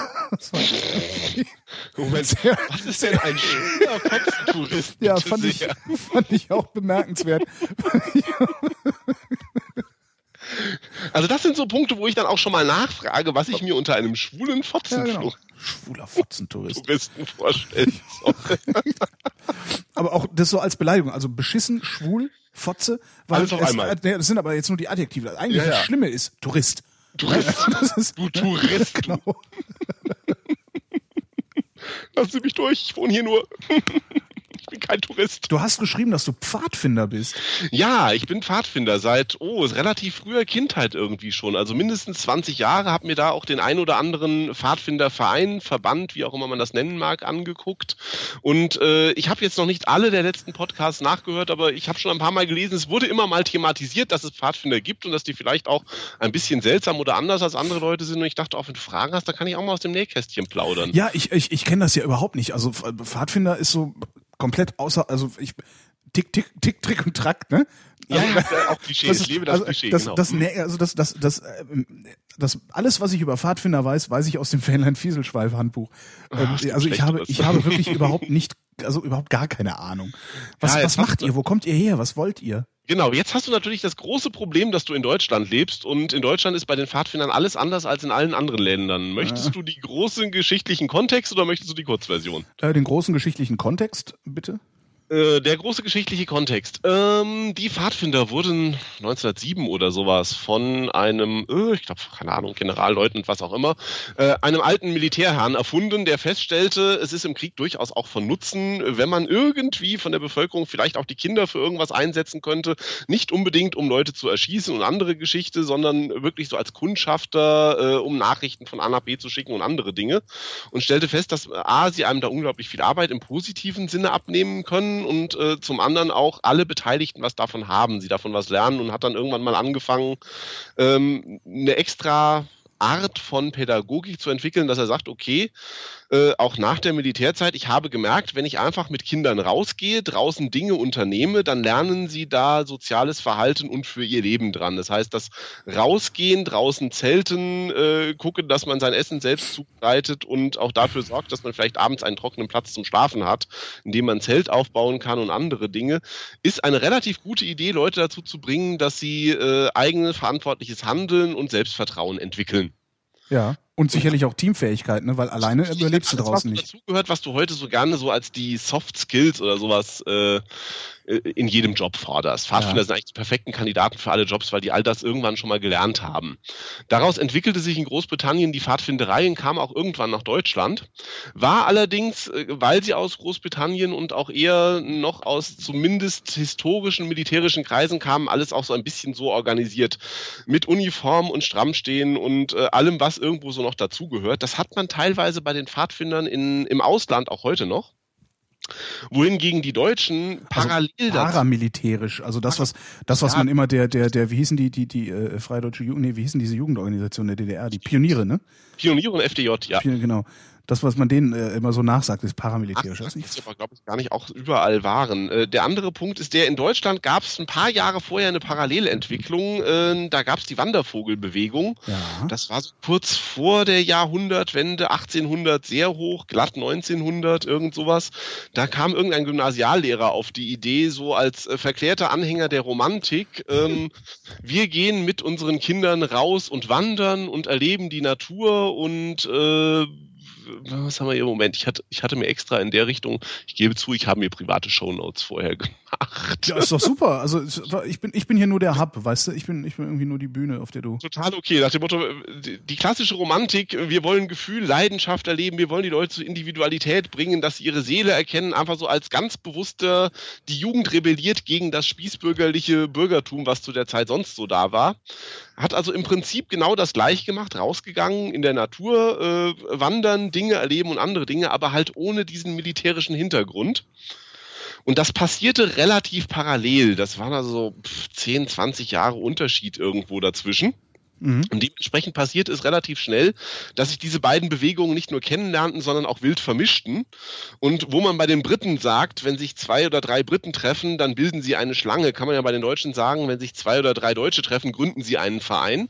Und dementsprechend passierte das unglaublich schnell, dass äh, die Volksfront von Judäa, die judäische Volksfront und Pfadfinder für draußen und die Draußenpfadfinder und die Pfadfinder und Wandervereine und sonst was, ein unglaublicher Wildwuchs an ganz vielen kleinen Vereinen mit ähnlichen Zielen erwuchs äh, die natürlich auch, wie das bei der Volksfront von Judäa und der judäischen Volksfront ist, heftigst dementieren, jemals irgendetwas mit dem anderen gemeinsam gehabt zu haben. Ja. Also das Leben des Breien ist da echt ein Scheißdreck dagegen Super. irgendwo. Und so gab es da wilde Vermischungen und halt auch diese Effekte, dass äh, irgendwelche Traditionen, Klamotten, Zelte oder anders von dem der einen Gruppierung aus der Wandervögelei mit in die Pfadfindereien diffundierten und umgekehrt. Und dementsprechend sind die deutschen Pfadfinder äh, da ein bisschen anders als andere Pfadfinder irgendwo. Da fällt man auch immer mal wieder drüber. Also sowohl in dem, wenn sie draußen zelten gehen, was sie so an Zelten nehmen, als auch wie sie Dinge sehen. Die Deutschen haben ja eh dieses Geschichtsproblem, dass alles, was paramilitärisch ist, ganz furchtbar furchtbar Pfui ist. Dementsprechend versucht man natürlich alles, was danach aussieht, auch gleich zu vermeiden. Mhm. Ich war mal auf einem internationalen Lager in Österreich. Das hat irgendein wichtiger hoher Funktionär dekoriert wie ein Tannenbaum eröffnet und rief dann den paar hundert versammelten Pfadfindern entgegen und zur Eröffnung des Lagers grüßen wir jetzt alle die Zeltlagerfahne. Ja, und alle grüßten die Zeltlagerfahne, nur wir drei deutsches Kontingent guckten uns an. Wie grüßt man eine Fahne? Hallo Fahne, winke, winke. Ja. Das war sowas, was wir nie gelernt hatten irgendwo und das geht halt in anderen Ländern auch anders. Mit äh, Briten oder Amerikanern, die ein Riesenbohai erhalten, morgens die Fahne hochzuziehen am Fahnenmast, äh, abends sie wieder runterzuziehen. Sie darf dabei die Erde nicht berühren, Gott weiß was. Da und hat der deutsche und, und die deutschen, die deutschen Pfadfinder sind eigentlich einfach nur ein paar Typen, die mit einem Sixpack durch den Wald marodieren, oder wie? Ja, fast, okay. fast. Die, im Chat hieß es vorhin auch schon, die Pfadfinder gibt es definitiv auch in kirchlich organisiert. Das ist so die, die große deutsche Pfadfindervereinigung, Verband, Verein. Ich tue mich mit diesen Namen immer alle schwer, weil sie auch so furchtbar belegt sind. Äh, ist ein kirchlicher Verein und dem wird halt nachgesagt, seit vielen Jahren schon äh, weniger mit dem traditionellen Pfadfindertum zu tun zu haben, sondern mehr so äh, Kinder- und Jugendbespaßung unter kirchlicher Aufsicht mit auch durchaus dem ein oder anderen Sixpad im Wald zu sein. Mhm. Das ist etwas schwierig. Und natürlich die heißt, Missionsauftrag, ne? Dann wahrscheinlich äh, ja, auch, bedingt so. Die heißen DPSG, Deutsche Pfadfinderschaft St. Georg, bezeichnen sich als die katholischen Pfadfinder Deutschlands. Äh, etwas äh, kritisch, wenn irgendjemand sagt, ich bin der irgendwas. Mhm. Insbesondere wenn er es von sich selbst sagt. Die sind die Urheber.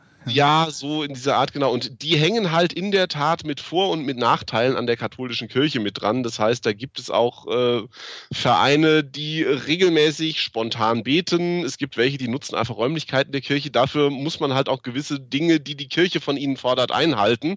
Zähne knirschen in einem zweiwöchigen Zeltlager muss dann auch mal ein Gottesdienst gehalten werden oder sowas. Mhm. Und äh, denen wird nachgesagt, ich formuliere es ganz bewusst immer sofort vorsichtig, dass sie relativ weit weg sind von dem, was so der ursprüngliche Pfadfindergedanke mal war. Aber auch da ist es wie mit jedem Verein, es ist nicht ein Verein, der irgendeine Eigenschaft hat, sondern man sollte sich wirklich die einzelnen Leute direkt angucken vor Ort, wie die ihre Pfadfinderei leben und wie nah das an dem ist, was äh, man selbst darunter versteht. Im Chat rauschen hier noch haufenweise andere Vereine. Ja, lass, lass den, guck mal nicht auf den Chat, bleib mal bei der Sendung einfach. okay, ähm, es wäre das, das, äh, äh, Hier keinen diskriminieren von den anderen Vereinen. Ihr, was macht ihr, nee, was macht ihr denn, wie sieht denn so der, der Alltag des Pfadfinders aus? Also lebst du die Pfadfinderei in deinem Alltag oder ist es tatsächlich das, was ihr am Wochenende macht, ist Pfadfinderei und das andere ist Alltag? Ah, bedingt. Das ist eigentlich ein sowohl als auch. Also das eine ist irgendwie, Pfadfinder ist keine Beschäftigung, sondern eine Lebenseinstellung, wie so vieles anderes auch. Das heißt, du versuchst natürlich äh, Dinge und Verhaltensweisen, die du anderen Leuten gegenüber bei den Pfadfindern an den Tag legst, nicht nur weil es anständig ist, sondern weil es sich auch als wirklich brauchbar erwiesen hat, auch im Umgang mit anderen Leuten in der Firma oder sonst wo an den Tag zu legen. Ähm, auf der anderen Seite äh, ist natürlich das, was du an Aktivitäten machst am Wochenende oder in irgendwelchen Gruppenstunden, was völlig anderes als das, was du in deinem Alltag machst. Irgendwo, ja klar, man, man geht in der Gruppenstunde mit Kindern raus, man geht auch am Wochenende mal zelten oder auch mal ein längeres Zeltlager pro Jahr oder sowas, aber äh, das ist halt nur zum Teil in den als, als Aktivität in den Alltag reinzubringen. Das ist auch genauso das Problem, dass dieser Erziehungsauftrag, den sich die Pfadfinder gegeben haben, das mit dem eigenverantwortlichen, eigenverantwortlichen Handeln, äh, selbstbewusste Jugend, andere Dinge, ist halt relativ schwierig, wenn du Kinder nur zwei, drei Stunden die Woche in der Gruppenstunde siehst mhm. und den Rest der Woche halt äh, die Schule, die Eltern oder sonst jemand dafür zuständig ist. Und in zwei, drei Stunden die Woche kannst du halt nicht so viel retten, wie äh, lieblose Schule, Elternhaus oder andere Dinge einfach versauen oder ignorieren. Hm.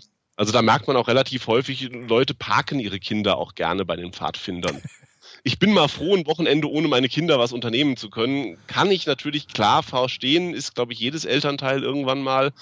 Ähm, ist auf der anderen Seite aber halt auch ein bisschen schwierig, wenn es wirklich nur unter dem Eigeninteresse der Eltern läuft, nicht daran, dass die Kinder hoffentlich auch Spaß haben während der Zeit. Lerne ich denn eigentlich auch was Handfestes bei den Pfadfindern oder tatsächlich eher so dieses wie nennt man denn das? Das Soziale, das, das, das, ja, das Soziokulturelle. Das kommt jetzt ganz drauf an, wie dein Pfadfinderverein das persönlich auslebt, aber im Prinzip lernst du da auch was Handwerkliches. Wie beim Fanlein Fieselschweif, die klassischen Knoten. Es schadet nie, ein paar gute Knoten zu können. Das stimmt. Ich habe sie alle vergessen vom Bootsführerschein damals. Ja, da braucht man die auch. Die Pfadfinder kennen genau die gleichen Knoten, die mhm. heißen dann nur ein bisschen anders. Man kann auch mit tollen Knoten, die man bei den Pfadfindern lernt, fantastische Kabelbäume in der Firma binden. Mhm. Das geht alles sehr gut. Ähm, du lernst im Prinzip, dann du solltest lernen. Es geht halt auch im Zuge der äh, modernen Zeiten alles gerade mit Prioritäten, Umschichtung, ein bisschen den Bach runter, auch dich draußen in der Natur zu erkennen, den einen oder anderen Baum auseinanderzuhalten, platt formuliert, äh, den Kindern beizubringen, beizubringen, dass äh, Milch nicht aus dem Tetrapack kommt, sondern aus der Kuh. Da sind teilweise echt äh, erstaunliche Wissenslücken inzwischen da, was alles so in der Schule alles gar nicht mehr gelehrt wird. das kann ich mir, ich kann mir das nicht vorstellen, dass es wirklich, also dass es diese Lücken wirklich gibt. Die sind teilweise eklatant. Sind die Schichten spezifisch oder gehen die quer durch alle Schichten, quer durch alle Bildungsniveaus? Gar nicht mal so. Ich würde sagen, die gehen durch alle Bildungsniveaus. Also ich habe jetzt die meiste Erfahrung mit äh, irgendeinem Vorort von Frankfurt, wo an sich schon die etwas besser verdienenden mit den Kindern auf dem Gymnasium wohnen. Klar, auch ein paar andere dabei, aber die trifft das teilweise genauso wie andere. Ich würde jetzt nicht sagen, dass es schichtenspezifisch ist. Also da haben, da haben, die, da haben da die Eltern versagt, die Schule, wer hat da versagt? Also irgendjemand hat doch da gepatzt. Ich glaube sowohl als auch es ist einfach, äh, auch Kindern wird heutzutage weniger Allgemeinbildung mitgegeben, weil sich äh, Eltern weniger mit ihren Kindern beschäftigen, sie irgendwo parken, weil in der Schule viele Dinge zugunsten von anderem hinten runterfallen. Es ist, glaube ich, einfach so, äh, wenn du 15 Jahre bei deinen Eltern groß wirst, hast du entweder das Glück und sie geben dir äh, nebenbei, ohne das irgendwie zu machen, eine ziemlich gute Allgemeinbildung mit oder sie kümmern sich halt einen Scheißdreck drum, was du im Fernsehen guckst. Mhm. Und irgendwo dazwischen sind sie alle. Zwischen diesen Extremen. Was, was, was, was, was kostet das bei Pfadfindern mitzumachen? Ist das so ein ganz normaler Verein, bei dem ich so Mitgliedschaftsbeitrag Das ist ein Verein und die sind normalerweise auch alle nicht sehr teuer. Das bisschen, was du an Jahresbeitrag hast, 30, 50 Euro, irgend sowas, geht mhm. normalerweise dafür drauf, dass du halt äh, klar als Veranstalter und Verein einen Haufen Versicherungen für, äh, dass sich die Kinder draußen nicht tun und wenn das es einer bezahlt macht. Ja. Also das ist nicht viel. Die, die Arbeit an sich wird überall ehrenamtlich geleistet, von einigen wenigen Ausnahmen. Die DPSG leistet sich als Riesenverein ein paar Berufspfadfinder, die auch bezahlt werden gibt es Leute, die sagen, ja, in einer Vereinsgröße von muss man das halt haben. Wenn du 160.000 Mitglieder hast, dann brauchst du auch ein paar Hauptamtliche. Und es gibt ein paar andere Leute, die sagen, also ich mache meine Arbeit hier ehrenamtlich, dann erwarte ich das eigentlich von anderen Leuten auch. Ist ein bisschen zwiespältig, aber bei den meisten ist das, was du an Geld zahlst, wirklich nur für irgendwelche Versicherungen oder für das Erhalten von Infrastruktur. Es müssen mal ein paar Zelte gekauft werden. Man wohnt in irgendeinem meist nicht wirklich luxuriösen Haus oder sowas. Also das ist nicht viel. Mhm da wird keiner reich dran. Das ist nichts zum Geld verdienen, sondern das ist wirklich ehrenamtliche Arbeit. Außer euch mit euch selbst zu beschäftigen, beschäftigt ihr euch auch noch mit irgendeinem Außen? Also was weiß ich so, äh, äh, wie, wie, wie die Rot, beim Rotkreuz, dass du dann bei irgendeiner ja, Sportveranstaltung aufpasst oder, oder sowas? Es gibt regelmäßig auch äh, irgendwelche Projekte, die du mit Kindern durchziehst, wo du sagst, ich versuche irgendwas Gutes für die Allgemeinheit zu tun. Mhm. Ähm, spannende Aktionen bei uns in der Gegend, äh, die heißt 72 Stunden. Wird nicht nur von den Pfadfindern, sondern auch von ein paar anderen kirchlichen Trägern und anderen Dingen ähm, mitgemacht und unterstützt. Heißt, du meldest dich mit deiner Jugendgruppe irgendwo an, wird von einem großen Radiosender gesponsert äh, und es gibt dann 72 Stunden Zeit, in denen du irgendeine Aufgabe, von der du vorher nicht weißt, was es ist, erfüllen musst, die in irgendeiner Form der Allgemeinheit zusammenkommt. Das heißt, du äh, kommst zu irgendeinem Treffpunkt mit deiner Gruppe, üblicherweise Freitagabend oder sowas, dann hast du halt ein wirklich komplettes Wochenende mit Nachtzeit und dann musst du, was weiß ich, äh, als Aufgaben, die getan werden, einen Kinderspielplatz, der irgendwo mal ist, durchrenovieren, Unkraut jäten, ein Altenheim neu streichen, äh, irgendjemand braucht ein Sofa, also wirklich Dinge, die äh, für die Allgemeinheit von Vorteil sind und dann versuchst du natürlich, wenn du dafür Material brauchst, Hilfsmittel oder Fachkräfte oder sowas, das äh, irgendwie über das Radio hinzukriegen. Ist eine unglaublich geile Aktion, macht allen Beteiligten für gewöhnlichen Heiden Spaß. Wir haben jetzt 72 Stunden Zeit, äh, einmal den Aufenthaltsraum des Altenheims durchzurenovieren. Der sieht scheiße aus. Und dann bist du da mit einer Horde Pfadfinder, bist am Streichen, am Abkleben, an sonst was, musst noch eine Firma finden, die sagt, yo, ich tue auch was Gutes dafür, dass ich in meinem Radio genannt werde, Spenden, Satzstühle, mhm. so Zeugs. Und das bringt unglaublich viele Böcke, weil du halt merkst, in welch kurzer Zeit natürlich mit Nächten du was alles reißen kannst. Und auf der anderen Seite ist das Erlebnis, dass du hinterher was getan hast, wo auch jemand wirklich was von hat die klassischen Projekte, die immer hinten runterfallen, weil damit kannst du nirgendwo Prestige gewinnen. Wenn du mhm. irgendwie sagst, ich als Verein habe dem Altenheim einmal die Renovierung ihres Aufenthaltsraums gesponsert, äh, ist das für egal welche Firma oder Bürgermeister oder sonst was, das ist kein Zeitungsartikel großartig ja, wert. Tragischerweise ist Corporate Social Responsibility halt auch nur PR und ja, nicht äh, in den meisten Fällen. Und, was von äh, Herzen kommt. Ja. Das ist, sind so klassische Projekte, wo auch Pfadfinder regelmäßig mitmachen und sagen, ich ziehe mit meinen Kindern, damit sie daraus was lernen und dran wachsen, so ein Projekt mhm. durch und nebenbei hat die Allgemeinheit was davon. Was ich noch nie gesehen habe, ich weiß auch gar nicht, wo das immer so herkommt, ist dieser ganz klassische Karlauer, mit denen eine Oma über die Straße zerren, egal ob die. genau. Kommt ja immer wieder, ist ja nicht loszukriegen. Stimmt, den hatte ich ganz, den hatte ich aber völlig vergessen. Danke, dass das du den nochmal. irgendwo. Das, den kennt, wundert mich schon, dass der nicht als erstes kam. Nee, den ich, ich habe den tatsächlich nicht. Äh, Straße. Hm? Den habe ich jetzt nicht so genau mit den Pfadfindern oder so, so eindeutig mit Pfadfindern assoziiert. Ah, okay. Sag mal, ist das eigentlich was für Jungs und Mädchen oder ist das ja, nur was für Jungs? Nee, klar, das ist für Jungs und Mädchen und äh, ich persönlich bin auch der Meinung, man sollte das auch durchaus gemischt machen. Mhm. Es gibt Pfadfindervereine, die nur für Jungs und welche, die nur für Mädchen sind, weil irgendwelche Leute sagen, in bestimmten Entwicklungsphasen, frühe Pubertät, geht das besser, wenn die unter sich sind, weil sie dann auch eher mal trauen zu sagen, das kann ich nicht, das will ich noch lernen, ähm, mhm. was Mädchen Jungs gegenüber und andersrum nicht zugeben. Es gibt das aber auch in gemischt. Ähm, die meisten Vereine sind inzwischen wirklich gemischt geschlechtlich. Ich würde definitiv auch sagen, es ist ein Vorteil, wenn Jungs mit Mädels zusammen aufwachsen und lernen, miteinander umzugehen. Gibt's aber definitiv auch. Ja. Das war sehr aufschlussreich. Gerne. Und ich, ich, ich merke gerade, dass mein Gehirn ganz langsam aber sicher äh, seine strukturelle Integrität verliert. Roter Alarm. Äh, genau. Äh, genug, genug, genug konzentriert und genug äh, zugehört habe ich jetzt. Ähm, damit hast du, äh, mein Lieber, das letzte Wort dieser äh, Sendung gehabt. Oh, danke. Ne, das ist doch mal was. Ich irgendwann mal wiederkommen darf, es war mein ja, erstes Mal. Je, jederzeit, jederzeit. Also ja, äh, immer, immer wenn es was zu erzählen gibt, das Einzige, was dir passieren kann, ist, dass ich äh, andere dir vorziehe, die noch nicht dabei waren. Ja, kein Thema. Darf ich sie noch mal kurz huldigen? äh, warte, äh, natürlich. Huldige, huldigt mir. Ja, natürlich, ja. Äh, was soll ich sagen? Äh, Nein, seit ich gesehen habe, dass du dieses Sendungskonzept hast, dachte ich, oh, irgendwann musst du da mal mitmachen.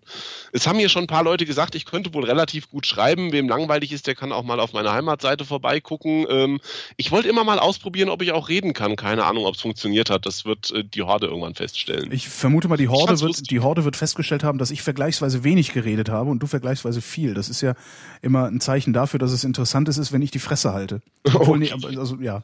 Man sagt nicht, ich würde Leute totlabern, von daher könnte es auch daran liegen. Das sagt man mir auch, also von daher. hab, hab, hab zumindest ich äh, das Gefühl, als, als, ähm, als, ja. Also ich habe das Gefühl, dass du genug geredet hast oder viel geredet, aber wir, ja, das auch. ist ja auch egal. Danke für den schönen Abend. Jochen, ich wünsche dir eine gute Nacht. Vielen Dank. Ebenso. Tschüss. Tschüss. So, das war's. Das waren die 20. Ferngespräche, äh, der Versuch, mit fast allen von euch mal geredet zu haben. Nächste Woche, äh, vermutlich am Donnerstag auch wieder, geht's weiter. Achso, ne, ist ja ein Podcast. Ähm, na egal, ihr werdet's merken. Äh, geht's jedenfalls weiter. Es geht ja immer weiter. Also Ferngespräche 21 wird's auch geben, 22 wird's mit Sicherheit auch geben. Ähm, mich wird's dann hoffentlich auch noch geben, sonst gibt's die Ferngespräche nicht. Ich bin Holger Klein und danke euch für die Aufmerksamkeit.